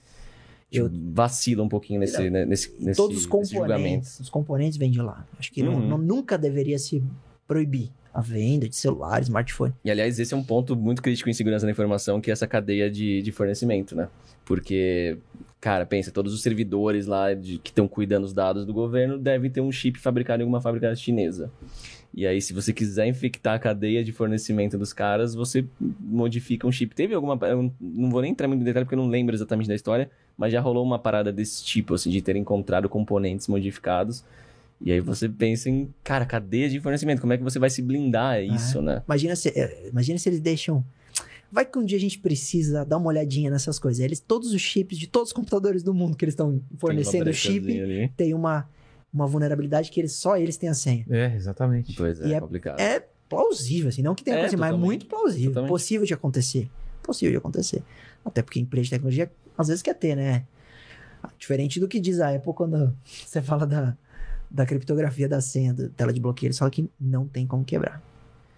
E, pô, agradecer o papo dos dois aqui, um Obrigado. papo que pra mim, você viu que eu participei muito pouco, né, Helena? A gente não tem muito o que falar, porque a gente só tem que escutar e aprender, né? Foi uma E, aula. fi- e sair daqui aterrorizado, deletar todos os meus aplicativos aqui, não sair mais de casa. Não, mesmo estando em casa você pode ser atacado, mas não tem. Já excluí o Tinder aqui. Já. O Não. Tinder é complicado, cara. Nokia tijolão. É, Nokia Nokia tijolão. tijolão, jogo da cobrinha e é Pronto. isso aí. E SMS, troca, não era mais uma. já- E, e como é, é um debate sobre, sobre esse tema, não, não tem muito a ver a gente fazer as três perguntas finais. Então eu queria encerrar com vocês, primeiro falando da sua, do, do canal de vocês, ou redes sociais e tudo mais, e fazendo aí um, um- um- um- uma previsão para o futuro aí do trabalho de vocês, né? O que, que vocês se imaginam estar fazendo daqui uns 10, 12 anos? Que, para onde a gente vai, né? Se é- vai rolar, é só criptomoeda, é, uma, é uma, uma- um dinheiro virtual, se vão aumentar os crimes? O que, que vocês acham? Cara, eu acho que vai. A cada dois, três anos a gente sempre vê uma mudança grande, né? Então. Pra ma- sempre para mais? Ou mudam os. No sentido de melhorar, você diz? É, melhorar ou piorar? Eu acredito que sim. É? É, que aí Ah. sempre cabe. cabe... Não, mas do ponto, é, depende do ponto de vista. Exato, É, cabe. então, você cabe tem um ponto de vista, ele Uhum. tem outro. É, E aí? melhorar as experiências do usuário é uma coisa. Exato, né? exato. É, Não, cabe, cabe esse argumento. De fato, a gente sempre vai estar questionando se melhoramos ou não, né? É. As gerações passadas vão falar que a infância deles lá foram muito melhores, sem computador nenhum, enfim, a gente sempre vai estar questionando isso. Mas dentro do mercado de segurança da informação, o- o- a segurança da informação evolui junto com a tecnologia, né? Então, é. é, faz parte do, do processo de evolução da Um tecnologia. gato e rato, né? ter o cara ali quebrando a, a segurança, mostrando, questionando principalmente, né? O DNA do hacker é muito isso de curiosidade, de querer olhar para um negócio que, é, que vem a uma puta empresa e fala, olha, essa tecnologia que perfeita e maravilhosa, e Fala- falar, duvido. Ah, é? É, fala, então manda tá aqui. bom. Isso faz parte do, do DNA do hacker e o hacker é fundamental para a evolução da, da tecnologia. Então, com as coisas ficando cada vez mais digitalizadas, a tecnologia avançando, o mercado de segurança da informação é, certamente vai junto, né? Vai junto. Com né? certeza. E, E a pergunta dele é, é, é pessoal? É onde ele estará em 10 anos ou a visão dele em 10 anos da tecnologia? É, pessoal. Onde Ah, você vai eu estar em 10 anos vou estar do jeito que eu Ele tô, vai vai tá- continuando eu apaixonado posso- por É? tecnologia, consumindo uma porra Ah, deixa eu responder por ele. É. toda. Lá vem. Gabriel vai Ó. estar vai tá em Dubai, Pô. no seu apartamento no Burj Khalifa, fazendo um home office e achando as vulnerabilidades dos shakes. Porque Nossa. esse menino vai ficar milionário, Total, cara. Porque total. você- Pô, é, que. Deus te ouça. Ah, amém, certeza, amém, amém, amém. É. Vai estar em Dubai. E você? eu vou estar no escritóriozinho, fazendo atividade, aham. Escritório na, trabalhando. na Uma Rússia. pilha assim de conta invadida pra É, cuidar. cara. Ah, eu, eu acho assim, qu- quanto à minha expectativa do mercado promissora, tanto para quem está na área de TI, como quem está na área jurídica, o direito digital vem amassando as outras é. áreas. né? O Uhum. direito É, penal né? hoje tem muito direito digital, porque a prova é digital, é, às vezes o crime é digital, né? Crime cibernético. acho que a área do direito vai, se, vai mudar Vai mudar muito. muito, Muito, próximos muito. anos. Vai ter Papelada. inteligência artificial mudando o cenário de processo. É. já virou processo, já não tem mais papel, é tudo, quase tudo digital. Os, os inquéritos começam digitais, então a gente Deve tem rolar uma resistência da galera. Porque a galera de direito é bem tradicional, É, zona, né? A galera deve ficar. É, a pandemia ajudou a quebrar esse paradigma. Por exemplo, com audiência, o julgamento, tal, sustentação oral. Aham. Então mudou muito. Então acho que a, a tecnologia vai impactar muito, mas é promissora. Tá. Eu, nas minhas palestras, sempre falo: vem pro direito digital que vocês vão ter futuro. Desde que estudem, sejam competentes, na área do Gabriel também. Tudo que você faça com muita dedicação com muito amor, você, você consegue alcançar. É, é, isso é, fica muito claro pra mim, assim, se você pouco importa a sua idade, pouco importa se alguém fala que você não vai conseguir, Pra mim é muito claro se você tem um objetivo concreto. Cara, alguns exemplos meus, uns sonhos- umas bobagens, alguns sonhos, que seja coisa mais é, é, insignificante, eu vi que, cara, foi conseguir, cara, que legal. Não vou nem falar de profissional, por exemplo, queria, uma vez, Vilela, eu assistia o Pânico, né, na rádio. Aí eu falava, puxa, um dia eu quero estar lá. Um dia eu queria ser entrevistado pelo Pânico, eu gostava do Emílio e tal.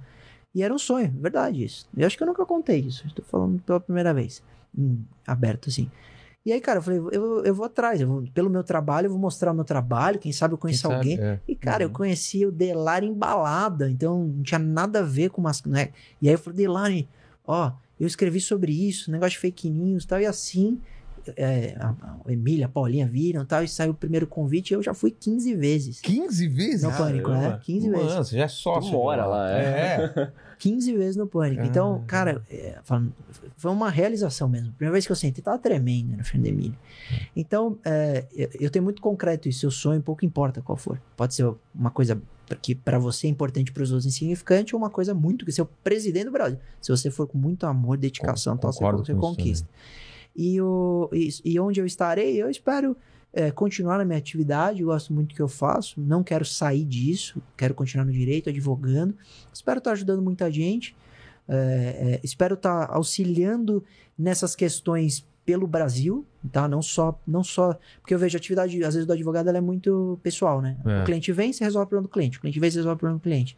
Agora, quando você tem uma, uma certa exposição, você acaba interferindo muito no- na coletividade. E eu tenho, Entendi. eu tenho a oportunidade, por causa das aulas e da minha atividade, de interferir em, em debate de lei e tal. E aí, eu- isso eu quero quero mesmo fazer a diferença. Eu quero, como eu sei que isso vai depender dos especialistas nessa área, e somos pouquíssimos e a gente tá junto para mudar o Brasil nesse aspecto, eu espero fazer um, um bem, porque também não queria ajudar para fazer uma lei porcaria.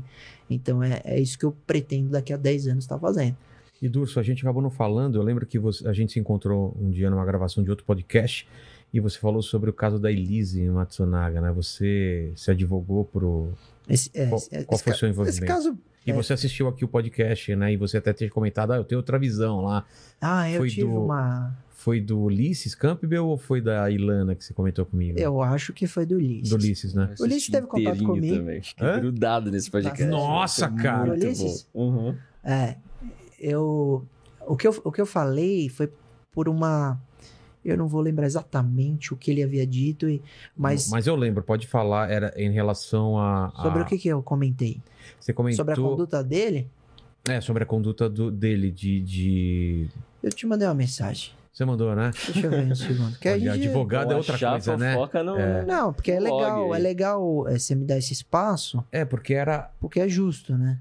Que ele tratava ela mal, que ele, que ele era violento, que ele falava das outras, das outras garotas, era alguma coisa assim, não era? Eu vou ver. E aí, ah, esse caso ele vem ao escritório, é, pro- pro- vem ao meu pai, né? Que, é- que tá à frente do escritório na parte criminal. Eu faço a parte digital e crimes cibernéticos. É, e aí eu, a gente entra, isso nem ainda era um homicídio, era um sequestro. Ele tinha sumido. Tinha sumido, gente- não sabia ainda o que tá. e aí a gente é, é, começa, eu não achei. Mas é, a, a- a- situação é que a- às vezes é relatado algumas coisas sobre a conduta pessoal dele que fica muito difícil de se, se afirmar, né? Que, que ajuda uma narrativa Isso. demonizar ele e, e atenuar o que ela Foi fez. feito, é. Por exemplo, o que aconteceu na série foi mais ou menos isso. A série ela vem de uma iniciativa da defesa, de uma promessa da primeira entrevista da Elise. E há, claro, é, alguma, algumas formas de se colocar informações e, e- e narrativas que criam um cenário em que não necessariamente era da realidade. E eu faço essa análise com base no que estava nos autos. Então, por exemplo, ninguém falou de serra elétrica que foi comprada, ninguém falou da troca do cano de arma. Então, é, algumas informações, por exemplo, fala, não foi premeditado. Ok, ela foi viajar, ele, ele ficou em São Paulo, foi viajar, ela deixou o detetive particular, descobriu a traição, sobre isso, sobre a premedi- premeditação. é. descobriu a traição, aí ela pega, ela pega o carro, volta de carro, perdão, isso, volta de carro e passa numa loja de ferramentas e compra uma serra para abrir, disse ela, caixas de vinho, mas ela já tinha uma dessa em casa, que ela usava para abrir, e compra uma novinha. Só que ao invés dela comprar, pôr no carro, ela pede para babá pôr na mala dela. Babá, em depoimento, falou isso. Testemunha de acusação, testemunha, de, testemunha imparcial. Ela trabalha para os dois. Ela vem e pediu para comprar serra elétrica, pôs na mala. A troca do cano de. Ninguém tem cano de revólver sobressalente. Tinha cano, ela trocou depois de dar um tiro. Então ela atira nele no desespero, depois ela, ela troca o cano para não deixar prova. É. Ela, ela esquarteja. Então, algumas informações que foram deixadas de lado e geraram uma narrativa mais pró-defesa. Isso está claro. E aí, o, o livro também veio nesse sentido, né, do, do Liz, que, que nos procurou, nos ouviu. A gente participou, tem até na, na página, primeira página dele, tem o meu nome e o nome do meu pai, agradecendo a- a- a- as entrevistas e etc., a contribuição. Mas eu não lembro se foi, ou foi sobre premeditação, ou foi efetivamente sobre a conduta dele, É, alguma do coisa tratamento dela em relação a, É, a- que- que a isso- ela, que, que ele já tinha outra mulher, que já tava pagando não sei o quê, que já tava dando salário, que tirou É. ela da, da- do site de acompanhante. É, é, a conduta é, de, um, de um ser humano, é, é- é- a única pessoa que vai poder relatar isso são os familiares que conviviam e tal.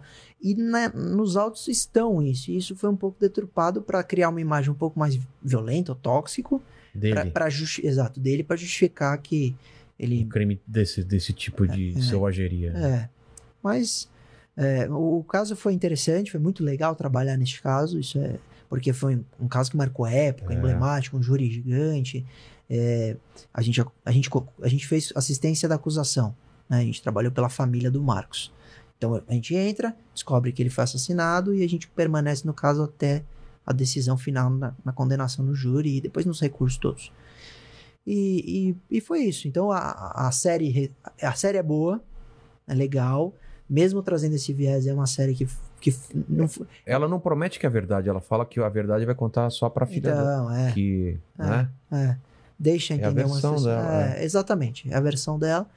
E, e, e- e- a edição em si teve coisas que poderiam ser mais pró-acusação, mas nos deu também a palavra. Não acho que teve alteração na nossa edição, entendo o que foi dito. Por exemplo, meu pai, quando eu falo, ele, ele fala muito na série, né? Desde o- ele acho que qua- quase abre quando ele fala do sequestro e tal. Hum. Mas eu, foi, foi uma série que, que, é, que, que demonstra como alguns crimes podem ser brutais, chamar a atenção da sociedade, a imprensa vai querer saber e que as pessoas elas têm que ter cautela ao julgar, tanto ela como a, o- a vítima. Então, eu acho que como o Marcos. Então, a lição que eu acho que eu poderia deixar para as pessoas é assistam, tenham suas opiniões, mas tenham cautela no julgamento, porque você pode julgar ela, ele. Eu, eu trabalhei na acusação e não julgo ela. Entendeu? Acho que justiça foi feita, ela cometeu um crime. Você acha que foi justo, justa a pena? Ou não? Foi. O que, que foi a, a pena? 19 anos, 11 meses e um dia. Ela Por- sai do júri Um condenada. dia? Porque se um dia. Ah, não, não. Nossa, é, é de uma. Preciosismo. Não, já pensou? Ela falta, falta um dia só. É, quantos dias, né, cara? É, Mas, ah, é, é o quanto dá pena. Você- entendi. na hora de calcular, você faz, a, você faz as agravantes, etc. E vai calculando. Vai, tem de- até, Deu isso. é, tem a- ela foi, foi homicídio qualificado pela impossibilidade de defesa da vítima, então foi qualificado, você faz o quanto. Mas a família ficou satisfeita, a família nos respondeu. Ok, justiça foi feita, não precisa recorrer, porque a gente poderia ter recorrido para aumentar a pena. Ah, tá, entendi. Justiça foi feita, não recorre. A gente falou, a família achou que foi justo para nós também, como, como representantes. e, e ela cometeu um crime e tinha que ser condenada. Essa é a nossa visão do, do caso em si. Mas foi um caso muito, muito diferente de trabalhar. Imagino que sim. Obrigado mais uma vez. Então a gente vai colocar o link do seu canal, que é Gabriel Pato. Gabriel Pato, Muito obrigado. na, na descrição, né, Lene? E você não tem canal. Eu não, não- o Gabriel já falou mil vezes. É, faz, Faz canal, canal. faz canal. É, É que eu- que sabe qual é o meu problema, ó, Vilela? Eu, não- eu não tenho rotina de gravação. Não consigo. eu também não. Ah, mas você. você pro- é, o, o Gabriel, eu já falei pra você. você, é, às vezes você tem um, um prazo entre um vídeo e outro grande, né? É. Você não produz uma rotina É, mas toda dá semana. pra fazer isso. o YouTube precisa ter- acaba entendendo. Ele entende. É, seu Antigamente, realmente, isso, isso era mais forte, assim, você tinha que seguir Uhum. a regra de frequência. O YouTube agora só quer. Ele, ele tem que te entender. É. Ele tem que olhar o Você seu não pode padrão mudar falar, muito o beleza. seu padrão, entendeu? Você já- ele de já te podcast, entende? por exemplo, um, um- um canal de cortes ser junto, Uhum. você tem, É, já não dá. já dá problema. Porque, pô, é. de repente tem vídeo de dois minutos, de repente tem vídeo de três horas. É, os caras não Então entendem. você tem que ser meio previsível pro YouTube. Sendo previsível, beleza. Então abra o assim. seu canal, quando você abrir, você manda pra gente, coloca aqui na descrição. Mas e eu- no Instagram, eu- é, o que eu uso, que eu coloco as coisas é no Instagram, arroba Luiz Augusto Durso. O Luiz é com Z e o Durso é D e o urso animal. Luiz Augusto Durso. Boa. ó, Caramba, o meu é Gabriel Pato também no Instagram. o pato animal também. Tá vendo? Pato animal. aí. Tá bom.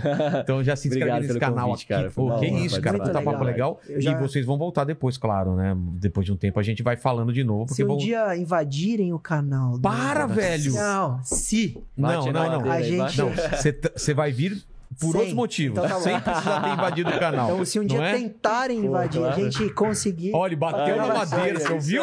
Nossa, aí cara. Sim, aí sim. Tá certo. Então, Tá se um certo. dia tentarem, a gente volta para. para Não, mas eu, eu quero chamar vocês para outros casos que vão Legal. acontecendo e a gente vem sempre discutindo coisas, Obrigado. coisas novas. E eu Sempre quero que falar uma coisa no também. ar, é que eu sou muito fã desse podcast. É mesmo? De verdade, eu assisto muito. Falando Pô, sério, não é? É, a gente ficou conversando, você tinha assistido, eu né? falei, do- cara, eu assisto. da, da Ilana, do, do eu assisti Ulisses. um monte aqui. Um monte. Pô, obrigado. Do Danilo Gentili eu assisti aqui também. Foi legal, foi Rafinha Bastos eu vi porque eu vi a polêmica. É, é, É. que ele falando do Rafinha, né? É. Putz. Muito legal. Não, Sou fãzaço. trabalho é sensacional, Animal. parabéns. Pô, obrigado. Obrigado, tô O feliz. de vocês também, porra. Né? Espero que vocês não tenham ficado aterrorizados. Estamos dando as dicas aí. Se inscreve e torne-se membro. A gente leu as perguntas dos membros. Pode ser você também. Então torne-se membro porque a gente vai lançar camiseta já semana que vem. Já vou falar das camisetas daqui e do meu livro. Até mais. Valeu. Valeu, pessoal. Tchau.